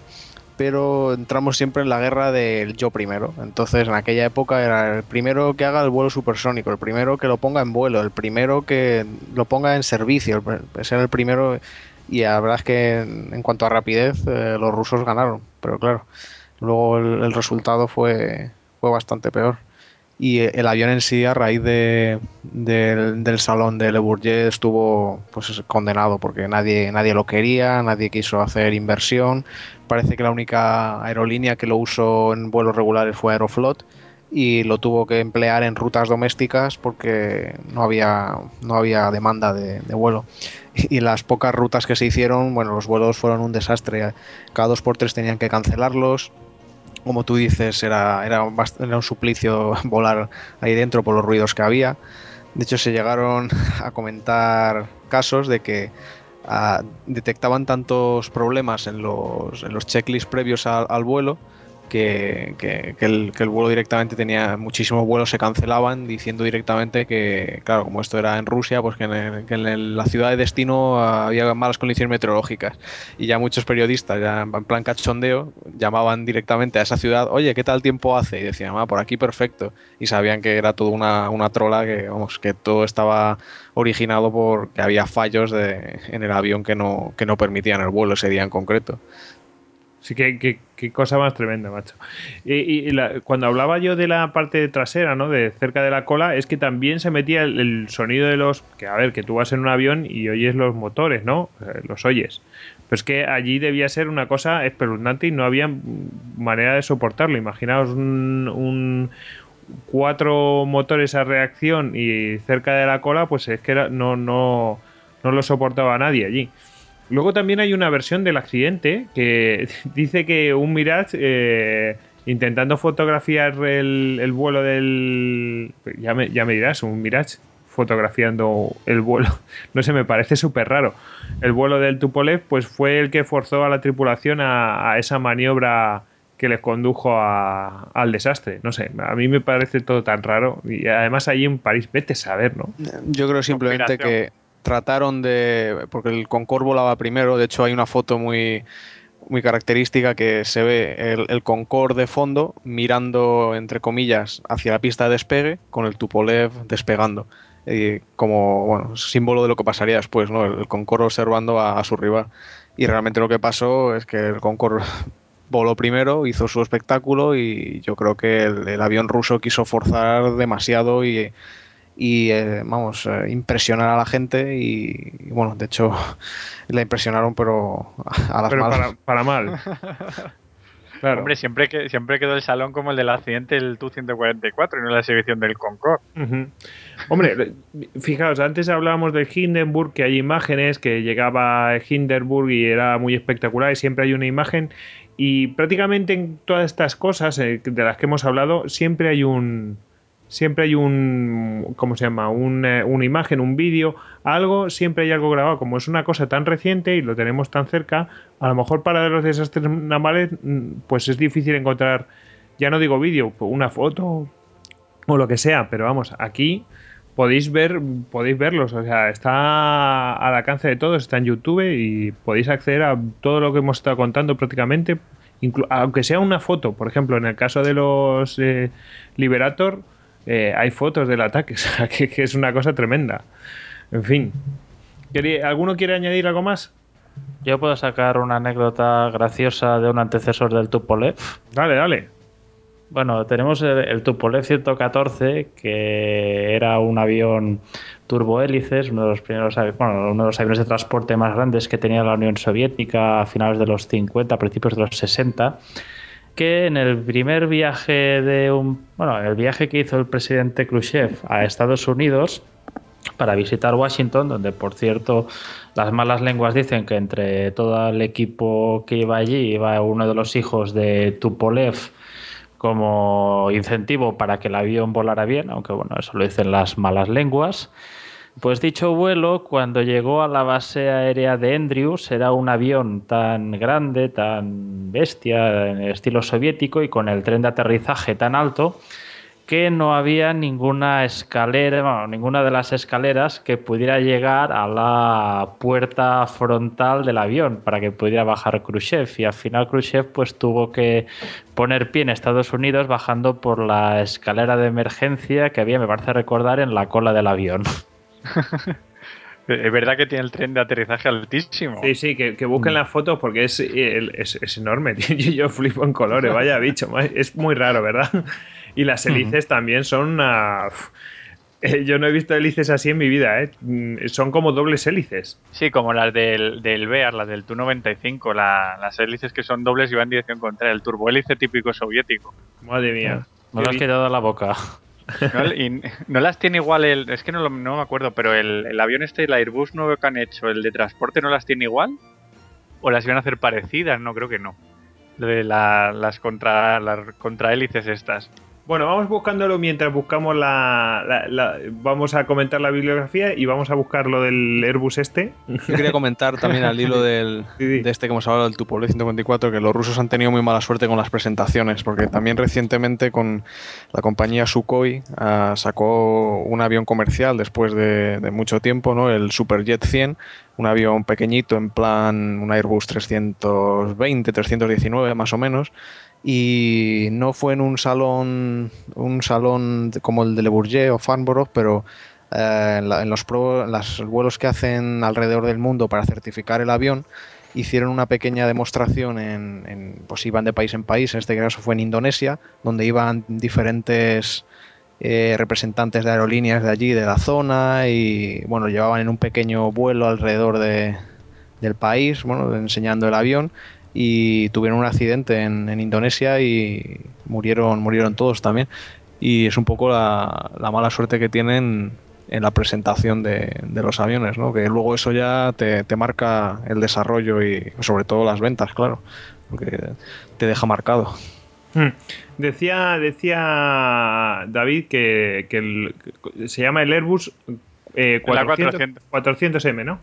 Sí, pero Sí. que vamos, que tiene también las hélices así raras, así con un diseño estrafalario, Mm. pero no. no Digamos sé. que tiene, tiene cuántas palas, tiene 1, 2, 3, 4, 8 palas tiene, pero no son las dobles hélices que, que mencionaba. Yo, por cierto, conocí un, una persona que trabajaba en Airbus, eh, creo que ahí en Getafe, eh, y trabajas en el proyecto de este avión y que traía más problemas que la leche. O sea, ya lo que decían los medios de comunicación era verdad y traía un montón, un montón de problemas, pero muchísimos. Eh, sobre todo, especialmente de motor. Bueno, y Ahí una última dejo. cosa. Si alguien quiere ver un, un Tu-144, te hay un ejemplar en el Museo de la Fuerza Aérea Soviética, en, en Monino, en, cerca de Moscú. Se le puede ver, si queréis, en foto aérea y se le puede comparar porque en el tamaño de otros gigantes soviéticos. Hay un sitio, no sé, el que, dice- no sé si es el que dices tú, que están puestos los dos. Hay un Concorde y a, y a su lado un Tupolev. Ah, y puedes subir a los dos. Por cierto, Este es el que te... Sí, no, No, no, no, que, este que, que- digo, Monino es muy soviético todo, no, no hay, no hay concurso ahí. Eh, el- esto un lugar así más fácil que lo visitéis porque probablemente caigáis por ahí. El, eh, si vais a Nueva York en el Intrepid, eh, que es, es un portaaviones de la Segunda Guerra Mundial que lo han reconvertido en, en museo, aparte de un montón de aviones y cazas y tal, eh, de muchas épocas, eh, hay un Concorde. ¿Mm? Hay un transbordador espacial y un Concorde. Eh, Eh, El, el Enterprise. el, el transbordador, ¿no? El Sí, Enterprise. yo Sí. estuve allí hace un año por mi luna de miel. Lo que pasa es que esos días tenían el Concord cerrado. Pero... ¿El, el Concorde cerrado? Sí, estaba era estar haciendo trabajos dentro o algo, pero no podías acceder a él. Yo lo que tuve es el, el Enterprise cerrado. Vaya. Ah, nosotros también, yo como mucho pude tocar el morro y ya está. nada, nada. Yo, yo nada, ni eso. Lo tenían en una carpa y no sé qué narices estaban haciendo. Pero vamos, ma- mala suerte, ya lo veré. En fin. Eh, y vamos a la bibliografía. Vamos a, vamos a ella. Y aquí eh, tú, Juanan, querías mencionar una cosa que es bastante desconocida a pesar de estar en la Wikipedia, ¿no? Sí, bueno, es. eh, bueno, yo la mayoría de los casos que he comentado los conozco desde hace muchísimos años, pero la verdad es que mm, en la Wikipedia hay, hay un enlace donde listan todos los accidentes de, de aviones comerciales desde principios de siglo prácticamente, cronológicamente, y luego cada uno suele tener su, su propio apartado. Y también comentar que el museo que os he comentado antes, donde están los dos, eh, el Concorde y el Tupolev, es el de Sinsheim en, en, Alemania. Ah, mira, sí, sí, sí, sí. Aquí me acaba de nos acabas de pasar eh, por línea interna David, nos acaba de pasar la foto y sí están los dos además así como despegando, ¿no? es muy curioso. Sí, sí. Eh, luego también, eh, Tony, tú querías mencionar aquí un par de cositas, de, entre ellos de los compañeros de la Guardilla 2.0. Sí, los compañeros de la Boardilla, el- ese podcast que ellos ya dicen ya que es de ciencia y aviones, ya habían hecho varios, varios programas también sobre temas Ay, de aviación y así, y en uno de ellos, a raíz del famoso de ese rayo que chocó con el avión que llevaba la selección mientras volvía de ese excelente mundial que había hecho en Brasil. Hablaron del tema. Excelentísimo. Y, o sea, a partir de ahí, pues iban hablando del tema de accidentes, bueno, de, de, los, de la relación entre rayos y aviones, con, hablando de algunos accidentes y, bueno, pues en sus términos dándonos, pues bueno, otra clase sobre física y, y la relación, pues, con los aviones. Uh -huh. Era muy interesante y creo que recordar que también tiene varios más tocando temas de ya de propia aviación civil. Uh -huh. Bueno, pues a, así lo comentamos, ¿no? Lo, lo, recomendamos, por, tiene bastante que ver con los desastres aéreos y con, cómo lo solucionan la industria, ¿no? Que es una mezcla de industria y física y, hace una especie de caja, Faraday. Ellos lo saben mejor, ¿no? Yo, yo creo que mmm, creo, estoy casi seguro que por ahí van los tiros. Eh, también eh, ibas a recomendar eh, antes de hablar de una cosa final que está bastante guay, que os va a sorprender, pero de un libro, ¿no? Que lo ha mencionado antes, el Red Phoenix Rising. Sí, el Red Phoenix Rising, que bueno, te habla de esta de esta lucha darwiniana que tuvo la, aviación soviética durante la Segunda Guerra Mundial, de cómo a partir de las lecciones que sacó de, su debacle en el 41, pues ya se convirtió en una fuerza que pudo ya plantar cara a la Luftwaffe con garantías. Bueno, eh, los autores son Von Hardesty y Ilia Greenberg bueno, pues eso, que lo podéis buscar. Está, está, bueno, lo tenéis en Amazon, está en todos lados, ¿eh? no, hay, no hay problema. Eh, y luego al final, pues eh, esto que, eh, si os digo el título, pues no, pues dice, oh, pues qué título más sugerente. Victory Through Air, Air Power. ¿Qué es, Tony? Pues es una de esas rarezas que un día me, me, recomendó YouTube que podía mirar y la verdad es que no tiene desperdicio. No, porque... no, está muy interesante, ¿eh? Sí, en base a un libro que escribió Alexander de Seversky, que era un, un ruso que después de la revolución pues emigrará a Estados Unidos, diseñará aviones y alcanzará pues, un rango de mayor en las fuerzas aéreas hizo un libro advocando por el bombardeo estratégico, por mirar de bombardear las industrias enemigas y dejar tal desgaste económico al enemigo que le impide hacer la guerra. Y por lo visto este libro cayó en manos de Walt Disney, que parece que lo leyó, le gustó y hizo un, un documental, recuerda que es de una hora, cinco minutos, una hora diez minutos, al estilo Disney, de dibujos animados y así, eh, haciendo haciendo lobby, haciendo presión, recomendando pues la aplicación del bombardeo estratégico, obviando todo el tema de daños colaterales, de bombardeos a civiles y así, haciendo presión a favor de, del diseño de bombarderos estratégicos que desde Alaska, que no deja de ser para ellos como una daga apuntando al corazón de Japón, pues puedan